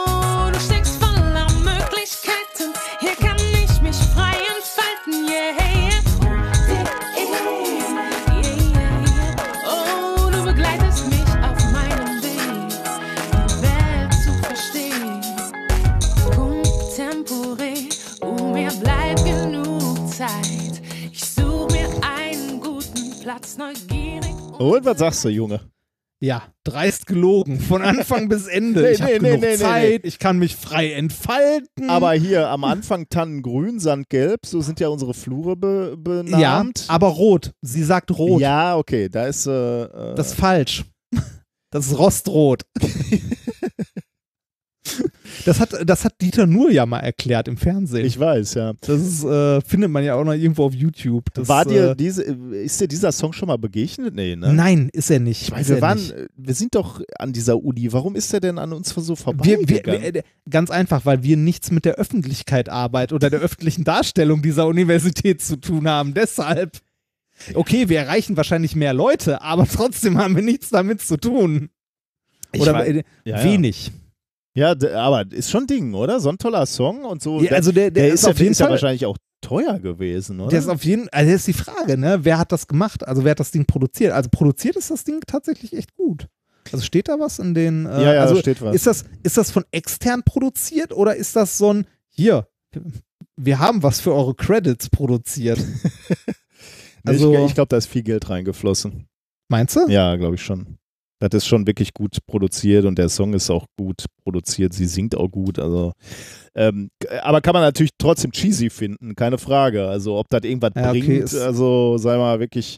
Mit äh, Verlag und ja, ja, genau. Orca-Studios Ja, und ja, so. Ja, ja. ja, okay, das Ding ist äh, tatsächlich. Äh, Aber ich habe es mir natürlich aufs. Soundboard gelegt. Ne? Ich kann jetzt immer, wenn, wenn was Tolles, äh, wenn wir was Tolles über die UDE berichten, kann ich immer hier draufdrücken.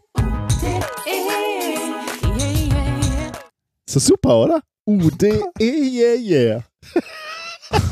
ich find's geil. Ich find's geil. Me. Hä? Komm. Gott. Yeah, yeah. Ich find's geil. Ja, der ist auf jeden Fall, also äh, könntest du, warte mal, jetzt wo wir dabei sind, könntest du diesen, diese, nur, damit man nur mal so den, den Ton nochmal hat von diesem alten Imagefilm. Der Ja. war ja auch mit Musik und so unterlegt, ne? Ja, den, den soll ich einspielen. Aber den muss ich Bitte jetzt, einmal kurz. Boah, da muss ich, den müsste ich jetzt erstmal suchen, aber wir sind jetzt schon so Ah. spät. Da habe ich jetzt keine. Okay. Dann machen wir den beim nächsten Mal. Okay. Wir müssen jetzt langsam zum Ende kommen. Ja. Aber den, den bitte. ich, ich schreibe es mir auf, dann hören wir den, äh, gucken wir uns den Imagefilm beim nächsten Mal an. Der war doch auch mit, mit Text und so, ne? Da wird da auch ja, geredet und so. Ja, ja, war ja. Ja, gucken wir uns mal an. Da kann man, kann man sicherlich was äh, lernen, wie man ordentlich Image macht. Okay. Ja, vielleicht brauchen wir beide einen Imagefilm, Junge. Deswegen läuft das nicht bei uns. Ach, Genau, ein Imagefilm zu methodisch inkorrekt. Ja, genau. also im Prinzip ist natürlich hier unsere Gummibärenbande, die wir letztens Ja. aufgenommen haben, ist ja im Prinzip unser Imagefilm. Ja. Äh, aber äh, da können wir nochmal nachlegen, glaube ich, oder? Ja, ich glaube, da, da geht noch mal was. Das, oh man, man könnte so verschiedene Genres machen, ne? Also wirklich, also sowas Gesangmäßiges. Man könnte aber auch so ein, also so wie wir das mit den Intros auch machen, so, ein, so einen kurzen äh, Fernsehwerbespot, ne? Also so Teleshopping-mäßig. Ja. Ah, Diese Möglichkeiten. Ja, vielleicht für die Tour. Da lassen wir uns was einfallen. Es ist nach 0 Uhr und wir müssen beide morgen um 6 Uhr aufstehen. Ja, juhu. Deswegen lass uns zum Ende kommen. Das war Minkorrekt Folge 121 vom 29.05.2018 und wir haben angefangen mit Pipi Langstrumpf und wir, äh, ich möchte mit ihr auf, aufhören, denn sie, äh, ich habe mal so die Zitate mir angeguckt und sie hat auch einen schönen Satz gesagt. Am besten ihr geht jetzt nach Hause, damit ihr morgen wiederkommen könnt. Denn wenn ihr nicht nach Hause geht, könnt ihr ja nicht wiederkommen und das wäre schade. Das finde ich ganz großartig. Und nicht Deswegen- vergessen, ne? Abschalten. ja, das dachte ich mir, dass das jetzt kommt. Ja. Wir enden mit einem Musikstück von der Musikhochschule Aachen, diesmal von Oh, ja. Lennart vorgeschlagen. Äh, Medit Style, also es ist eine Parodie auf Gang, äh, äh, Gangnam Style, den Song, den ihr alle kennt. Ja. Ich glaube immer noch der, das Video mit den meisten Klicks äh, auf YouTube, wenn ich Ich glaube nicht mehr. nicht mehr. Was denn jetzt? Hm, warte mal. Äh, ich google das mal kurz. Das wurde, meine ich, letztens irgendwie abgelöst. Okay, da bin ich gespannt, wovon. Dann muss er, das Äh, muss er jetzt noch rausfinden. In der Teil, äh, ah, äh, hier Des, Des Ca- Capiccio, dieses Scheißlied. aber echt, so ein ernsthaftes. Ja, tatsächlich. Hm. Äh, ja, ja, ich weiß ich schon. würde dann 2014 die erste Marke 2 Milliarden Abruf Ja, zu überspringen. Ja. Wahnsinn. Ah, Sorry von Adele war auch mal mehr. Justin Okay, Bieber. okay, okay, okay. Ja, aber äh, der, Gut. der unangefochtene König ist dieses, äh, dieses schlimme, ja. Gut, in diesem Fall heißt es Medit Style, also offensichtlich aus der medizinischen Fakultät ähm, der äh, Musikhochschule Aachen nochmal ein Stück. Und dann haben wir die äh, Aachen-Woche überstanden. Aber ich muss schon ganz ehrlich sagen, Respekt, dass da so viele gute Songs, also damit, dass Leute überhaupt da Songs produzieren. Ich meine, wir Ich beide das sind, wir beide sind ja die ein, einzigen Idioten, die dann bei uns Ja, da fragt man sich, da fragt man sich, warum, ne? ja, macht ja auch Bomben Spaß, ne? Und wir fummeln die Dinger ja auch innerhalb von äh, ein paar Stunden. wir, rot, wir rotzen die ja auch so dahin, Bitte? ne? so eins nach dem anderen. Ah, genau. Haben wir es geschafft? Hat mir wieder Spaß gemacht, junger Padawan. Wir haben, wir, oh, heute haben wir lange gemacht, fast vier Stunden. Aber wir, Ja, da, man sieht daran immer, dass wir die zwei Wochen nicht miteinander gesprochen haben. Ja, ne? Dann haben wir das, immer äh, mehr Bock. Äh, es wird lang, ne? Es wird dann äh, immer wenn man- lang. Wie, wie das erst wird, wenn wir wieder zusammensitzen. oh, dann wird's lang. Das wird schlimm. Oh, das wird ganz schlimm. Ich freue mich trotzdem. Ja, wir müssen mal gucken, ob das nächsten, äh, wir, wir, nehmen ja äh, sonst immer, äh, wir nehmen ja immer Montag auf. Heute nehmen wir auch Dienstag auf, weil 0 Uhr durch ist. Ähm, das könnte Stimmt. nächsten, Ja. äh, das könnte nächste, äh, nächsten Monat äh, aus äh, Gründen äh, schwierig werden, aber da gucken wir mal. Vielleicht klappt das doch. Gut, mach's gut, macht's gut. Bis bald. Bis bald. Tschüss. Make it made it style. Made it style. Uni abgeschlossen und das nicht einmal mäßig. Ich bin selbst recht verwundert, Partys waren doch recht heftig. Das soll es schon gewesen sein, ich glaube, ich bewerb mich, hab gehört, da gibt's ne Stelle. Ich bin Doktorand, ich veränder jetzt die Welt. Ich bin Doktorand und der Ruhm, der kommt zu mir. Ich bin Doktorand, hab die Taschen voller Geld. Ich bin Doktorand, ich bin Doktorand. Am Tage schreib ich drei Paper und nachts noch ein Antrag. Am Tage schreib ich drei Paper und nachts noch ein Antrag. Und wenn der kommt, dann rollt der Rubel und der Leo singt dann mit. Ja, ja, ja, ja, ja, ja, ja, ja, ja, ja. Make it, made it style. Made it style. Make it, made it style. Made it style. Make it, made it style. Hey, sexy Mädels. Whoop, whoop, whoop, whoop. Make it, made it style. Hey, sexy Mädels. Whoop, whoop, whoop, whoop. Abstract Paper Deadline, ja, das ist der Weg zur Freiheit. Ergebnis zwar nicht fertig, aber eine Woche Restzeit. Tag und Nacht gegrübelt über Zahlen und Diagramme, aber ja, ja, ja, ich schaffe es. Bald mit Promotion. Nur das Buch noch nicht geschrieben für die Promotion. Die letzten Freunde aufgegeben für die Promotion. Hätte ich nur früher mehr gegeben für die Promotion, wär die fertig schon. Am Tage schreib ich drei Paper und nachts noch ein Antrag. Am Tage schreib ich drei Paper und nachts noch diesen Hit. Und wenn der kommt, dann rollt der Rubel und der Leo singt dann mit. Ja, ja, ja, ja, ja, ja, ja, ja, ja, ja. Make it made it style. Made it style. Make it, made it style. Made it style. Make it, made it style. Hey, sexy Mädels. Whoop, whoop, whoop.